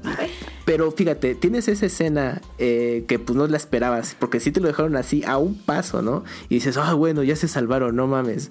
Y luego todavía el otro chantaje emocional con la escena final, dices, no mames, ya basta de este sufrimiento. Yo he visto innumerables veces Toy Story 1, Toy Story 2 le he visto muchísimo y Toy Story 3 le he visto dos veces nada más. Yo una. una. No la aguanto. A mí, a mí no me gusta Toy Story 3, pero coincido con Kamui que como película de cierre, entre comillas, pues fue buena. O sea, para cerrar ese ciclo dices, va, te, te, lo, te lo paso. Yo lo único que digo es que para mí los juguetes no envejecen, no tendrían por qué envejecer. O sea, nosotros sí, pero ¿por qué los juguetes tienen que envejecer? Esa es como mi duda de por qué. Y obvio, mira, yo no voy a hablar de la porquería que es Toy Story 4, que es una estupidez. ya llegaremos ahí. No, no voy a hablar de eso, pero. O sea, ¿para qué? ¿Para qué envejeces a un juguete? Un juguete es un juguete. o sea, eso, eso es lo que a mí me molesta. Me molestó de Toy Story 3, porque ya eran ah, como juguetes adultos. Ajá. como, Pero en la personalidad, tú te refieres a eso, ¿no? Sí. Ajá. Ok, ok. Pues bueno, el golpe de realidad. Ajá, exacto. Ya como que siento que ella, este, Woody se contradice porque pues Woody era el de que, güey, somos juguetes, ah, güey, solo somos para entretener. Ya luego como que quiere buscar, no, es que tal vez hay algo más. El sentido de, la vida. Ajá, es un juguete. Hubiera preferido que John Lasseter regresara a Toy Story 3. Yo creo que hubiera sido otro, otra cosa, hubiera sido completamente diferente, yo creo. Esta fue la primera película 3D de Pixar, ¿no? 3D, ¿no fue No, ¿O ya era la primera 3D fue Op. Ajá. Ah, ok. Eh, por los globos, yo me acuerdo. Se veía muy chido eso, ¿eh? Mm, ok, ok. A mí creo que Lotso era buen villano. Sí, buen villano Lotso. uh Y Bebote, qué pinche miedo me daba Bebote. También Bebote daba mucho miedo. No, la escena es que tiene puras escenas de miedo esa película. No, pues cuando está, trepado en el columpio Bebote viendo la luna y dije, no, macho, está bien ah, creepy, güey. Sí, el chango, cuando salen los niños del también. kinder, cuando se queman, bueno, se van a quemar. Cuando están los otros juguetes atrapados en la defensa del camión. Ah, eso estuvo chistoso, porque en México así pasa. Cruel, ¿no? no está muy cruel, porque no mames, son muñecos que están ahí eh, llenándose de bichos toda la vida. De bichos, sí, pero te lo hacen ver chistoso. Creepy. Sí. Ah, bueno, el pasado de Lotso y Bebote también muy dramático. También del payaso que era su compañero. ¿Qué pedo? está, está bien o sea, cuando, en cuando barren a, los, a los marcianitos y se empiezan a separar poco a poco el grupo en el basurero. Ah, sí. Porque cuando llegan al basurero así arrasan a los, a los, a los estos marcianos y dices, no mames. Y luego ya pues toda la carretera que tienen para el, el, horno, pues está cabrón eso. A mí me cae bien el cara de pap. ah, el, señor cara de tortilla, ¿no? Random, ¿no? Sí. sí, muy buena persona. Qué agradable sujeto. Pero es que, mira, date cuenta. En Toy Story 1 dijimos que era como una película. Risas y diversión. Por, por el tema de. Solo la de Sid. Ajá, por el tema de Sid. Pero pues tienes elementos. Pero, pero ¿qué nivel? De creepy era algo como inocente, creepy. Ajá, todavía era inocente. A este pedo ya está súper. Es que parece película de terror para niñas. Es que de verdad. Ok, ajá. O sea, pinches vatos. No lo ve un niño y a mí me gustó. Un, pequeño trauma forja el carácter, así que no importa. Eh, es que no había necesidad de hacer eso. Es como, mira lo que hago con tu infancia. Mira Justo cuando Lotso presiona el botón que traiciona a Woody y a, eh, a Buzz, ah, prácticamente le faltó decir, ¿dónde está tu Dios, Woody? esa puta, esa frase está cabrona. Sí, eh, porque si lo ves de manera simbólica, pues Andy pues, era el dios de los juguetes de Woody y compañía, pero sí está muy cañón. Es que si no habían hecho esa trama tan drástica, yo creo que no se les ocurría algo más. Así es, sí, los pongo en Mercado Libre, vendo lote de juguetes. Sí, ándale, sí, ya hubiera eh, en un cortometraje. ¿Cuánto inbox? Ajá, exacto, sí, eh, en un corto ya. Si Toy Story hubiera salido después del 2013, la 3, Hubiera sido un canal de YouTube de juguetes o algo así. ah, cierto. Es que creo que el problema de Pixar con las secuelas es que dejó totalmente de enfocarse a los niños. Ya mm, se enfoca a, a, los adultos. A un público más general, sí, también que vieron esas películas. Y pues por eso la cagaron monumentalmente. Porque si se hubieran seguido enfocando en los niños para darle risa a niños, sería otra cosa. Es que mira, los niños no son los que van al cine. Exactamente, son los adultos. Son los adultos que llevan a los niños. Y en alguna declaración comentó Lasseter eso, ¿eh? justo ese tema de que pues, los que van, los niños van acompañados de adultos, entonces ellos quieren hacer películas que tan, los dos públicos lo disfruten. Pero que no se pasen. bueno, un balance como la navaja de Thanos. A veces echando a perder se aprende, muchachos. Es para que cuando los niños crezcan, vean esa película y, y Pues no creo, que muy No creo que hayan aprendido. La infancia. sí. Porque ahí está Toy Story 4, una estupidez. Híjole, es que Toy Story 4, bueno, ya. Ahorita llegamos, ahorita llegamos para que todo su veneno. Eh, la última de esta época de plata, Cars 2, la vi hace tres días. Y me lee, está increíble Cars 2. Popular opinion. Me gustó. me gustó, Cars no mames. Caro, pégale. Aquí apagan, aquí apagan, los escuchas, apagan esto. Al F4. Yo esperaba una basura. Un, follow. Y la mitad de la película es en Japón y les quedó ¿Qué te pasa? Porque lo que está chido no te gusta y lo que está feo te gusta. me gustó más, claramente me gustó más. Vería de nuevo Cars 2 a Toy Story 3. Prefiero Planes. No, a ver, Uf, Planes está más chida. Planes está este, no, nunca la he visto. Cars, este, ¿cuál te gusta más, Cars 2 o Cars 1? No, la Cars 1 es mucho mejor. Ah, pero me entretuvo muchísimo porque es como Cars 1 con 007 con todo el mundo. Ah, es que, no mames, sí, es que entiendo lo de 007, pero tienen que poner al personaje más mongoloide que tiene sí, exactamente, lo hace sí, pero tenemos a, a, Misil Ricochet, no sé qué. A Finn McMisil. Ese, ese está gran personaje. Sí, sí, sí, sí. Pero me le, pudo haberse llamado otra cosa, no Carros 2. Sí, no. Hubiera sido de acuerdo que es como un spin-off en vez de secuela. Y lo hubieran hecho un spy, un, perdón, un spy, un spin-off. O sea, no lo hubieras metido secuela. Es como con esta película de los Minions, que primero los Minions eran así como que nada más el comic relief, así y ya. Eh, mi villano favorito incluyó su película. Ajá, y ya luego le hicieron su película porque pegó y vende calzones y todo lo de de este, Minions. no, yo no, no, trago. Eh. La primera de este, mi villano favorito me gusta y los demás ya no. Ya, yo no soy fan de Minions. Perdió el sentido, ya no era villano realmente. No, ya, no, ya, exacto. Pero con, con esa de, de Cars 2, pues te hubieras puesto Mate la película y ya. O sea, su spin-off. Sí, es un spin-off, pero... Mate and Friends. Ándale. A mí tengo que aceptar que terminé contento después de verla. Lo que tiene a su favor Mele, creo, es que tiene buen ritmo. Entonces. Se nota el ritmo de John Lasseter. Sí, y se acaba. Pero híjoles, eh, para mí estaban tirando palmontes Es como de, oye, ¿qué hacemos en Carros 2? Mete, métele de espías. Pero está padre el, la trama del. de este combustible fósil. Es como ah, una crítica social como una droga, una sustancia ahí. De que los, los, autos viejitos controlan el petróleo del mundo y salió este nuevo que tiene el, como una alternativa. Me gustó la trama. Eh, bueno, el, el plot. Sí, el discurso ecológico. Sí, tal vez, pero es que me caga mate, güey. Sí, es que sí mate para protagonistas de qué estaban pensando. Sí, sí se nota no es tan enfadoso, pero. Y ya siento que lo de las carreras ya pasa a segundo plano ya. Me gusta lo de las carreras porque mezclan Fórmula 1 con NASCAR, con Rally y con Drift. ¿Cómo se llamaba ese que era italiano? Que decía su número Francesco Bernoulli. Francesco. ¿Cómo se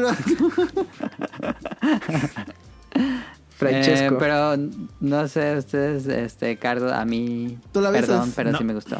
¿No viste Cars 2? No. Ah, entonces no cuentas, no sé. ¿Tú Yo tampoco la vi. ¿Tampoco? Este, ¿Caro la vio? No. No, nadie la vio.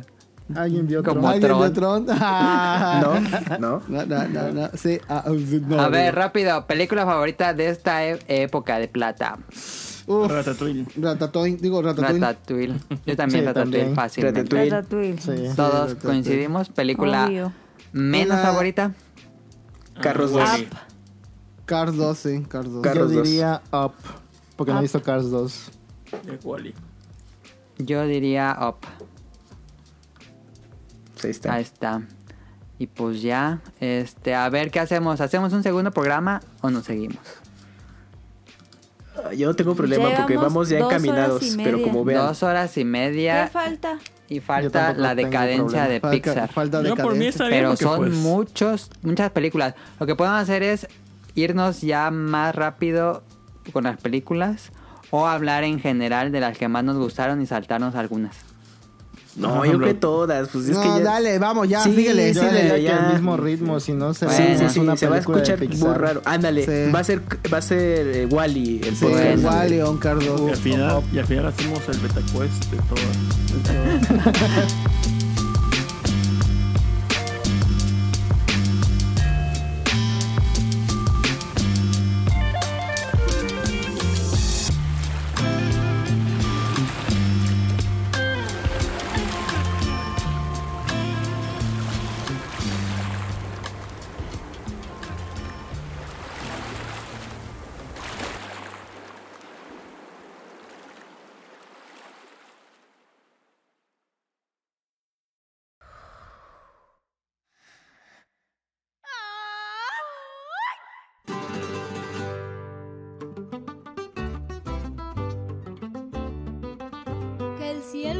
azul, ay mi amor, ay mi amor. Que es rojo, dices tú, ay mi amor, ay mi amor. Ves todo al revés, ay mi amor, ay mi amor. Creo que piensas con los pies, ay mi amor, ay mi amor. Tú me traes un poco loco, un poquitito loco. Estoy adivinando qué quieres y pa' cuándo, y así estoy celebrando que me he vuelto un poco loco.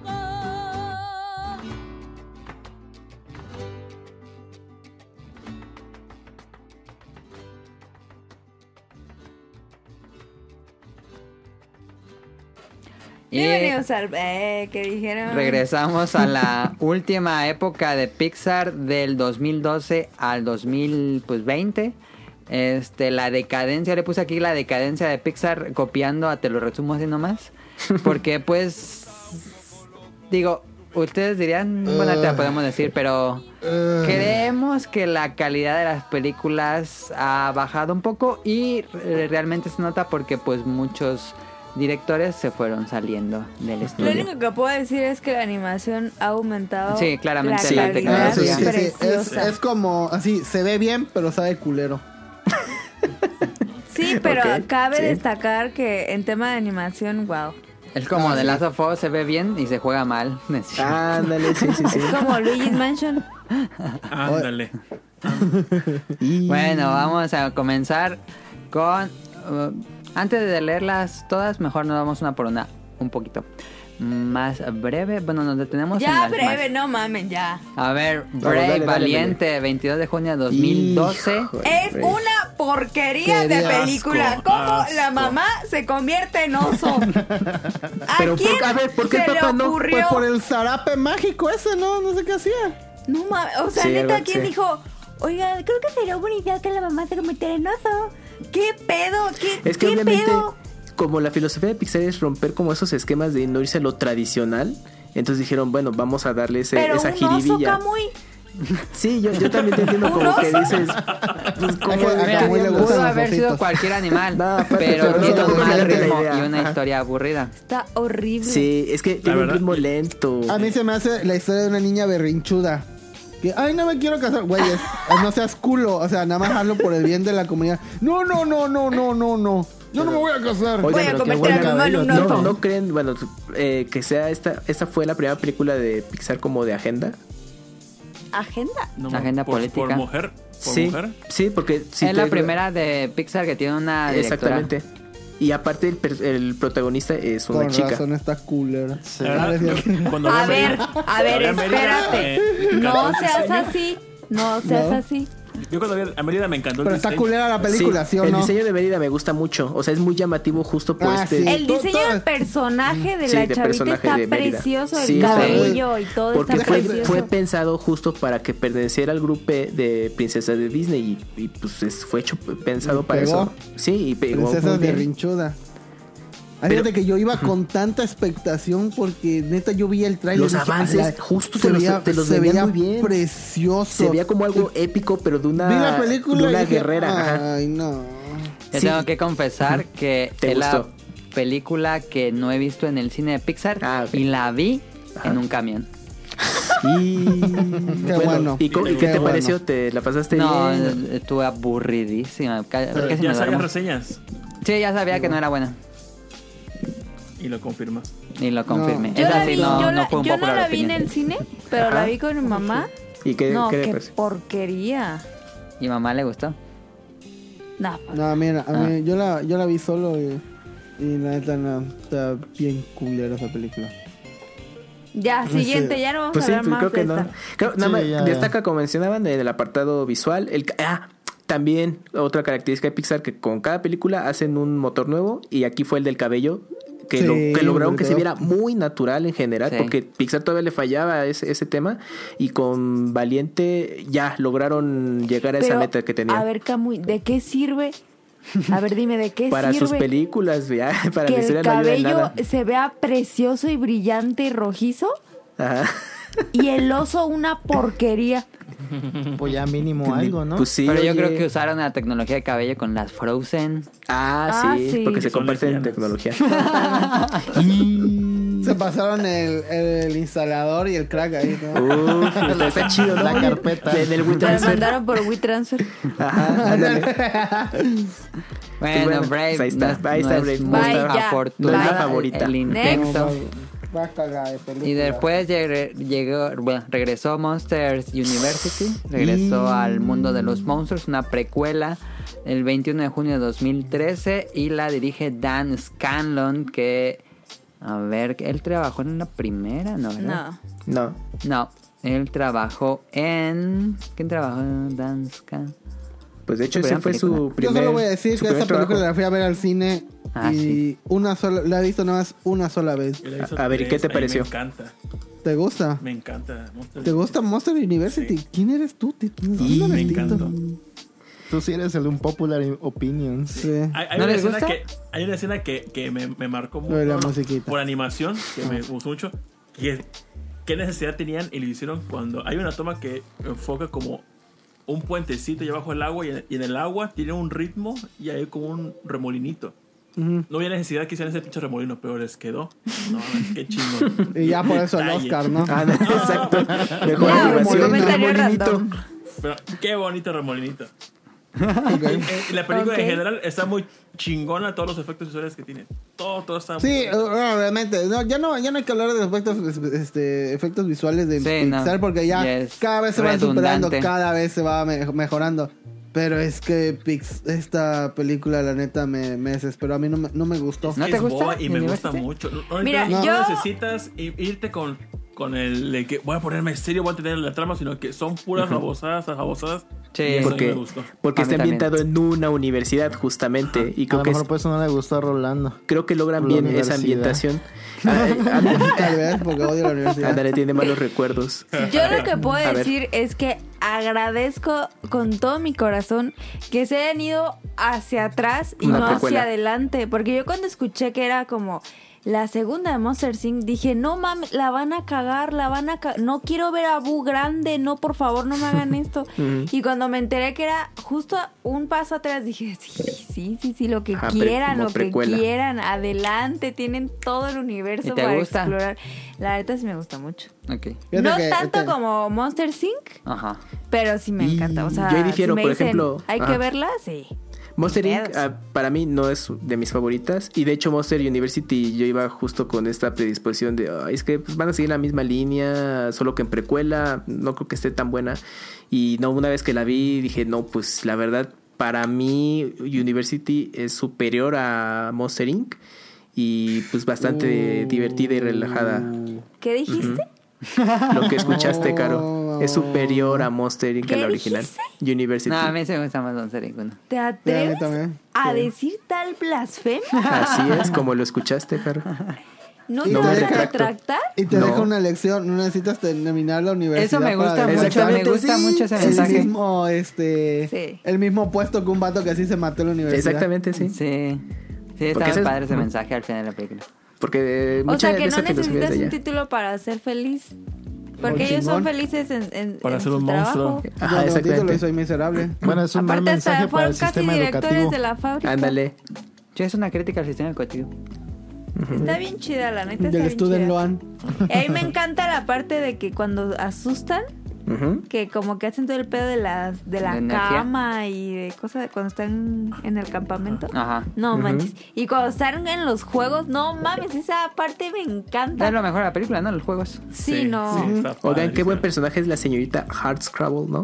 Que es la, la, mamá. La directora. La, no, la directora. Ah, la dragona, no manches. mi chiste favorito es cuando van a no, no, recuerdo dónde iba la mamá de este vato. De, de, la, que, la mamá que siempre sale. Ajá, Ay, me, cae. me pongo mi musiquita y todo pinche. Y me empieza puro sí. Ramsey.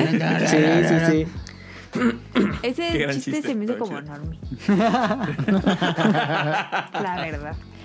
Pero está increíble. La verdad. Y, y me. A lo que me gustó, la escena que me gustó fue que yo, yo lo agradezco.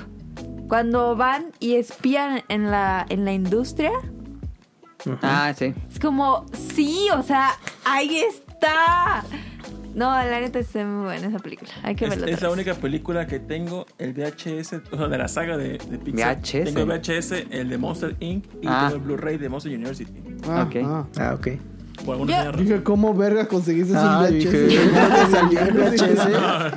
no, es que la grabamos del Blu-ray o del DVD. La transfirió. A mí la verdad sí me gustó mucho verlos chiquitos. Más jóvenes. ver, verlos jóvenes. Ajá. No, no, eso sí fue como, ¡oh, mi corazón! Sí, me gustó mucho. Y la conexión que, hacen al final. Y por eso no lo veo como decadencia, porque la verdad esa película es muy buena para estar en, en una. Es que tiene altibajos en esta época. Tiene muchos altibajos de esta época. Yo digo que hay que reclasificar todo este pedo. Pero porque es muy buena película. No está como a nivel de las otras. No, pero, pero por ejemplo, después de Braid dices Monster University que no le tenías mucha expectativa. Es bastante digna. Ah, o sea, yo prefiero esta a Toy Story 3. Sí, yo sí. No, no, totalmente. Desacuerdo. En desacuerdo, sí, no. Todo esto es superior que University. Yo no voy a hablar con Camus. Siguiente. pues La que sigue Inside Out o Intensamente. Me gusta mucho el Intensamente en español. Quedó muy bien el sí, palabras. Bien. Ah, que Cristina Hernández, güey. 19 de junio de 2015, dos años después de Monster University.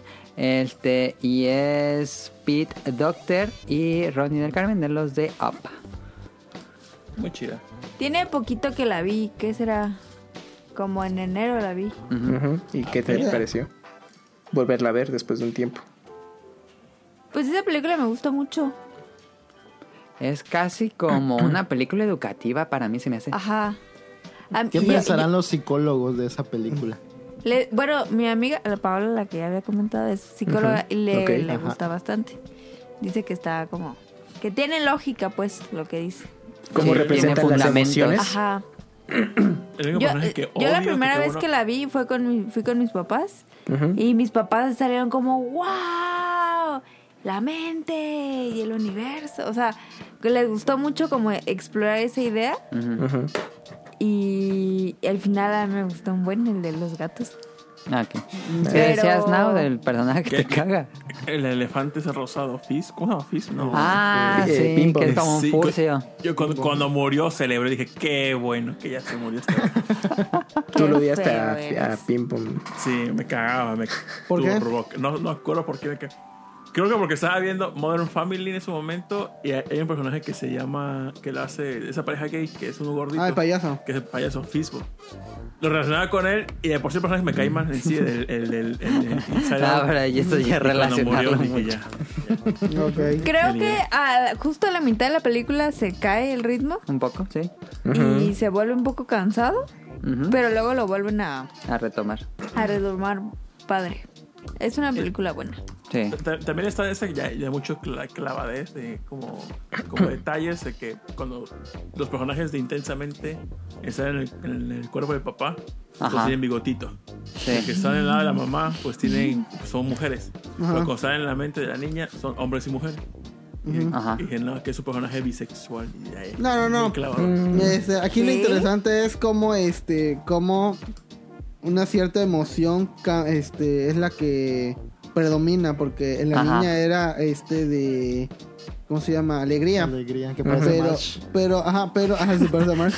Pero, al, este, pero ahorita como en esta época, en ese momento de transición, donde, donde la niña pues está cambiando de escuela y todo eso cambia, este, su ahora sí que pasa de ser alegría a, llega a ser tristeza, que por eso que me desespera ese personaje, pero pues este tiene tiene tiene un razón de ser todo eso que le está pasando.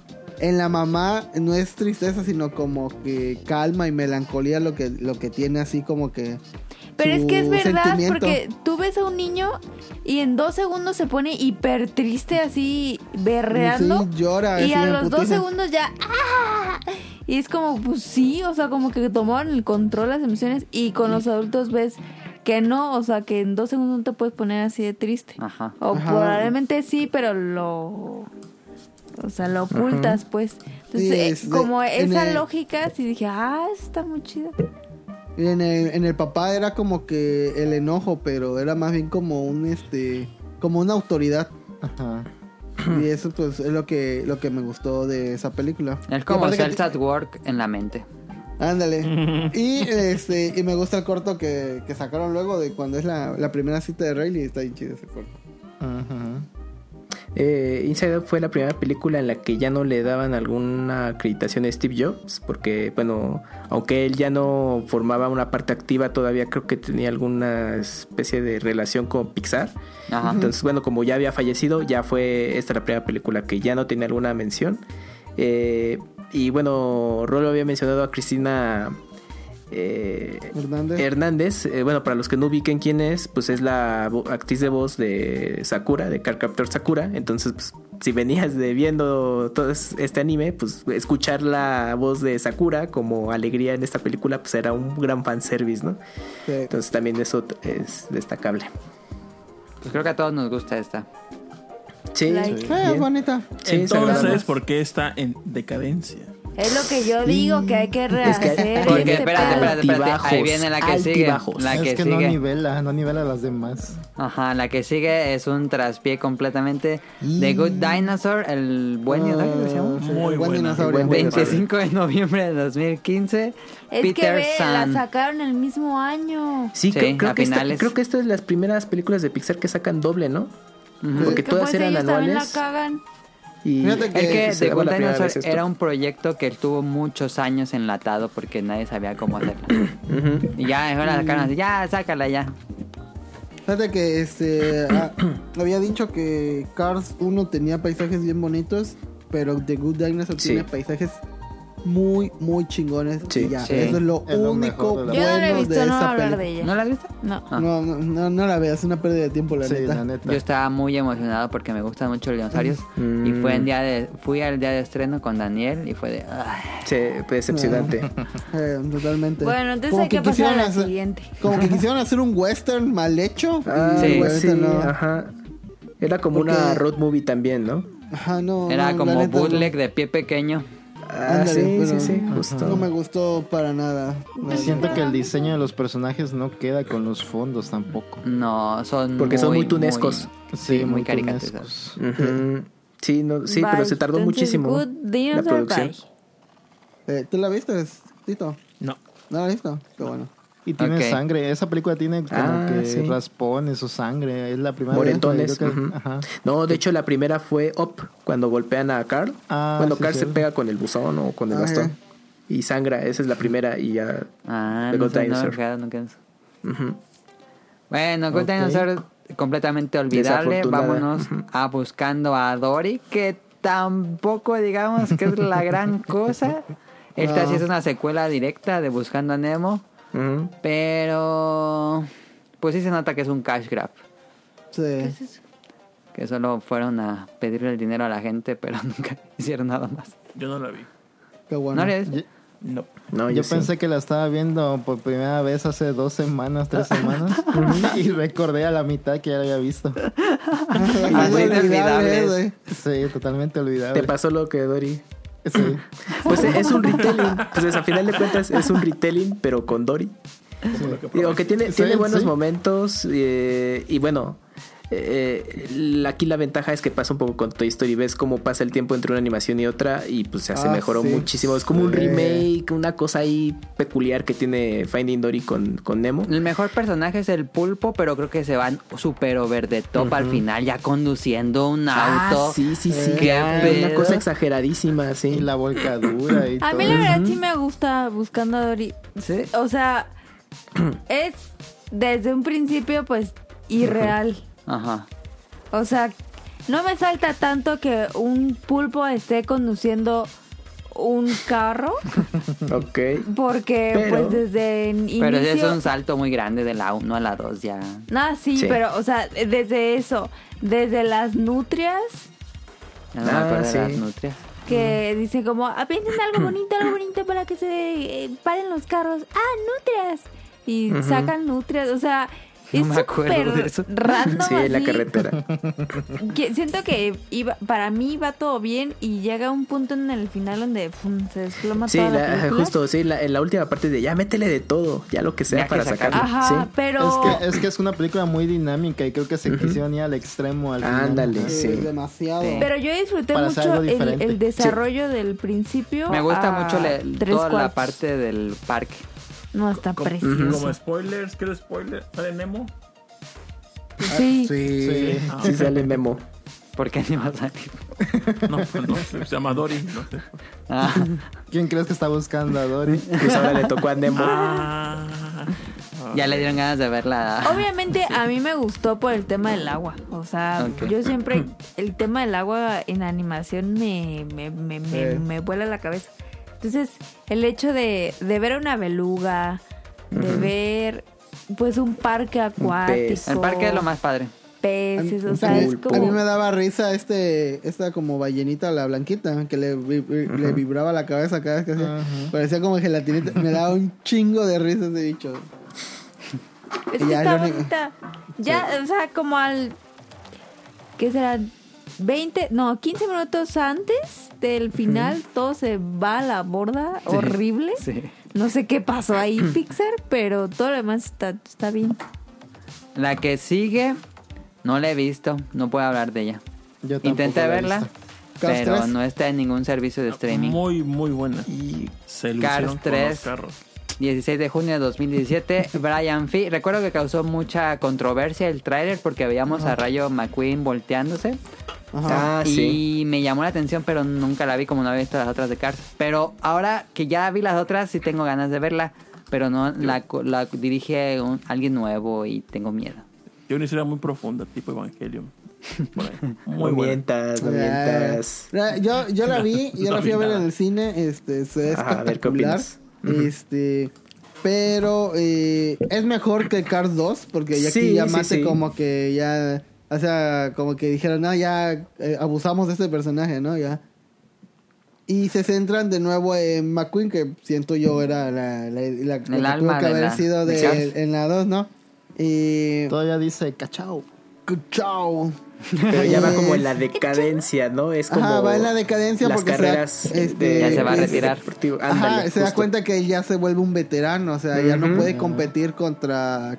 Por más que quiera, él ya no puede, entonces pues... Justo lo que pasaba en la 1. Este, Ahora va a entrenar a alguien, me imagino. Va a entrenar a alguien o como que quiere mejor, pero pues al, fin, al fin y al cabo, pues es una máquina, ¿no? Entonces todas las máquinas tienen su límite. Y eh, no puede contra las nuevas generaciones de, de máquinas. Y pues entra así como que en este dilema de o, mejorar o ayudar a alguien más a mejorar. Entonces, pues, este... Es, buena película, eh, pero pues es como que también para vender carritos, la neta. Así mm. que este no pasa nada si no la... No, no, no era necesaria. Pero yo siento pues, que Cars 3, tampoco. yo creo que Cars 3 debió haber sido la 2. Ándale, y la otra una película para VHS. VHS, así nada También en esa película eh, incluye un personaje, un coprotagonista latino, que es justo esta... ¿Cómo, cómo? Latino, que es Cruz Ramírez, así se llama el personaje. Eh, que es quien apoya a Rayo McQueen para que pueda volver al, al camino y que aparte pues la, la, va entrenando en este tema de los carros de las carreras. Entonces, pues bueno, también tiene esa característica la película. Pero bien, cumple bien. Eh, mejor que la 3, como decías, pues definitivamente. Y pues también ya no era necesaria esta tercera película. Pero bueno, pues ya si te habías echado las otras dos, al menos cerraron dignamente. pues sí, ya. Cerraron dignamente. Mate en esta película desaparece casi por completo, ¿eh? Gracias a Dios. Sí, sí, sí, le, disminuyeron su participación drásticamente, pero sí, muy, muy cañón. Y se centra solamente, y se, gran parte de la película está centrada en McQueen y en su coprotagonista. La quiero ver. McQueen no, no es mal personaje, o sea, no, está padre. Pero, ah, este, pero como que en la 2 lo opacaron muy feo y es lo que no me gusta de la 2. Sí. Pero ya, y aquí en la 3, en la 3 sí este, retoma bien y sí me gustó la evolución del personaje. Mira, Cars 1 es como Rocky y Cars 3 sería como cuando Rocky ya no es Rocky, es como... ¿Cómo se llama esta película? Apolo. Ah, ya. Mm, sí. Eh, en esta película el actor de voz de McQueen era Kuno Becker y en la tercera ya no repitió el personaje, ya fue otro actor de voz. Ah. Bueno, la que sigue, que esta también es un punto brillante probablemente. Coco, 27 de octubre de 2017, de Lee Ungrich. la última de Lee Ungrich. Remember Me. La película mexicana. ¿Ya la vieron? ¿Ya, quién la vio? Todos la vieron. Todos, todos, Ah, esa sí la vieron porque es de México, ¿verdad? Yo tenía muchas ganas de verla, tengo que decirlo. ¿Tenías muchas? No, no tenía ganas de verla querías ver el Día de los Muertos tú. Ajá, sí, esa está más chida. Fíjate que este cuando antes de que saliera andaban andaban el rumor de que Disney quería comprar, los derechos ah, de Día de Muertos. Y todos, ay, ¿cómo va a ser? Y, empezaron, pero pues, pues en sí nada más era como que un rumor, ¿no? Imagino que alguien se metió y vio algo. Es que el título provisional sí era Noche, Noche de Muertos. Noche de los Muertos. Y, lo querían registrar, obviamente, por el título de licencia y eso. Y es cuando saltó aquí el gobierno en turno de esta noticia. Y dijo: No, no, no, no, ¿cómo, cómo vas a tocar? Porque es este es algo del, eh, de nosotros, pueblo tradición, mágico pueblo mágico y pues va para atrás y ya pues dijo Pixar, bueno ya pues, espérense, no era para tanto y por eso ya cambió el nombre a Coco. ¡Ah, que no es para tanto! Exactamente, sí, sí, sí. A ver qué opinan de, de Coco. Pues, Gráficamente está espectacular sí, ya, pues ahí estaba en su top de animación. Y... Sí, dan el clavo, ¿eh? Sí, dan el clavo con todo lo que es las tradiciones y los escenarios. Y muy buena documentación. La verdad, No se siente hollywoodesca porque luego lo hacen como muy hollywoodesco, los musicales y cosas así. Y esta se siente muy mexicana. Sí. Es como más natural. Está mejor integrada. Sí. a, mí me hizo chillar. A todos, yo creo. Mendigo, güey. Me hizo chillar Mendes, pinche ¿Cuándo? ¿Cuándo se murió? Pues me hizo chillar dos veces. Cuando, Cuando muere abuela Coco. Y es que fíjate, ¿sabes qué es lo peor? No tenía ni tres meses que había fallecido mi abuela cuando ah, No, pues tú sí tenías. No, hombre, mi mamá y yo nos privamos bien gacho, güey. De real experience. Sí. Ándale, sí. Yo no, lloré. No tenía nada que ver con la película como reseña, pero mi mamá la vio y le preguntó, que yo, le pregunté qué opinaba. Dijo, es una porquería. ¿No le gustó Coco? No, no conozco a nadie que no le gustara Coco. No, me mis papás. Y le pregunté por qué y me dijo, no te voy a decir. Y... Falle... ¿Cuándo salió el Coco? ¿En noviembre? ¿Octubre? El 27 de octubre del 2017. Sí. Y mi, mamá falleció el 12 de diciembre. No tuve tiempo para preguntarle por... Nunca me dijo por qué no le gustó. Me, quedé con ese ¿Crees que tenga que ver con algún... que haya tocado... Ajá, algo... alguna fibra. Ajá. Tal vez. Pero neta estaba muy enojada con esta mm. película. ¿Sí? Sí. Como mamá con Parasite. me quedé con ese misterio. Pues a mí me gustó. Me gustó mucho. O sea, es lo que decíamos, es una película completita, así redondita. No vayan a hacer una secuela, Principio por favor. a fin, bye. No ocupamos más. La paleta de colores muy personajes. Usan de nuevo el cliché del, villano que parecía bueno. Ah, sí, pero quedó muy bien. La verdad me gustó mucho ese giro. Yo no lo esperaba. Sí, ¿no? ¿No? Creo, que hace buen homenaje a la cultura mexicana. Como que tiene de todos esos elementos también de, del cine de la época de oro. Y todos estos dramas telenovelescos. sale Cantinflas. Y sale, hacen cameos actores famosos. Frida Kahlo. Frida Kahlo. La favorita de rol, Frida Kahlo. Pero está muy cagado el chiste que hace Frida Kahlo. ¿Qué, ah, dice? No me acuerdo. ¿Qué dice? Que todo, performance.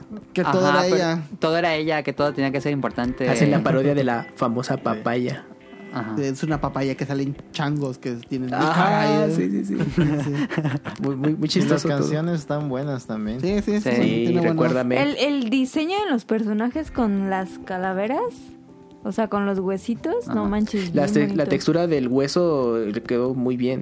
Es, algo que... Y el mundo de los muertos. Sale la voz de Ponchito. O sea, el puente, el cempasúchil, ah, sí. no manches. Gusta más ese personaje. Se ve, ¿eh?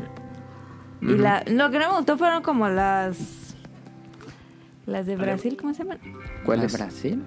Las casas. Favelas. Las favelas, como qué? ¿Eh? Pues se ve un poquito, muy ah, poquito. Porque ese pues, era una combinación como de distintas bueno, eh, culturas. fíjate que el diseñar ese mundo de los muertos, la neta sí habría sido un dolor de cabeza porque estaba muy, muy chido, ¿eh? Sí. Yo tenía miedo de que cuando ya ves que el niño se va al mundo de los muertos y se va yendo transparente o algo así. Yo tenía el miedo de que dije, y va a ser una película que va a estar yendo y viniendo, yendo y viniendo. Y yo nada más quiero que esté en el mundo de los muertos. Pero sí se quedaron toda la película en el mundo de los muertos. Sí. A mí me conflictó, no me conflictó nada más como que, es que ves unos los, los alebrijes y los, muñecos y son como de forma muy eh, filosas, como que muy puntiagudas. Ajá. Y el, personaje de acá pues son como animales tal cual. Con su forma de animal como pues, sí, sí, como nada más coloreadas. Es que es que el alebrije, según yo tengo entendido, es este una marca registrada. ¿Ah, sí? ¿En serio? El, por, ah, por alebrijes y rebujo. No, no, no, pero este, por el, bicho, el bicho en sí de los alebrijes. ¿Está eh, registrado? Según yo tenía entendido que sí, y no pueden utilizar un alebrije así como tal, güey. Oh. por, ¿eh? Este. no podían lucir como Pokémon. Ajá, creo que, creo que nada más hay una marca que utiliza alebrijes y es Escribe. Porque utiliza, este, lo tiene así nada más como, como unigote, así, no, no dice papel tipo este alebrije, no, nada más lo tiene ahí. Televisa pagó. Es lo, es lo, es el único producto en el que yo he visto un alebrije. Así, pero digo, el, este, la historia del alebrije es de un tipo que soñó con esos bichos y empezó a hacerlos y así con muchos colores y formas así raras y ya pegó y empezó a venderlos. No sé si... Este, ah, sí, está, está registrado por un artesano llamado Leonardo Linares. Ah, Entonces no puedes utilizar ese... Que su abuelo lo... Pero si, escribe pagó que Disney pueda pagar. No le quiso pagar a Carlos II. Chance no le quiso pagar, güey. Bueno, pero eso fue el tema de Disney Latam. Pero bueno. Es, es, el único detalle que tienen para mí la película. Aparte, el Buki canta. No, el, animal no son puntiagudos. ¿Ves que un alebrije puede ser un animal que tú quieras, que sea de coloritos? Es una jirafa rara o algo así. La película en México se estrenó un mes antes, que en Estados Unidos. Ajá. Para que coincidiera con el Día de Muertos. Ajá. Me, me sentí especial, la verdad. Creo que. Porque eh, siempre se estrenan la estrenaron aquí, de hecho, en Morelia. Ah, en el festival, sí, es ah, cierto, sí. En el festival y trajeron al actor, al niño. Ah. Un paquete de te, te, te, te, loca. bueno, Coco, Vamos a la que sigue. Ah, como dato de trivia, ah, esta película eh, pues, en, en, Asia, en específico Japón, tiene, no, el título no es Coco, eh, se cambió a Remember Me, al nombre de la canción. Ah. y se estrenó... No, aparte la música, ¿no? Qué bonita música le pusieron. Y se estrenó... el nombre? Eh, porque creo que tiene otra connotación en la ah, palabra coco allá en Japón, entonces iba como a, confundir al público y optaron por el nombre de la canción. Hay que preguntarle a Rian. Se estrenó como la puta. Como la puta acá. Exacto, puede ser un, sí, exactamente. parecido. Entonces lo cambiaron. Me gusta mucho el detalle de la ropita de la abuela. Ah, eh, cuando, siempre que le hacen close up a la abuelita se ve como tiene su huipil así como cocidito y todo eso. Y dije, ¡ay! Qué, qué hueva hacer eso! no, sí, imagínate si de por sí a mano, ¿no? Hecho a mano es toda una artesanía. E imagínate ya en digital eh, reproducirlo. Los chinos ahí a hacer la silla. Sí, sí, sí, Este, unos outsourcing. Pero bueno, ahí está. Bueno, vámonos a la que sigue que muchos esperábamos muchísimo más de lo que nos entregó. Ahí está buena. Los Increíbles 2, 15 de junio de 2018. De regresa Brad Pitt para contarnos una secuela directa, completamente directa. No deja años. De hecho, inicia unos escasos minutos después de que acaba Los Increíbles 1. Em, se siente una película. Dirían que se siente un poco de agenda también. Ah, la verdad, no me acuerdo cuál, es el propósito de, Yo diría que sí. Sí, también, sí. Pero a mí sí me gustó. Dice en entrevistas que la idea de The Incredibles 2 la tenía, pero no le convencía ninguna versión y por eso le tomó tantos años poder tener el guion listo mm, pues y, estaban y convencerse. Es le, que le pegó mucho que la, también. la vara estaba muy alta con sí, sí, sí, Muy, muy alta. Yo, yo, creo que sí se fue por el camino fácil, lo quieren ver, de que bueno, el protagonista fue Mr. Incredible y, le tocaba a Elastigirl, bueno, a la esposa. Yo creo que ese, ese era su plan base. Ok, el protagonista fue el esposo, ahora le toca a la esposa. El problema fue armar una trama Exactamente, más interesante. Y con los tiempos eh, tan... Eh, eh, acelerados en los que vivimos, yo creo que pues sí llegó en un momento en el que dices, chin, híjole, hubiera llegado quizás unos 5 o 6 años antes y hubiera estado estupendo. Las películas de superhéroes ya eran así al, año, algo muy común, entonces The, Incredibles 2 se perdió en eso. Yo creo que sí tiene un poco de un poco de sentido la trama porque el papá como que no crece como personaje en la 1. En la 1 y en la 2, sí. Como, porque él quería ser superhéroe como fuera. Y al final lo consigue como si nada en la 1. Sí, no, no paga nada. Ajá, en la 2 como que se lo tenían que quitar de alguna forma. También en la 1 no se preocupaba mucho por sus hijos ni nada. Y en la 2 tuvieron que poner eso para que ya se viera como que un cambio en el personaje. Ya como que sacar a relucir su lado paternal. Ajá. Ya recordé la trama, ya. Pero a mí la verdad sí, o sea, ya me van a decir que soy feminista y lo que quieran me vale. Pero a mí sí me gusta mucho que ver como ese detrás de las cosas y decir, pues sí, o sea, me toca a mí quedarme con los niños y tuve pues, a chambear. Yo también soy fan de eso, ¿eh? de las protagonistas femeninas. Oye, qué chido, pues sí. Sí, sí, sí. Sí, pues no tengo problema con eso. No, no, yo tampoco. Solo que estuvo bien. Toda la trama del villano, como que nunca hace sentido. Ah, bueno, eso sí. Sí, eso la verdad no, no, me, no me agradó. ¿Quién es el villano? ¿La, la hermana o el No, la hermana. La hermana. La hermana. el vato sí iba en buen plan. Ajá. Creo que iba todo bien hasta que llegaron al barco. Ajá, sí. Ah, pasa como Dory. El barco ahí es como. Y abusan de Jack Jack. Sí, Jack Jack no. El, personaje, el antagonista es Evelyn Tibor. Sí, fíjate que me hubiera gustado más, no sé, un hijo de síndrome u otra cosa y ver cómo Ahora sí mata a Jack Jack. No, no, no, sí, no, que es, la infanticidio, güey. No, no, no. quiere sangre. Oigan, pero también, también fue un mame esta película porque el novio de Violet, este Tony, pues le hicieron una cirugía plástica, ¿no? De, ah, sí. Ah, sí. Lo rediseñaron por completo y, el cambio es de... Bueno, a, a, este de, del hijo también, ¿no? Al hijo también, si lo ves a comparación del otro, si a Dash también cambió un poquito. Sí, se ¿eh? nota mucho el great. Y también Violet, los ojos los tiene más cercanos. En la 1 los tiene todos así alejados. Sí, sí, sí. Aprovecharon para hacer cirugía plástica, pero no, no sé se mandaron. sigue siendo el mismo. Según que veo la voz. Ah, no, sigue siendo Darío Tepi en, español. es Brad Bird en inglés. Elastic Girl la voz la hace más, ron, más ronquita, como que no le quedó lo mismo. Pues que ya pasaron. sí, es que ya, cambiaron.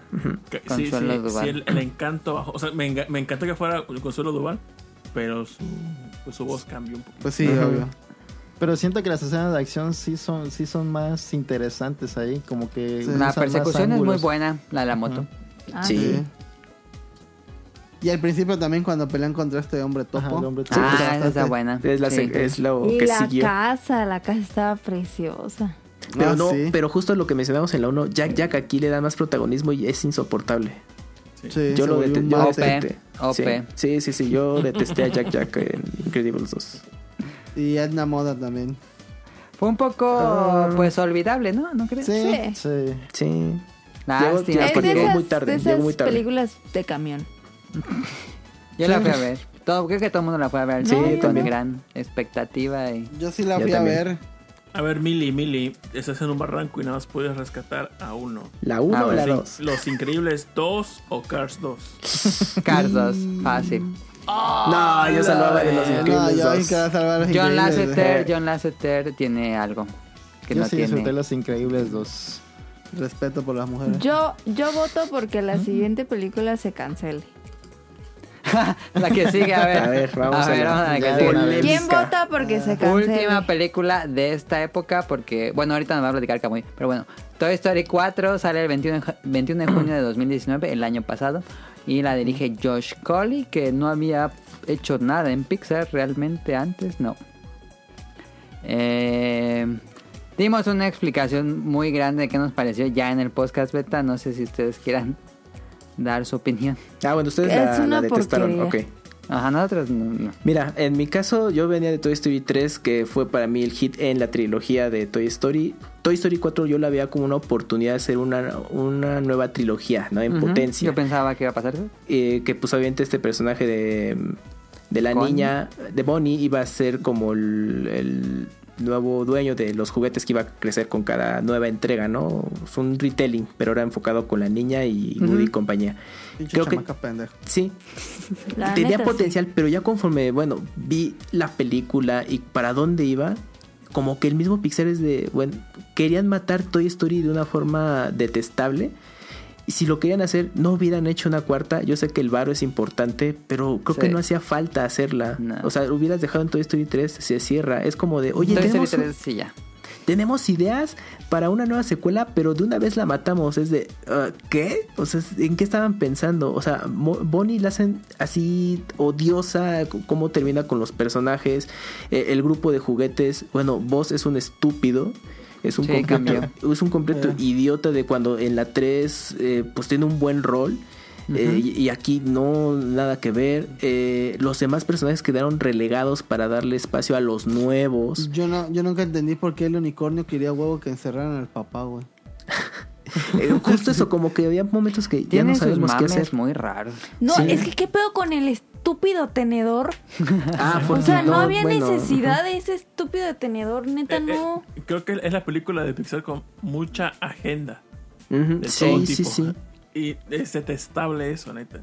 La villana que al final no es villana y los sentimientos por los buenos tienen hacia ella ¿Qué es esta mamada? Sí, como que se quedan medias en todo. Yo lo que rescato de esta película eh, son los primeros minutos. Escúchame, son los primeros minutos que te cuentan la, historia de, cómo se llevan a la lámpara. Exacto. Que yo tengo esa teoría. mire, chequen. Vean Toy Story 1, 2. La de las agujitas. Ah. Vean Toy Story 1 y 2. Luego vean esos primeros 15 minutos o 10 minutos de Toy Story 4 y luego saltan a la 3. Entonces ya es la ya es la trilogía y como luego Evangelion. Evangelion. y luego Rebuild de Evangelion. Uf, no mames. Bueno, pero fuera de eso, eh, sí, se ve increíble la animación, lo que quieran, ah, La escena de la lluvia no tiene puta madre. Está, está muy, por, toda la ambientación de la tienda de antigüedades, eh, partículas. Eh, el gato ese cómo brilla. Sí, es que ves el gato de, de ese Toy Story 4 y luego ves el perro que tenía Sid No mames, güey. Ah, como, sí, no. Es como que si un pinche perro parece que está hecho de plastilina. Sí, sí, sí, ya sé. Está, está, está, brutal, ¿no? Y dices, qué padre como que actualizaron Toy Story 4, pero nada, la historia no da para una. En fin. O sea, la, villana y sus secuaces están muy chidos. Sí, me, sí, sí. Diseños, muy Bioshock, ¿no? Ándale, sí, sí, sí, Está perrísimo, pero eso de que, ay, es que te quité la voz porque sufrí de morrita y... Muy, ya, muy, me dicen que ya, no quiero hablar de tu story. Sí, Esa sí Lotso, repite el rol de Lotso. Me, me enoja. La, la, la, pastorcita, neta me gustó su rol acá aventurera, pero no tiene como que... Eh, no, no, no. ¿Qué, cuál rol aventurera? Está toda tonta. Esté o no esté, no afecta Aparte, nada. Ahí, ahí, perdónenme. Perdónenme, pero le subieron muchísimo la textura de cerámica. O sea, no, era para tanto. La morra anda en la calle. Tenía que estar puerca la morra. Es toda brillante con cera. No mamen póngale más mate. Sí, a mí me molestaba verla así. bueno, buen detalle que se le rompió el brazo, ¿no? Lo único que le importaba ahí era el carrito y ya. Ella no, no, no, no repercute en nada. No. Si hubiera estado nada más el carrito hubiera sido lo mismo. Y, y el pues, que Woody se despide de, se separa de su grupo pues porque estaba enculado con Betty. Sí. Pues solo por eso los abrió. Es como, no, no, ¿Cuál falta ya? Ya es como, es, como, es como Pocahontas, güey. Bueno, pero es que también Bonnie ya no le interesaba mucho Woody. Sí, no andaba con el puto tenedor pichonca retrasada. ah, exactamente. la razón del tenedor es de que se perdiera Woody. Nada más por eso lo agregaron. Sí, yo pensé que iba a ser algo más importante en la trama el tenedor, pero no. No. Pero bueno, fue, fue los mames, ¿no? Que esos mames inolvidables de que le reclamaban a, a Bonnie, de que Andy le regalaba los juguetes en la 3 y luego pasaba el tiempo y la volvía a ver y ya la madreaba porque había perdido a los juguetes. Estaban buenos los memes. Estaban buenos los memes, pero en fin. Bueno. Y, nunca explican por qué un muñeco, por qué está vivo el, el tenedor. No, nunca explican. Nunca explican porque sale otra, la otra, una tenedor. Ajá. Y dice, ah, ¿por qué estoy viva? Y luego te dice, no tengo idea. Es como también cuando unían los juguetes en las otras películas. Ajá, sí. También, como que cobraba una identidad unidos. Sí. Pero bueno, este, la última propiamente sería la que vio Kamui, que se llama Onward Unidos, que nadie vio aquí porque Yo no ya sabemos a verla por el coronavirus, pero sí tenía ganas de verla. Yo también tenía ganas. A ver, Kamui, dinos, ¿qué tal está? Sin pues- entrar en spoilers, porfa. Ah, ok, ok. Entonces, bueno, para evitar revelar más de la trama. Pues la película es dirigida por el mismo Dan Scarlton de Monsters University. Entonces se nota el look and feel de la película, de todo este rollo de los monstruos. Aquí son personajes fantásticos, elfos, troll, eh, troles, eh, que adaptados a un, a un mundo como cotidiano.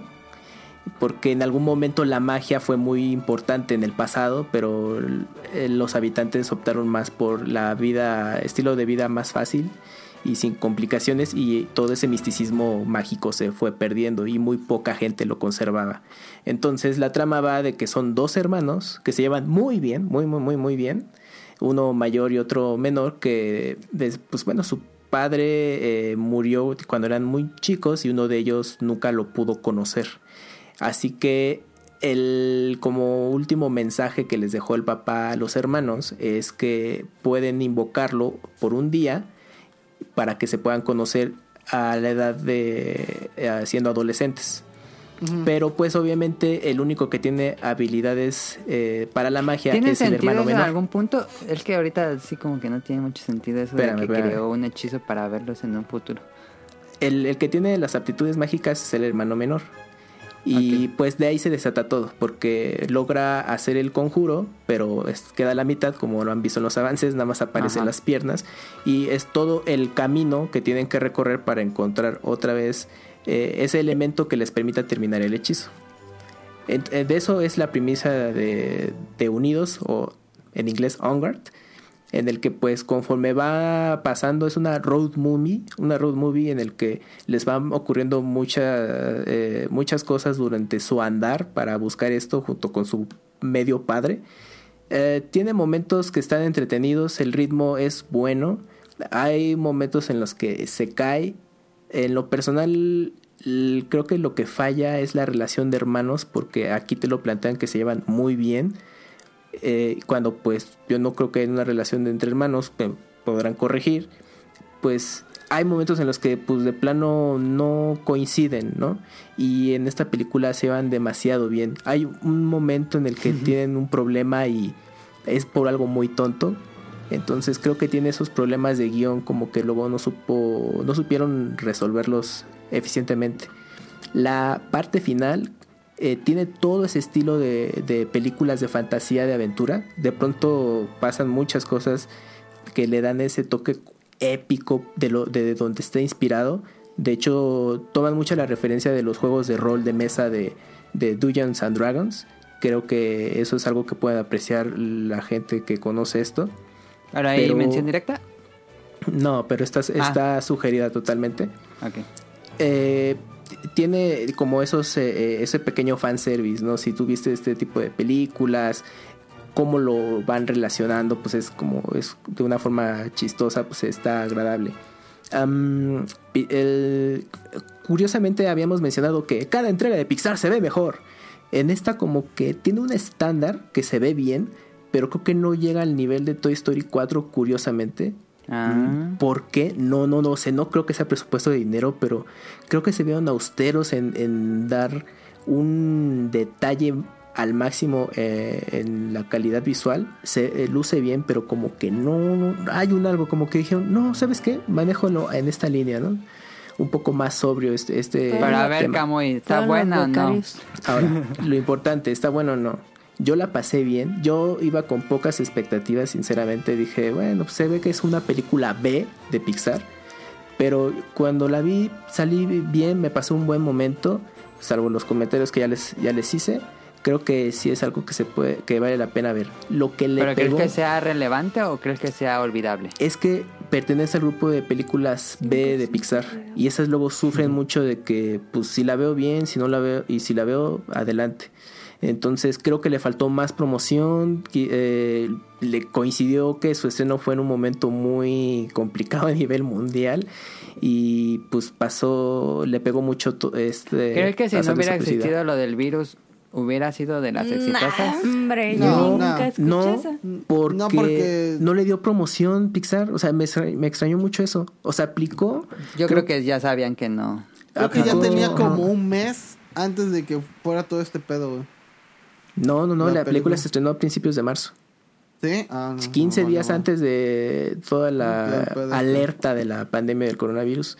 Entonces, pues ni para el arranque, ¿no? Entonces, eh, le pegó mucho también que antes del estreno no la promocionaron tan bien. Pero yo creo que ya sabían, como que dijeron, bueno, no está tan buena, no es que Yo creo que le estaban apostando mucho a Soul, que es la siguiente película, que ya llegamos a ese ciclo.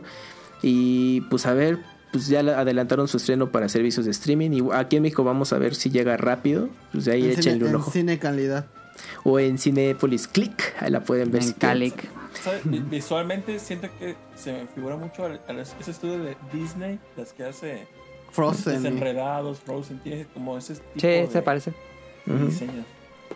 Y por eso dijo como que no No te llama No te llama la atención. A mí tampoco me llama. Fíjate que... Y, como de historia, pues, como de historia, siento que es como algo de Limbo. Sí. No, no tanto, pero no, es, no es una historia ambiciosa. De hecho, el, el elemento de chantaje sentimental aquí no, pues no es como las anteriores. Entonces, pues creo que para mí eso estuvo bien. Es, es más ligera el, asunto. Pero como es, hacer un barranco y nada más puedes salvar una. A ver cuál. Monsters University o esta. Ajá. pues yo creo que apreciaría un poco más Monsters University. Ok. Pues cuando va a llegar en stream muy pronto, entonces ahí aprovechen y venla. Sí. Ah, y tenía ahí un cortometraje de Los Simpsons que al que no llegó. Qué bueno, cualquier cosa de Los Simpsons perdemos. la temporada 8 ya. No nos perdemos de nada. A ver, ya para ir acabando esto, de esta época decadente de Pixar, película favorita. Monster University. Digo, Monster University. Monster University también caro. Coco. Coco. Yo, Coco también. Coco, Camuy. Coco. Coco, ok. ¿Me veo hipster o el cojo coco? A ver, hipster. Cars hipster. Eh, me gusta mucho intensamente. Sí, ah, ¿Qué? Sí, me gusta mucho intensamente. No, no es mala, no, no, no, sí. Hasta desperté. Sí, me gustó mucho. Eso no lo veía venir. No, me, no esperaba que me gustara mucho esa película. Realmente fui sin muchas ganas de verla al cine y salí encantado intensamente. ¿Y la peor cuál es? ¿Y, por peor? Es The Good Obviamente, y todos estamos de acuerdo en eso, Toy Story 4. Sí, Toy Story 4. Eh, no, ah, The Good Dinosaur. Ah. Yo la pondría segunda opción, pero sí, Toy Story 4, sí, para mí. Primera opción.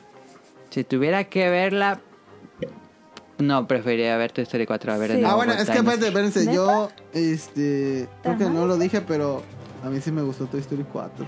A mí también, ¿eh? ah, más o menos, más o menos. O sea, no, no es como la 2 o la 3 o la 1. Ajá.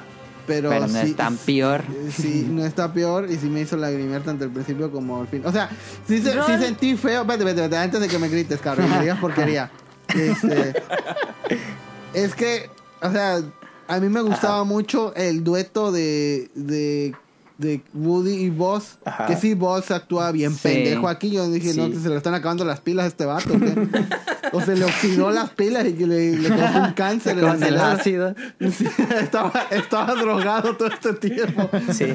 Pero eh, cuando se separan, o sea, pues Woody como que quiso buscar su razón de ser, ¿no? Dice, eh, está bien, o sea, ya traicionó todo lo que lo que él decía en la 1, ¿no? Ajá. Pero cuando se separan y, o sea, se está despidiendo a sus amigos, el hecho de que se despida es lo que a mí me llegó. O sea, sí, a mí también. me hizo lagrimear.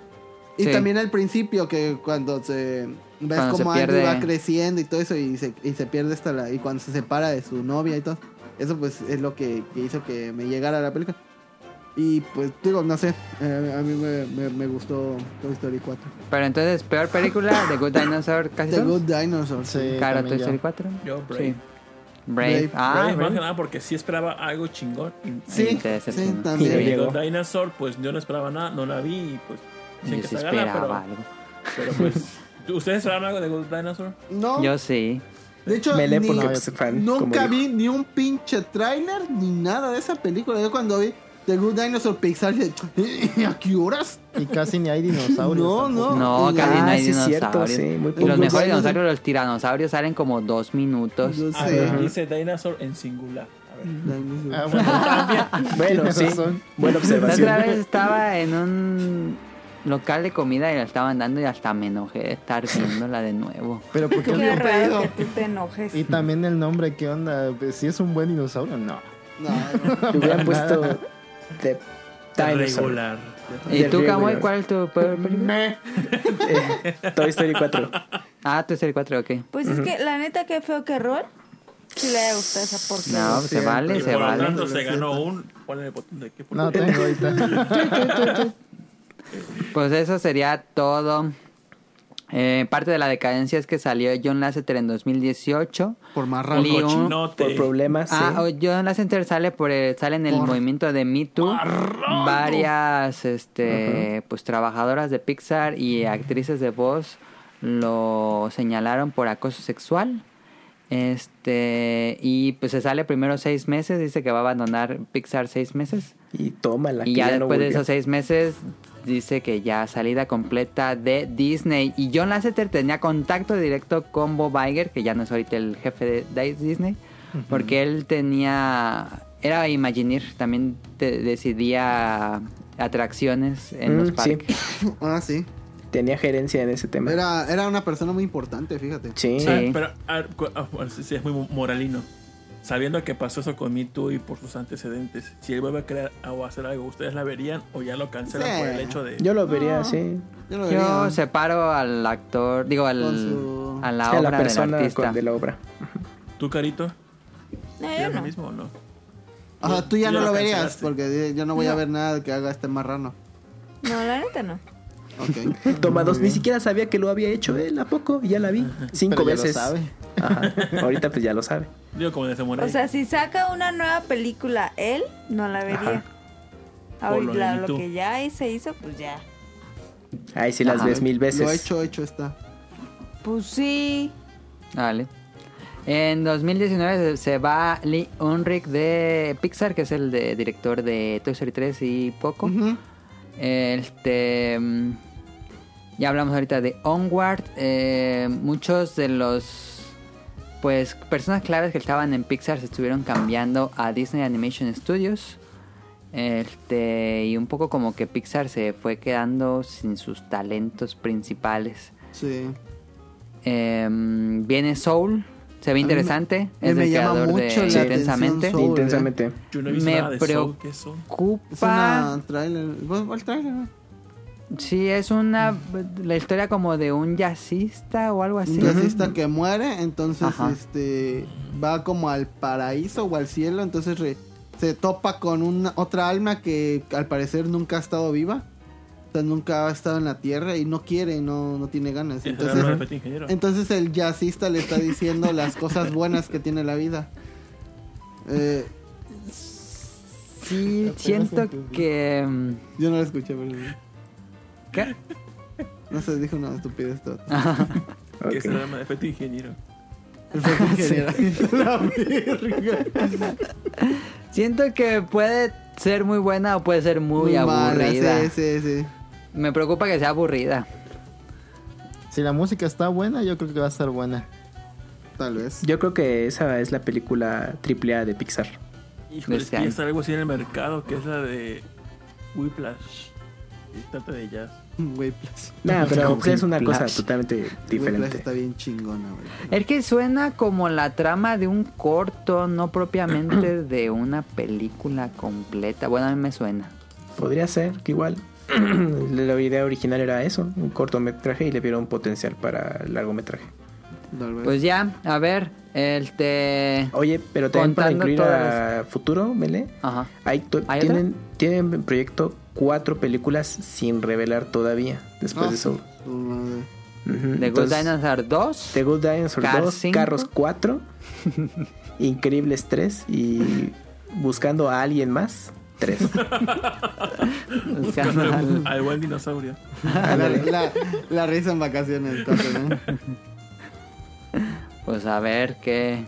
ok, a ver. Tu- Yo esperaría algo que, que tenga que ver con Navidad. Que creo que no tocó ese tema. Los... Ah, ¿te No, gustó el tema de la, Navidad? Navidad ya, o es el Grinch o es este, ¿cómo se llama esta película? La de... Este, La de Klaus. Mi, mi regalo favorito. la- no, no, no, no, ¿cómo se llama? Este, El regalo prometido, quería. no, la de donde sale Jack. ¿Cómo se llama este? ah, de- eh, Nightmare no, Before no Christmas. suena. Ya, esa es la, ya, ya no puedes hacer nada más ya, güey, ya. Es que deberían. Me gustaría más por lo gráfico, cómo se ve. A ver, ¿qué te La gustaría ver, del Caro? pinito. De temas que haga Pixar. Que exploren más con la comida. Más comida. Ok. Para ¿Alguien que más? se vayan con mexicano, con tamalito. Yo quisiera una película que tuviera más como que artefactos tecnológicos o algo así, algo que tuviera que ver con tecnología. Robots. 2. Ah, ah, algo, dos, algo como algo como The Order, ajá, Buscando algo como a Eva. The Order con, con Horizon Zero Dawn, algo como ese estilo. Ajá, o como un diseños mecánicos, pero más chidos. Ok. A mí me gustaría ver algo más como de horror a cierto punto, pero pues al estilo que ellos manejan. Oye, Si ya está Toy Story 4, ¿para qué quieres más horror? No, pero ya enfocado totalmente a eso. A mí me gustaría como una ópera espacial muy Star Wars. Ahí está Wally. Mm. ¿Wally? No, no Eso, sé. eso te iba a decir algo futurista, pero está igual, igual, igual. Pero no es como épico espacial. Bueno, Algo sí, así sí, te, tipo sí, Star te- Wars. te- te entiendo, ándale. A mí me gustaría. Sí, que- vivo. Como esta película Treasure Ah. Planet, ¿no? De... Ándale, como Treasure Planet. A mí me gusta Treasure Planet. Ah, Podría, podría. Podría. Pues ahí A está. mí no me gustaría algo tanto de acción, algo como más del día a día. Sí. Pues ahí está, viene Soul. Pues ahí está. Ay, se ve, se escucha malísima, la verdad. La, Pero la es sinopsis intensamente. de ustedes, malísima. No, Ve el avance si quieres. bueno, quién decides. sabe si llega este año. Ya la verdad. Ah, claro, sí. A mí me gustaría algo que tuviera que ver con juguetes y historia. El estreno de Soul está Un programada para que cocina tamales, güey. está programada para el para junio 19, si es que llegamos. Pozole. Si es que llegamos. ¿Junio de este año? Sí, la de Soul.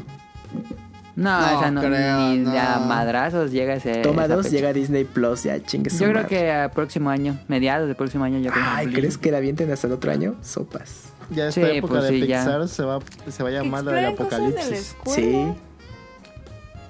¿Cómo? Eh, ¿Escuela te gustaría? Que exploren cosas de la Pues escuela. ahí está University. University. Pues nah, sí, pero de la no. primaria. Ah, no sí es cierto. Monster Prima. Monster High No, School. no High se metieron mucho a clases. Ándale, sí. High School Musical. Ah, bueno, High School Musical, ahí está. Monsters. Monster clases en línea. Uf, Monsters Online. No sé, la verdad, no Monster sé telesecundaria. Ah, ah,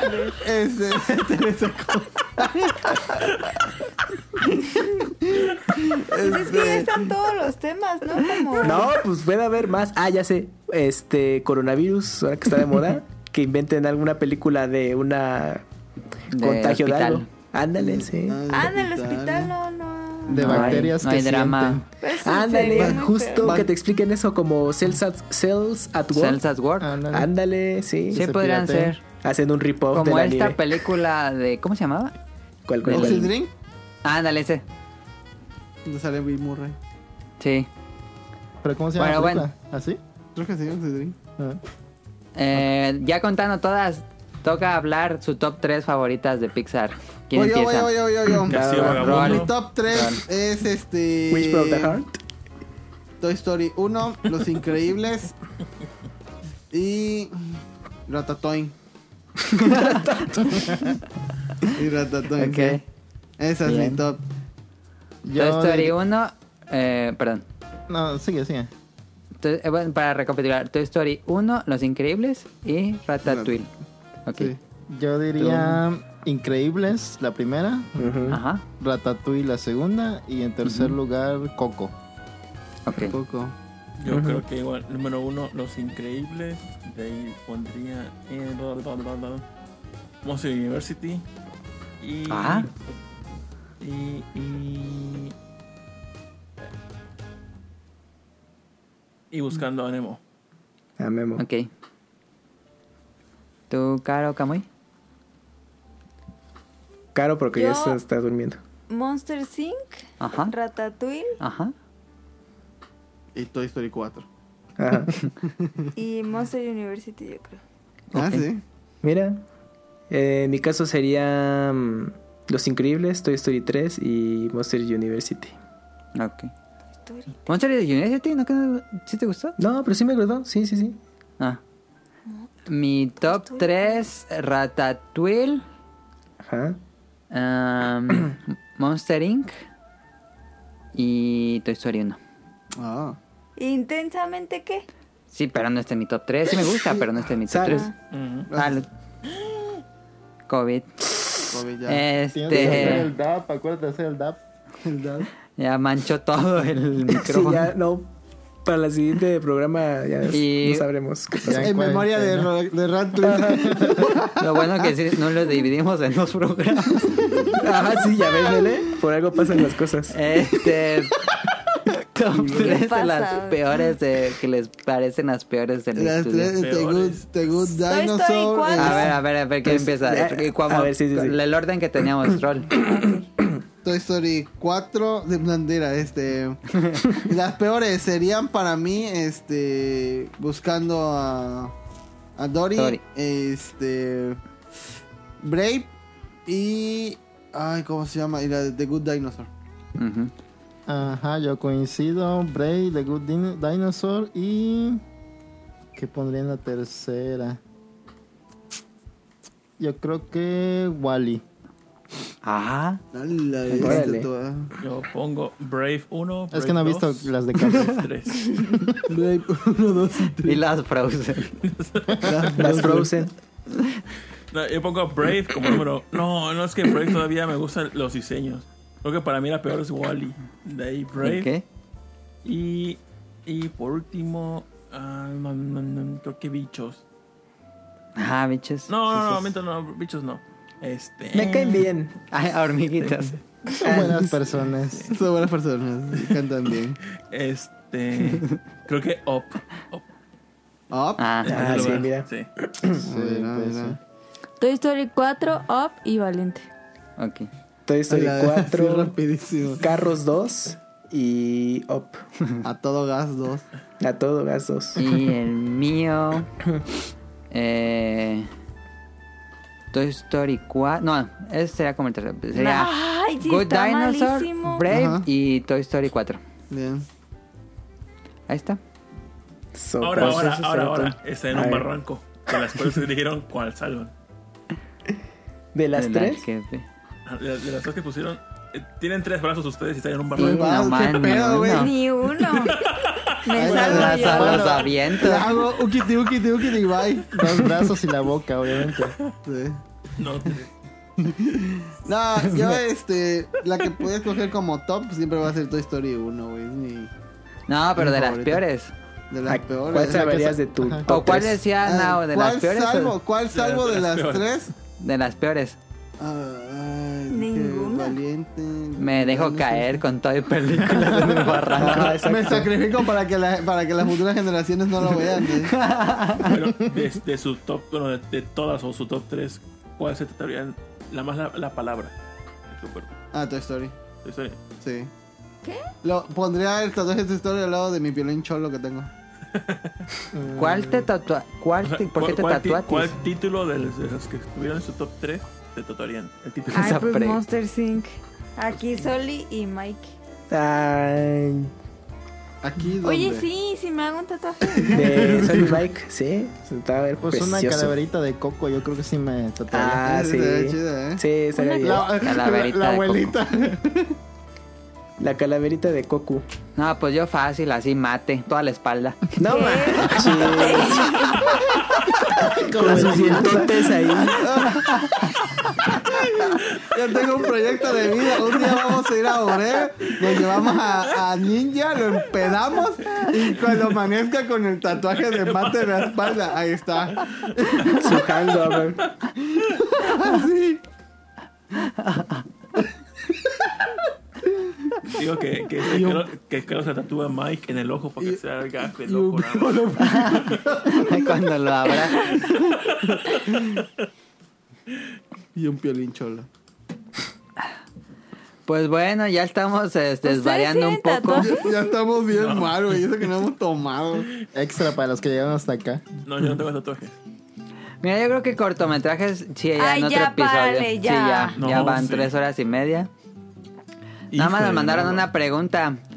Nos preguntó Turbo John, ¿cuándo fue la última vez que consumieron televisión abierta? Ah, hace como un año. Hace un rato. TV abierta, no, pero de ah, paga. Es que muy hace, la tele. hace poquito de enero comencé a ver como dos veces vi Bitnilla. Ah, no, mentira, fue, fue no, no, no, no, pero normal. Yo hace rato también, porque mis papás ven tele abierta todavía. Yo... Pues ayer... Yo vi de cable, que fue lo de Home and Hell, de eso de kilos ah. mortales o algo así. Ah, muy buena. Sí, y ya, pero es que me molesta tanto comercial. Yo quería adelantarle mm. o el adblock y no, no y te cortan el programa. Eh, sí, luego te lo cortan. Pinche canal 5, te cortan los cachitos de voz Esponja. Sí. Bueno, pues está. Saludos, Caro. Saludos. Bien en la cara. Ay, estoy bien cansada. Saludos a. Pues muchas gracias, Camuy, por estar aquí. Gracias. Salúdame a, Mika. Claro, le paso sus saludos. Este. Si llegó hasta aquí Mika, le voy a decir muchas gracias por mi vestido que me mandó en Animal Crossing. La verdad es que está bien bonito porque justo tengo uno así yo en la vida real. Entonces oh. ah, qué tierno. Y, ah, y, ¿y qué crees? Que me equivoqué. Porque dije, le, le compré un impermeable Dije, ah, ese se ve como ah, el estilo de impermeable en Yo necesito Dije, ese se ve como el estilo de Mika. Y le mandé la carta y le mandé un despertador. Oh. y no era el que era. Y dije, oh, este... Pues mándale otra ya. Pues sí. Bueno. Este. Gracias por tus tres horas por estar aquí. Ah, ok. No, tres no, y media. un placer. más de tres horas y media. Sí. Más una hora de preparación. Cuatro, eh, okay. cuatro. En la vida vuelve a salir un especial, ¿eh? No, está bien, qué bueno que llegaste a esa recta final. Este, saludos a, a Camuy y a Mika. Muchas gracias al Bolovancast por sus tres horas y media de estar aquí. Y ellos grabaron ayer otras tres horas y tanto. Eh, no, Yo gracias por la invitación. Ah, para mí es un honor, la neta. sí, está de caro. La neta. Muchas gracias. Yo, yo, yo por estaba animado. Cogieron, va a ser carito. Dije, muy Ya, did, ¿Les dijiste que iba a salir? No, No, Susa nos dijo. No, sorpresa. no, no, fue Sí, lo guardó, lo tuvo de sorpresa, sí.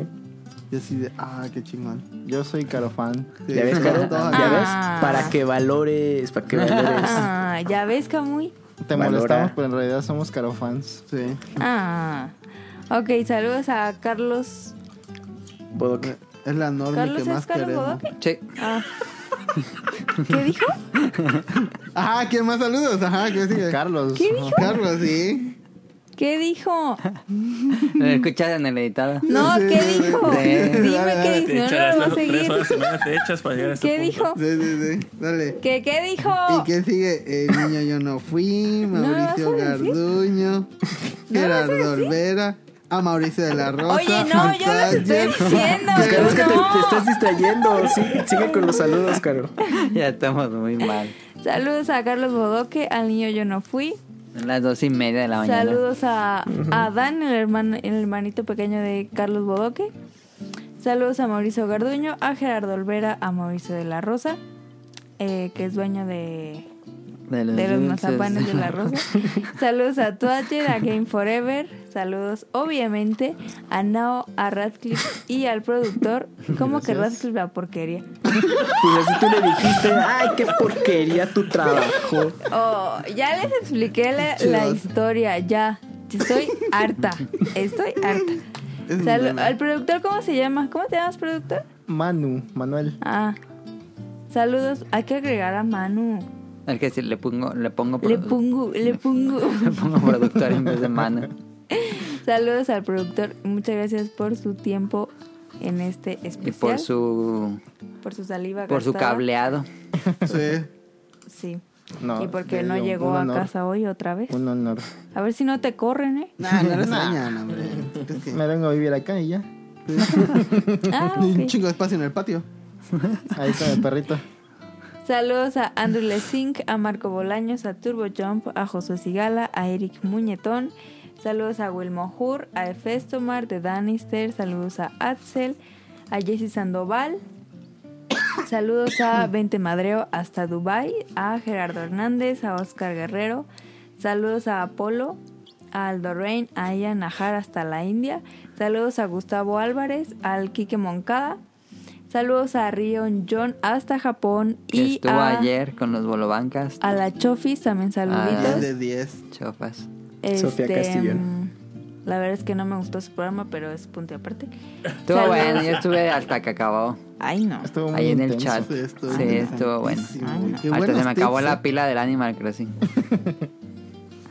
Saludos a Carlos McFly y a Hobbies and Zombies. Y pues beta tips, recuerden lavarse bien sus manitas cada que toquen alguna superficie en contacto público. Cuídense mucho, por favor, porque llegamos a la fase 3 del coronavirus, nos vamos ¿Ya? a morir todos. Ya estamos a un tres? paso. a un paso. Y eh, como noticia de última hora, la reina Isabel tiene coronavirus. Ah, sí. Así que Y esto, no la pude defender, 007. Se la contagió su Entonces- hijo, Carlos. eso está Ah, sí. Sí, porque bien culebra y Tiene. por favor cuídense mucho, no ¿Ya cuántos años queremos... tiene, señora? Ya mamó a la Como señora. 93. No, no. Ah. Tiene ¡Hala! 93 años. Estuvo en dos guerras, no me acuerdo. Y la en esta tercera, y a ver No, si no, la libra. No, me tiran una o nada más. Que según en- Bueno, en- pues. en- que en el Fallout New Vegas estaban esos archivos ocultos que, eh, que decían que, que va a ser el mundo cuando muera la reina. Algo así, un, al- algo muy... El es que se supone que el mundo. año pasado se iba a morir la reina, se supone, según los archivos de Fallout. Pero pues, Ah, ya. El mes pasado. El año pasado. Ah, pues un error de un año. Pues se ha aguantado bastante, ¿eh? Yo digo que sí puede aguantar esta. Sí, sí, aguanta, güey. Sí. ya. Yo vi una en China que se salvó como de 95 años y se salvó del coronavirus. Ah, esa señal de más tener grande los, que la reina. los doctores más vergas del universo güey, y le han de trasplantar sangre de judíos o Pero de es que vírgenes, es que no hay, no hay medicamento. Nah, ya O lo sea, por más doctor sí, acá para- chido, pues para ¿qué le dan? acetamol, para acetamol y vámonos. Tómate Next y Y Next. las paletitas de Bueno, ese de... El Esa fue la, la noticia de última hora, así que si a la reina Isabel le dio coronavirus, tenemos 100% más de probabilidad que nos vean nosotros. Entonces, por favor, se fue a la cuídense mucho. Eh, no Mientras no le dé a Chabelo, todo bien, ¿eh? Ah, es cierto. Sí, eh, ya varios artistas de México tienen coronavirus, entonces por favor cuídense mucho, no queremos eh, decesos en el podcast, por favor. en memoria de... Cállate. Y pues ya, este, saluditos, descansen, duerman, lávense las manos. Yo tengo un Báñense. A ver. Ya con eso de coronavirus, ahora que pues está de moda tener los cubrebocas, yo antes para limpiar ya sea mi escritorio, los juguetes o lo que sea, pues me valía verga y los limpiaba así sin taparme la boca con, ni con un trapo. Entonces ahora que mm. tengo en la mano, aunque son cubrebocas decentes, digo normalitos, ahora que me puse a limpiar ayer polvo, nunca me ponían nada antes y me daba asma, ahora me pongo el cubrebocas y pues no pasó nada. Entonces, ¿Por qué no lo hacías? Por menso. ¿Por qué no tenía cubrebocas ahora que ya tengo? menso. Pero ¿cómo es para tener cubrebocas si están agotados? Pues tengo el mismo. la verdad es una pendejada porque supuestamente el cubrebocas que te dan normal, ese azulito, el blanco, lo que sea, no sirve realmente para, para prevenir el virus. Simplemente si estás enfermo, pues como que no esparces más. No esparces tanto, ajá. Pero pues yo lo ocupo porque pues en el trabajo como que dar una buena imagen de que Mira, entramos a tu casa, pero tenemos cubrebocas. Somos este, gente cool. pero no hagan la tontería que todos hacen de traer la nariz destapada, por favor. Ah, sí, Te lo vas a poner, póntelo bien. Pero al menos, digo, ayer que tuve que limpiar polvo, como ya tenía, ya tenía cubrebocas, pues no me pasó nada. Entonces, una recomendación. Una recomendación. Usen cubrebocas independientemente del virus, que no les va a servir para eso, pero sí para el polvo. O amárrense un trapo porque pues ya ni hay cubrebocas. Un paliacate. Sí, ¿Algún tip ¿O una bolsa? Mm. Yo diría las manos. De Betatip que no no este usen mucho gel antibacterial. Porque hay un, hay un estudio de que según las bacterias, hay algunas bacterias que sí resisten el alcohol del gel antibacterial. El punto uno. Y que las está haciendo más fuertes y que va a haber una tragedia de superbacterias en un futuro. Oh. Y, creo, que esto va a acelerar más. sí. Van a llegar a las bacterias y estoy mamadísimo, Pues Así que mejor lávense las manos. Si pueden, con jabón, común, corriente, super, jabón, suficiente. Super gripa. Jabonzote, mira, vamos. El jabonzote, sí. sí. Y las manos les van a pues quedar con tersas. que sea jabonoso. Con que haga espuma. Ajá. Y ya. Y también se recomienda que si se lavan mucho sus manos por estar en contacto o algo así, justo cuando después de que se laven sus manitas y canten las mañanitas, se pongan crema. Porque de ah, tanto lavarse las manos, se, eh, se crean resequedad y grietas micro, que es donde entra el virus. Entonces, si te ah, pones crema, se resbala. Órale. Se resbala el virus. ¡Ay, güey, no puedo entrar! Espérate. ¡Ay, güey! Y se resbala. ¡Güey, ya, güey, ya, güey! Y se sigue, ya no entra. No, te he hecho pendejo y se cae el... y ya se cae el, el virus y ya uf, te salvaste. el video. En la otra, ah, te caíste. Uh, te mojaste. Y ya. ya vámonos. Eso es todo. Recuerden suscribirse al canal de iTunes, iBox y Spotify todos los domingos. Esto no creo que salga mañana, este, pero. pero ah, recuerden, la semana. Sí, recuerden este, nuevos episodios cada semana. Y también todos los viernes o sábado por la noche hay nuevo episodio de Los Bolobancas en su canal de YouTube. Así es. Gracias. Y Camuy, no sé si tenga algún otro. Sí, pues pueden escucharme los lunes en vivo a las 9 de la noche por YouTube o Twitch en Pixelania. y hablamos más que nada de puros videojuegos, cosas random. Tengo pendiente el de Dragon Quest 11 que hicieron. Ah, sí. lo voy a escuchar. Ya se estrenó, si nos pasamos de tiempo. nos faltan muchas cosas, pero es, quedó bien. Que va a subir, que va a subir, que van a, que va a haber un nuevo podcast. ¿Mm? No, ah, pues, ¿cómo? ¿Cómo? No, eh, sí, este, sí, sí. Uno, un ah, el Kike Moncada. Ah, el Kike Moncada va a hacer un nuevo podcast. Sí. Hombre. Y ya, nos, y ya nos invitó, ¿eh? A ustedes, a ustedes. No sé de qué va el programa, pero pues, según leí saludos. que va a ser de cine. ¿Y? Ah, ¿de cine? Según el... Ah, pues... Uy, ya le no Manches Frida 2? Le estamos quitando el contenido. Peliculón. Yo vi este... ¿eh? Gloria Trevi, peliculón. Peliculón, sí. Así que pues, ¿Gloria Trevi? Estamos listos. Estamos listos para el, eso. El documental de No, el, el documental de. ¿De cómo lavarse las manos? sí. Ya estamos desvariando, perdón. Sí, ya. Vámonos, eso es todo. Pon, pon la rola de que sale al final de Bichos. Está bien bonita. Ah, ya no me acuerdo. Haz un popurrí, un popurrí de todas las rolas. No, pero la de Coco, la de Recuérdame. Mm. También fue en cierre. No, eso es para... En honor a la reina Isabel. Remember me. no se muere. Caro ya matando a la reina Isabel. Sonic Motion es músico, Guarden este tweet. Toma dos, se desata Tercera Guerra Mundial. ¿Sonic Motion pues, es músico? Sí. Ah, diré que hago un mashup de la rola de bichos y... Ah, sí, pues tú di. ¿Qué más? que ¿Qué más le digo? ¿Qué más ocupas? Salen en chinga las canciones. Que combine con la de 6 Como si fuera aquí en el Animal Crossing que haces todo así en tu tablita. ¿Qué más, Nao? Puede en el pianito de Nintendo Labo. Martillando su piano, ¿no? Ah, bueno, todo. Muchas gracias por acompañarnos. Se cuida, no sé cómo lo va a hacer mañana para el trabajo.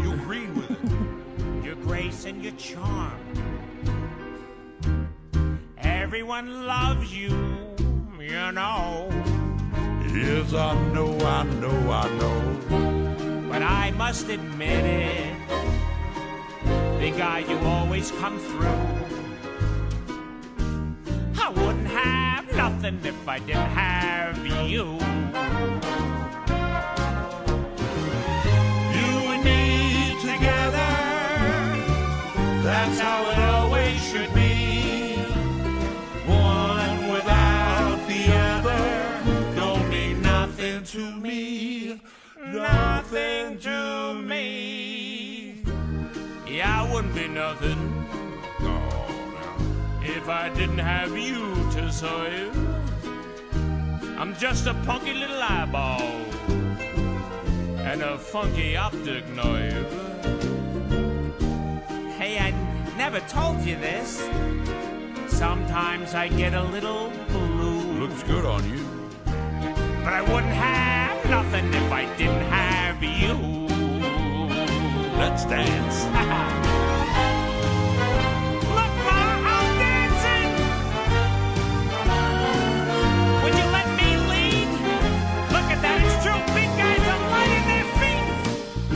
Don't you dare dip me. Don't you dare dip me. Don't you dare dip me.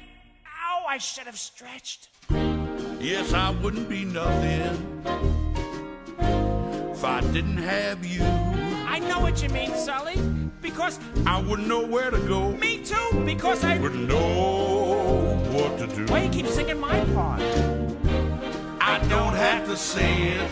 I say it anyway. Cause we both know it's true. I wouldn't have nothing if I didn't have. I wouldn't have nothing if I didn't have. I wouldn't have nothing if I didn't have. Wouldn't have nothing if I didn't have you. One more time. And one. Don't have to say it. Where everybody come from? All we both